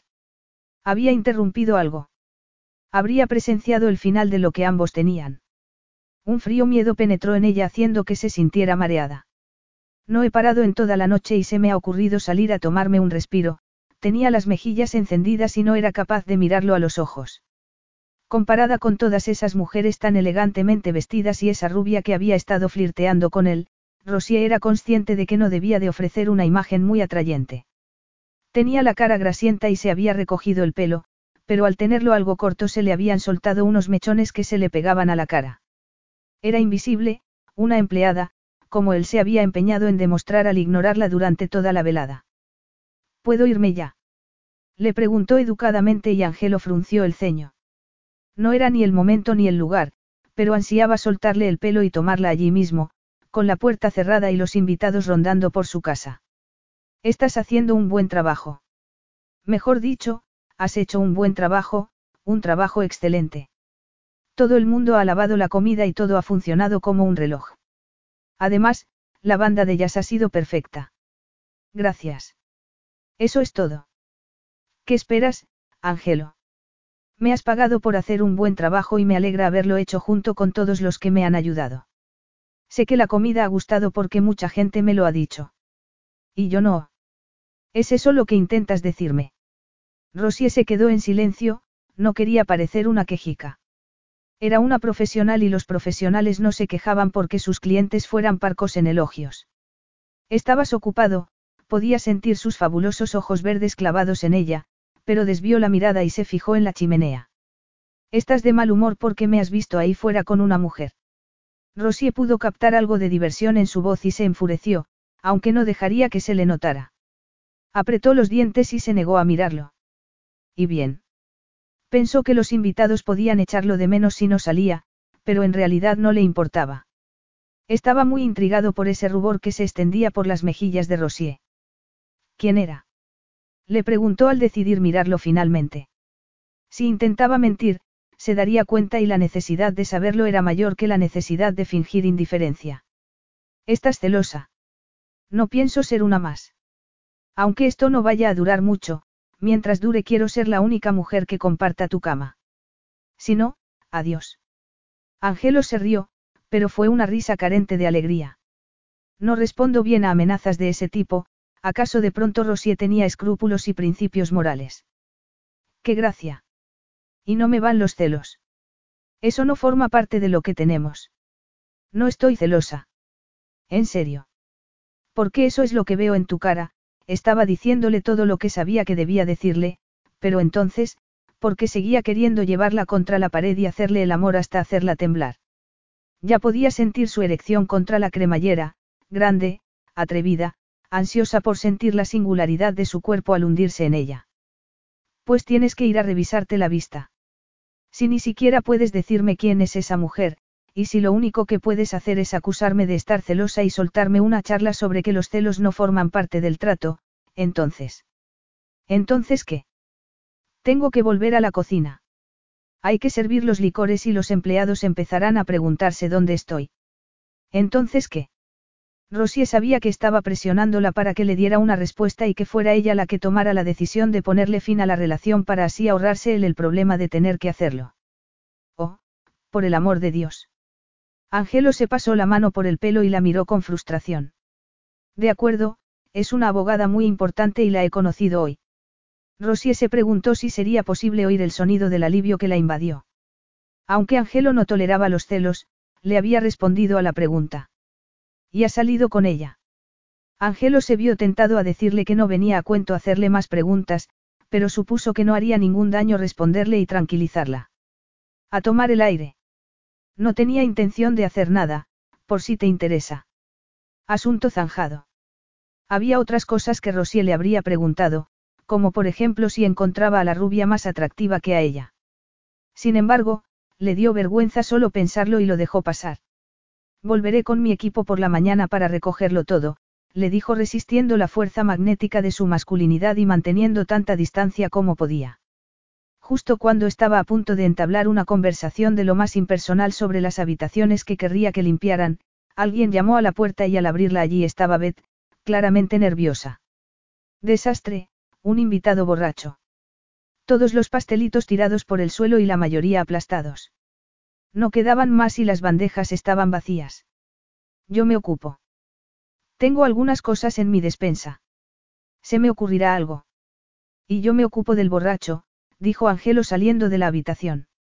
Nadie se fijó en los tres ni hizo ningún comentario sobre qué estaría pasando, eso era lo bueno de las fiestas de esa clase, en las que todos estaban tan desinhibidos que no se paraban a cuestionarse nada de los demás, ni de las idas y venidas de cliente y empleada. Rosie pensó que a su padre le habría encantado esa fiesta y seguro que él jamás se habría caído sobre una pila de pastelitos. Lo suyo había sido más la melancolía romántica. Tengo cajas de galletas y otras cosas en la balda de arriba de mi despensa, le dijo a Angelo en el coche de este mientras recorrían la breve distancia que separaba la mansión de su casita. Justamente por eso te merecías ese cuatro latas. Espera aquí, le dijo bajando del coche. No tardaré ni un minuto. Pero cuando habían pasado casi veinte y aún no había salido, Angelo, impaciente y algo asustado, entró en la casa. Capítulo 9. La encontró en el salón acurrucada en el sofá y con la lamparita encendida. ¿Qué pasa? Le preguntó deteniéndose en seco en la puerta y mirándola, casi hipnotizado. Rosie lo miró y pensó en cómo las circunstancias podían alterar el curso de la vida de la gente. Si nunca hubiera ido a Londres, si no hubiera trabajado en el bar aquella noche, si Mandy no le hubiera dejado la casita de campo, si no se hubiera puesto en contacto con Ian en un momento de debilidad, los, sí, podían acumularse en una lista interminable. Y encendió la luz del techo y en ese momento pudo ver que estaba pálida como la cera y con un montón de papeles y chillonas piezas de bisutería sobre el regazo. Se acercó enseguida a ella. ¿Qué es todo esto? Has olvidado que hay una fiesta a la que deberíamos volver. Beth se ocupará de todo, dijo Rosía sintiendo hacia las latas de chocolate y cajas de galletas apiladas junto a la puerta. Todo lo que necesitas está ahí. Ella ya sabe qué hacer. Es muy creativa, se las arreglará. No estoy pagando a Beth para que se ocupe de mi Catherine.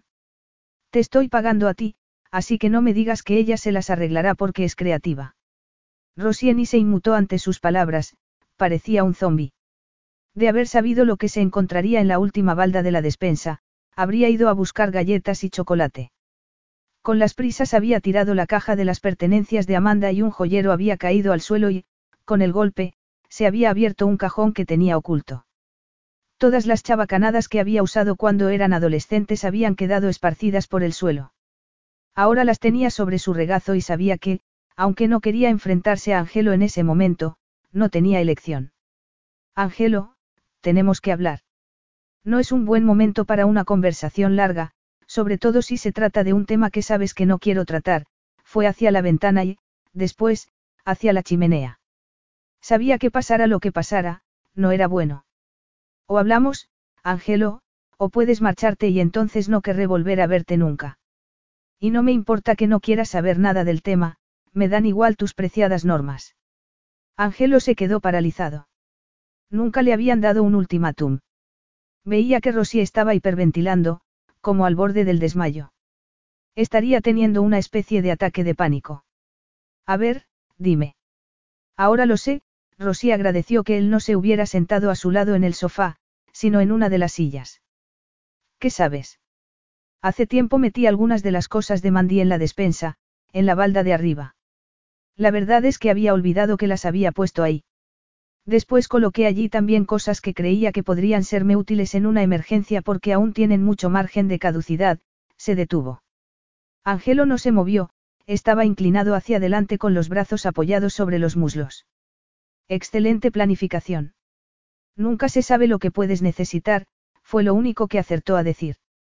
Beth debe de estar a punto de llegar para llevarse las cosas a la casa, así que no tienes que preocuparte de que tus amigos y colegas vayan a echar de menos algo que comer con los licores y el café. ¿Te parezco un hombre que se preocupe por eso? ¿Crees que me importa si Henry, del bufete judicial, tiene algo con lo que acompañar su café o su copa de oporto? Me has pagado por un trabajo y voy a asegurarme de que se cumple. En ese momento llegó Beth. Se la veía preocupada, que habría comido Rosier. Y qué valiente había sido al aguantar toda la noche sin quejarse. En cuanto a qué pensaría sobre su relación con Angelo, esa chica era tan noble que ignoraría cualquier sospecha y solo vería a un cliente ocupándose de la mujer que tenía contratada porque había sufrido una intoxicación alimenticia. Se ha roto una de las cosas de Mandy, continuó Rosier cuando Beth se marchó apresurada. Un joyero. La primera vez que lo vi ni siquiera sabía que tenía un cajón oculto. Abrí la tapa, eché un vistazo y lo guardé. Sé que no nos hablábamos, pero ver sus cosas me trajo muy buenos recuerdos y no quería librarme de sus objetos más personales. No sabía qué iba a hacer con ellos, pero... Pero...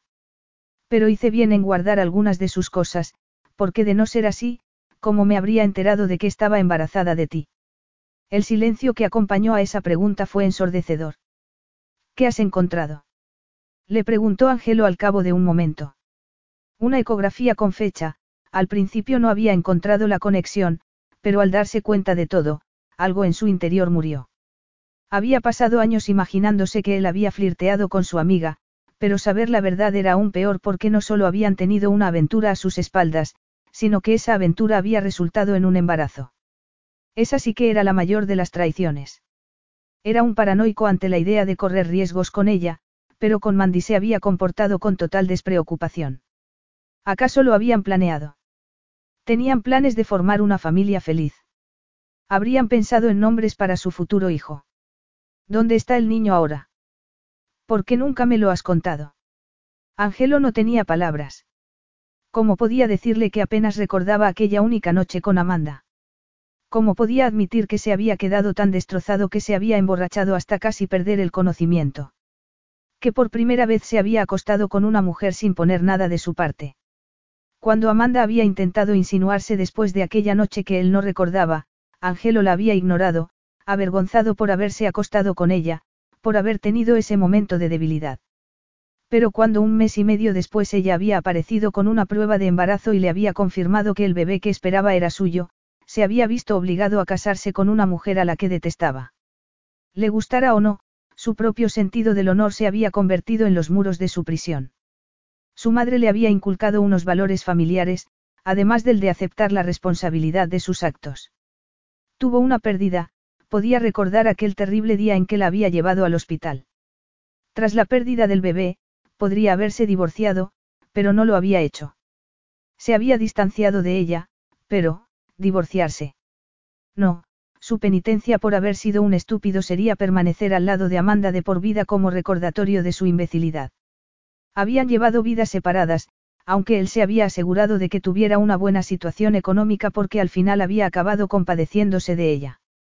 Lo siento, murmuró Rosier porque, independientemente de lo que hubiera pasado, perder a un hijo habría sido terrible. ¿Cuánto, cuánto tiempo llevabais teniendo una relación a mis espaldas, Ángelo? Él sabía que era su única y última oportunidad de contarle la verdad, pero podría. Al fin y al cabo, Rosy había sido tan oportunista como su amiga. Iba a humillarse ahora confesándole lo mucho que le había dolido su traición. De pronto, invadido por el orgullo, se preguntó qué estaba haciendo allí y en qué había estado pensando para retomar la relación con ella. Bueno, pues ya sabes la verdad, dijo, y se levantó. Te casaste con ella porque estaba embarazada. La, la querías. No voy a hablar de esto. Es todo lo que tienes que decir, Ángelo. ¿Que no vas a hablar de esto? Solo quiero saber qué pasó. Creo que me lo debes. Yo no te debo nada. ¿Cómo puedes decir eso? Hemos estado acostándonos, Rosier. ¿Desde cuándo le debo algo a una mujer con la que me he acostado? Una mujer que no significa nada para mí. Las explicaciones se reservan para la gente que nos importa. Reunió fuerzas para enfrentarse a la desagradable sensación que lo estaba recorriendo. Así era como tenía que actuar. Nunca debería haber retomado la relación con ella ni haber pensado que se libraría de la atracción que sentía metiéndose en la cama con ella. Rosie lo vio apartarse con esa gélida expresión. Ojalá nunca hubiera encontrado esa dichosa ecografía, aunque en el fondo sabía que siempre era mejor saber la verdad y enfrentarse a ella. Qué ilusa había sido al pensar que él le abriría su corazón y le daría la oportunidad de defenderse. De verdad había creído que eso podía llegar a pasar. O había seguido alimentando su amor y adicción por él porque en el fondo había esperado que algún día Angelo descubriera que se había enamorado de ella. Se dio a la bebida porque perdió al bebé. Te repito que no voy a hablar de esto, Angelo comenzó a ir hacia la puerta. Tengo que volver a la fiesta. ¿De verdad te vas a ir? ¿Qué más hay que hablar? Tienes razón. Nada, Rosie se levantó con las piernas temblorosas. Creo que deberías dar esto por zanjado. No quiero tener nada que ver contigo, se avergonzó de la pausa que hizo tras ese comentario porque sabía que, como una cobarde, estaba dándole una última oportunidad de decir algo y salvar la situación. Siento mucho no poder ver el trabajo terminado, pero mañana iré a hacer la limpieza y recogerlo todo. Olvídalo. Haré que mi gente se ocupe. Me has pagado para hacerlo. He dicho que lo olvides. En ese caso, te gustaría que te devolviera el coche. Porque fue parte del pago con tal de que tu casa quedara en perfecto estado. Considéralo un regalo de despedida por los servicios prestados. Y he de decir que esta vez me ha salido mucho más barata. Rosie no se lo pensó y lo abofeteó. Lo hizo tan fuerte que se hizo daño en la mano, pero le vino muy bien para liberar la rabia que bullía en su interior. Si hubiera podido golpearlo de nuevo, lo habría hecho. Angelo se frotó la cara, pero ni pestañeó. Tal vez sabía que se lo merecía. La próxima vez que sepas de mí será mediante mi abogado. Quiero vender mi casa lo antes posible. Haré que certifiquen los límites de separación de las propiedades lo antes posible. Si no impugnas mi decisión, será cuestión de semanas. Bien, ya lo estaba echando de menos, ya se estaba preguntando cómo sería vivir sin él.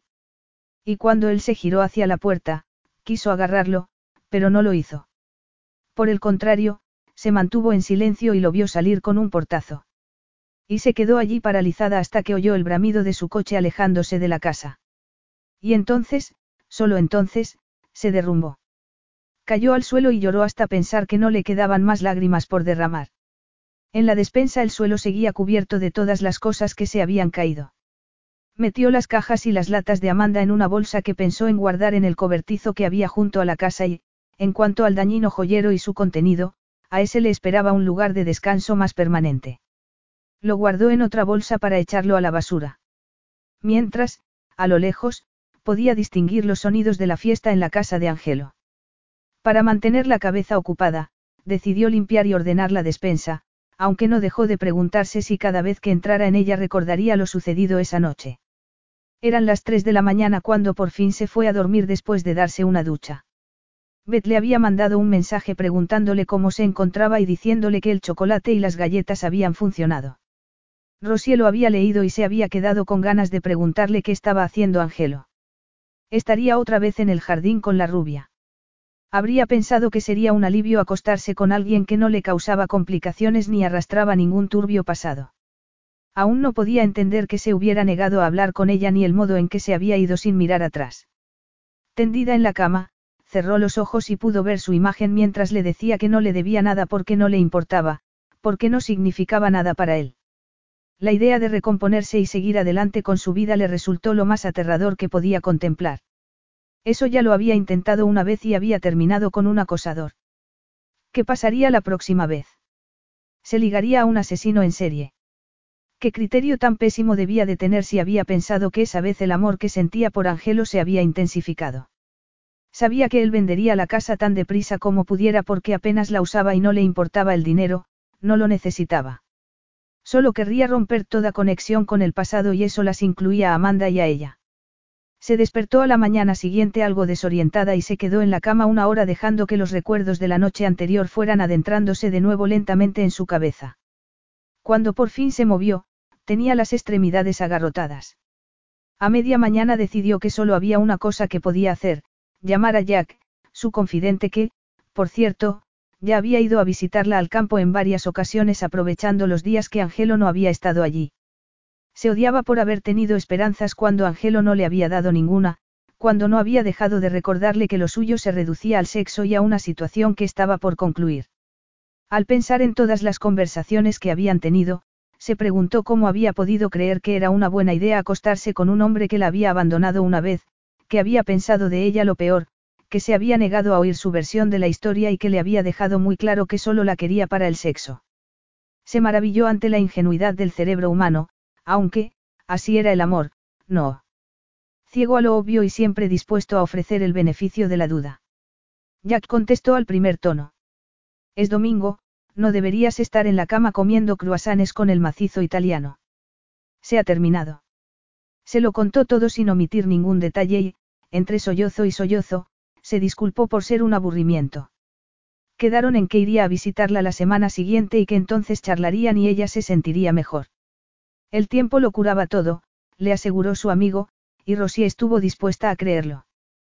Tal vez era mejor que todo terminara así porque ya no recordaría la relación con nostalgia, sino con rabia, y la rabia podía ser una gran amiga a la hora de olvidar las cosas. Angelo miraba su teléfono móvil con indiferencia. Sabía quién lo llamaba porque tenía el número grabado, Eleanor French. Una semana antes, el día después de haber concluido para siempre su relación con Rosier, había cometido el error de dejar que la rubia pensara que tenía una oportunidad con él. Angelo tenía otra cosa en mente, los límites de la propiedad. Les había dicho a sus abogados que hicieran algo lo antes posible, no le importaba cuánta tierra pusieran a nombre de Rosier, lo único que quería era que fuera rápido para poder vender la casa. Ya tenía el documento final delante, sobre su mesa, junto al teléfono que no dejaba de vibrar. Eran las siete y media de un viernes. Podía elegir entre echarle un vistazo a un documento legal sobre una propiedad que ni quería ni necesitaba y que cortaría para siempre cualquier vínculo entre él y una mujer que tampoco quería ni necesitaba más, o someterse a otra cita con la piraña rubia. Se disculpó ante la rubia, en esa ocasión sin dejar la puerta abierta a otras posibles citas, y comenzó a leer el documento. La visita de Jack le vino muy bien. Era alegre y optimista, decía lo correcto y se ponía de su parte sin cuestionarla. Tal como había hecho tres años antes. Sin embargo, ella había dicho que era la única culpable de la situación tal vez porque estaba tan ocupada pensando en todas las cosas brillantes que tenía Angelo que no podía centrarse en lo malo que tenía. Sí, era un cretino por haberla utilizado, pero no había permitido ella que la utilizara. No había sido sincero al no dejar de recordarle que no esperara nada a largo plazo. No se había negado a compartir situaciones que consideraba demasiado familiares, a pesar de haber acabado haciéndolo sin darse cuenta. Era el hombre más fascinante, complejo y exasperante que había conocido. Mientras Jack arrancaba su coche el domingo por la tarde preparado para partir, ella solo quería sacarlo por la puerta y hacerle prometer que nunca la dejaría, al menos no hasta que se hubiera recuperado del todo. Entonces tienes trabajos contratados. Rosy asintió. No podía haber esperado mejor forma de promocionarse que la fiesta que había celebrado Angelo. Tenía una lista de personas interesadas en su catering, desde cosas pequeñas como fiestas de niños, hasta una celebración de fin del verano en el ayuntamiento. Y por fin hemos terminado de plantar tu pequeño huerto. Sí, lo habían hecho. Cultivarlo le daría algo que hacer cuando se acercara el invierno y los días fueran más cortos. Además, te has unido a ese club de lectura. Algo más con lo que entretenerse de vez en cuando. Eso sin mencionar que te has ofrecido a dar clases de cocina en la escuela local. Sí. ¿En cuántas actividades más podía implicarse una persona? Ya que había sido genial animándola. Pues volveré el viernes, de acuerdo. No tienes por qué. Tengo que asegurarme de que cuidas bien de esa huerta. Se marchó haciendo sonar el claxon y despidiéndose con la mano. Después, Rosy entró en su casa. Algo más arriba del camino y, a punto de girar a la izquierda para entrar en la larga avenida que conducía a su mansión, Angelo no pudo evitar oír el sonido del claxon. Aminoró la marcha. El coche que iba hacia él solo podía salir de la casita. La curiosidad lo hizo mirar al conductor y vio al chico de ojos azules y melena rubia recogida en una coleta. Lo invadió una sacudida de furia. Así que resultaba que el pasado no estaba tan enterrado como a ella le habría gustado fingir. No se había preguntado varias veces qué había pasado con el chico rubio de ojos azules. No debería haber hecho ese viaje nunca. Podía haber dejado que sus abogados se encargaran de llevarle el documento a Rosier para que firmara el consentimiento necesario para sellar el acuerdo de los límites de la propiedad, pero no, sin pensarlo se había metido en el coche para ver con sus propios ojos dónde estarían esos límites. ¿Qué había esperado sacar, además de malgastar gran cantidad de gasolina? Lo que seguro que no se había esperado era quedarse sentado detrás del volante consumido por la furia. Lo que haría sería ir a su casa, evaluar los cuadros y adornos que reubicaría en sus otras propiedades y darse una vuelta por la tierra para confirmar que estaba de acuerdo con los límites propuestos en los documentos. Y lo que no haría bajo ningún concepto sería ir a la casa de campo y reabrir otro debate con una mujer de la que por fin se había librado. Una mujer a quien no le debía nada.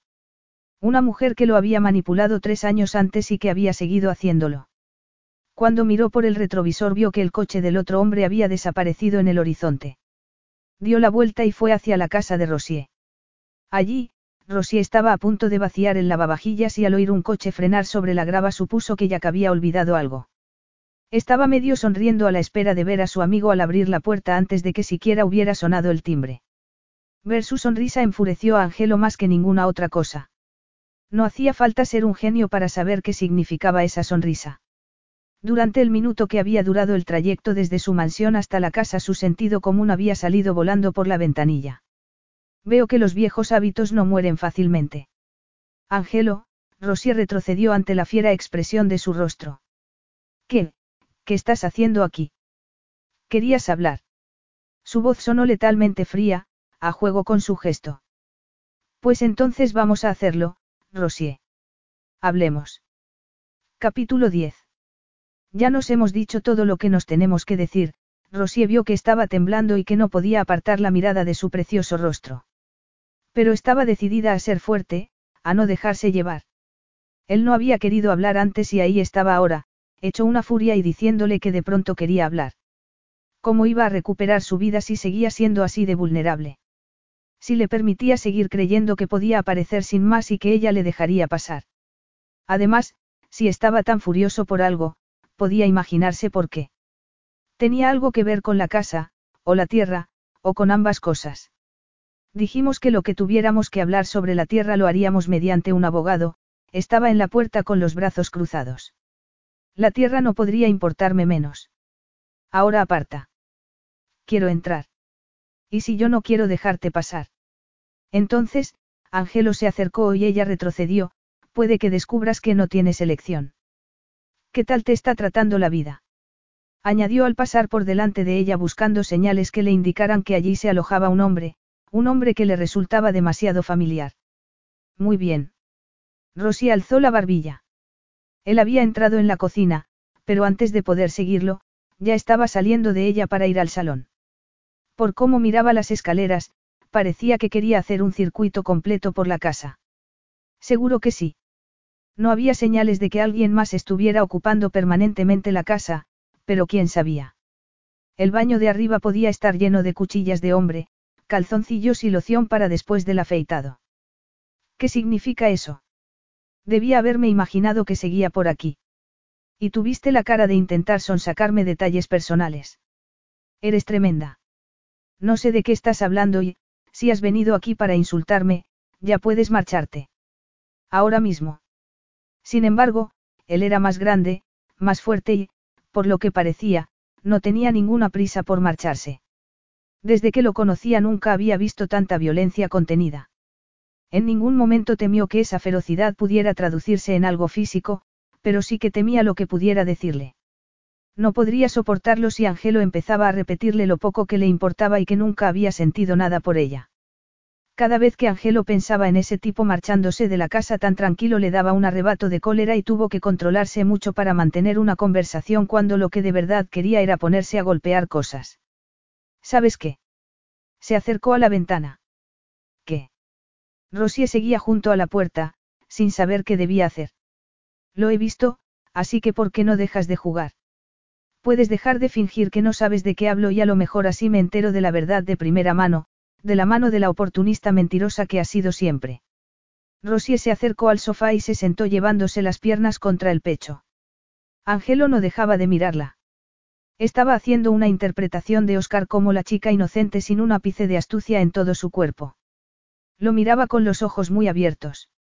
Las cazafortunas solían vestir ropa sexy y llevar unos cuantos botones desabrochados, pestañas postizas y los labios siempre pintados de un intenso rojo. Sin embargo, ella nadaba contra corriente, incluso cuando la había conocido en aquel bar. Era esa la razón por la que había quedado prendado de Rosier. Ahora llevaba su peto desteñido, una camiseta debajo, y unos gruesos calcetines. De verdad que no sé de qué estás hablando, Ángelo. Pelo rubio recogido en una coleta. ¿Te suena de algo? ¿Te refieres a Jack? A Angelo lo enfureció que lograra mantener esa mirada de perplejidad a la vez que confesaba la continua presencia de un hombre en su vida. ¿Vas a decirme que no ha estado aquí? ¿Que no ha pasado el fin de semana en tu casa? Podía oír los celos en su voz, pero no le importó. Sí, ha pasado aquí el fin de semana. ¿Qué pasa? Me das asco. Te doy asco. Ha estado en tu vida todo este tiempo. Debí imaginar que no habías llegado a dejarlo nunca. Dejarlo. Ahórrate esa cara de inocente. Se apartó de la ventana con los puños apretados y fue hacia ella. Sabes muy bien de qué hablo. Estabas viendo a ese hombre a mis espaldas hace tres años y ha seguido haciéndolo esta vez. ¿Qué jugada escondéis bajo la manga? Viendo a Jack. Sí, he estado viendo a Jack.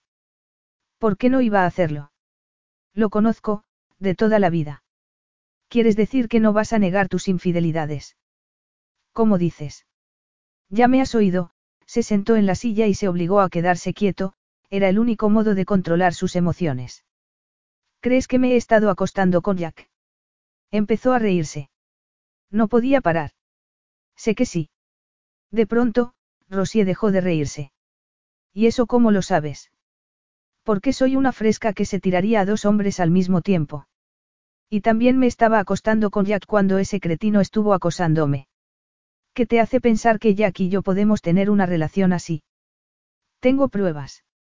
Eso es imposible, Rosie tenía la extraña sensación de haberse adentrado en un universo paralelo en el que ya nada tenía sentido. Fotos, Rosie. De ti, de él. Abrazados, riéndoos, él mirándote. Rosie podía oír los celos en su voz y, por primera vez, vio a un angelo vulnerable. Algo dentro de ella se removió y lo único que quiso fue abrazarlo hasta que esa oscura expresión de abatimiento desapareciera de su rostro. ¿De dónde sacaste esas fotos? Le preguntó con calma. Angelo se pasó una temblorosa mano por el pelo. Tu amiga me las enseñó. No existe el honor entre ladrones. Oh, Mandy, murmuró Rosier. Miró a Angelo, que inmediatamente dijo. No pienses que vas a salir de esta diciéndome que todo lo que vi fue una sarta de mentiras. Claro que Jack y yo nos estábamos abrazando y también puedo decirte dónde se sacaron esas fotos. Rosier se levantó, agarró una banqueta y fue hasta el sillón donde él se había sentado. Es una larga historia y digamos que Amanda tomó la verdad y la retorció para lograr sus propósitos. Te escucho. Lo que empeñé, las joyas, respiró hondo. Lo hice por Jack. Por fin sale a relucir la verdad, a Angelo le apetecía una copa, algo fuerte, igual que aquella vez tres años atrás, cuando había visto los recibos de las joyas y las fotos y todo su mundo se había derrumbado. Quería decírtelo, pero me daba vergüenza. Cuando los tres decidimos irnos a Londres, ya que estaba pasando por una etapa muy mala. Angelo estaba empezando a hartarse de oír el nombre de ese tipo, aunque sabía que estaba obligado a escucharlo le gustara o no. Por fin estaba comprobando lo que era una tortura.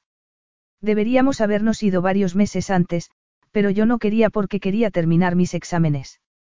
Les dije que se fueran ellos primero, pero me dijeron que me esperarían. Y, mientras tanto, a Jack le dieron una paliza y estuvo a punto de perder la vida. No te sigo.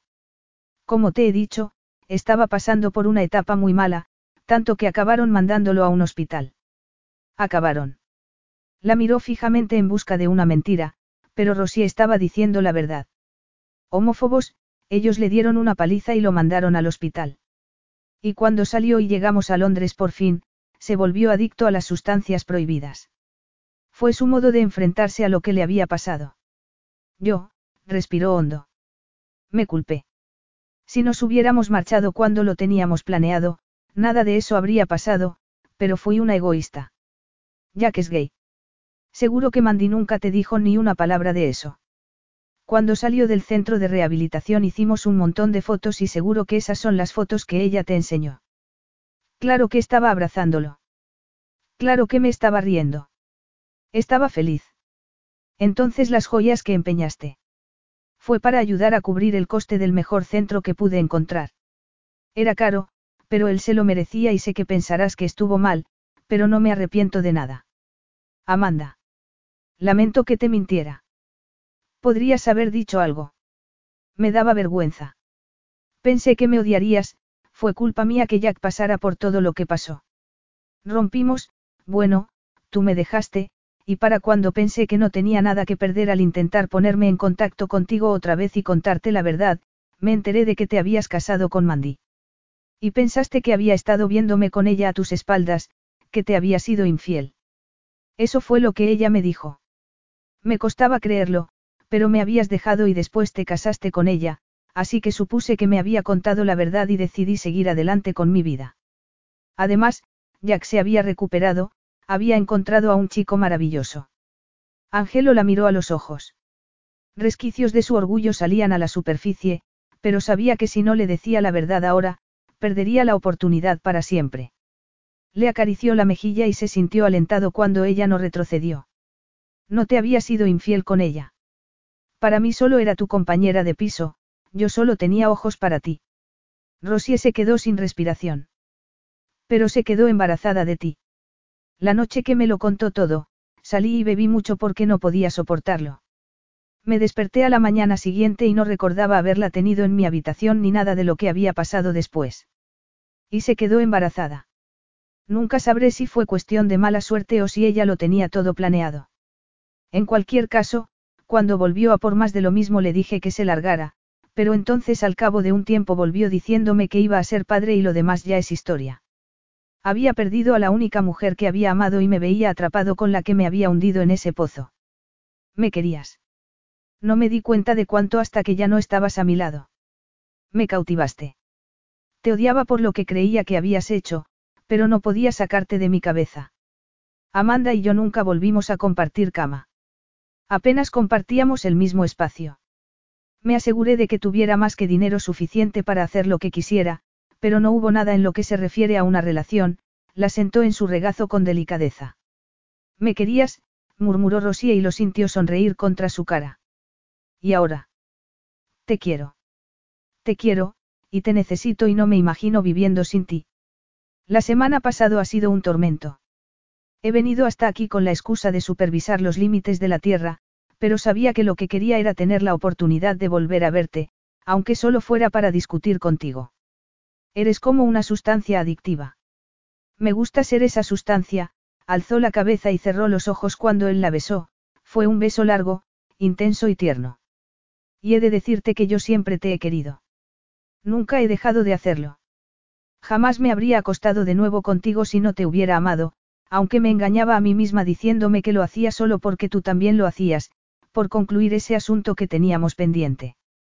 Yo no me divorcié de Amanda porque no quería olvidar mi curva de aprendizaje, agarró el tirante de su peto y se lo colocó sobre el hombro delicadamente. Supuse que jamás volvería a cometer el error de casarme otra vez, así que de qué me servía divorciarme. Pero me equivocaba.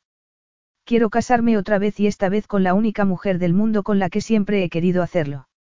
Y sé que debería ponerme de rodillas y pedírtelo, pero me resulta muy agradable tenerte sobre mi regazo. Así que, Rosie, ¿quieres casarte conmigo? Rosie se tomó unos segundos para saborear el sonido de esas palabras. Era algo que nunca, jamás, había pensado que oiría. Es lo que más deseo, le rodeó el cuello con los brazos y lo besó en la línea de la mandíbula. Entraste en mi vida y me enamoré de ti, y eres la única persona con la que podía imaginarme compartiendo el resto de mi vida. Incluso cuando no dejabas de decirme que lo nuestro solo era sexo, yo seguía fantaseando con que algún día verías las cosas de otro modo. Sabía que era una debilidad por mi parte, pero no podía imaginarte fuera de mi vida. Era como si me hubiera pasado tres años intentando olvidar que existías, y entonces, en cuanto volví a verte, tuve que vivir con el hecho de que, sin ti, yo no existía. Y serás la madre de mis hijos. Su mano encontró la cálida curva de su vientre bajo la camiseta y siguió acariciándola hasta deslizar la mano y colarla bajo su sujetador y cubrir su pecho. No hay nada que pudiera querer más. Te quiero tanto, Ángelo. Ha sido un viaje largo y muy duro y no te dejaré escapar nunca, jamás. Fin.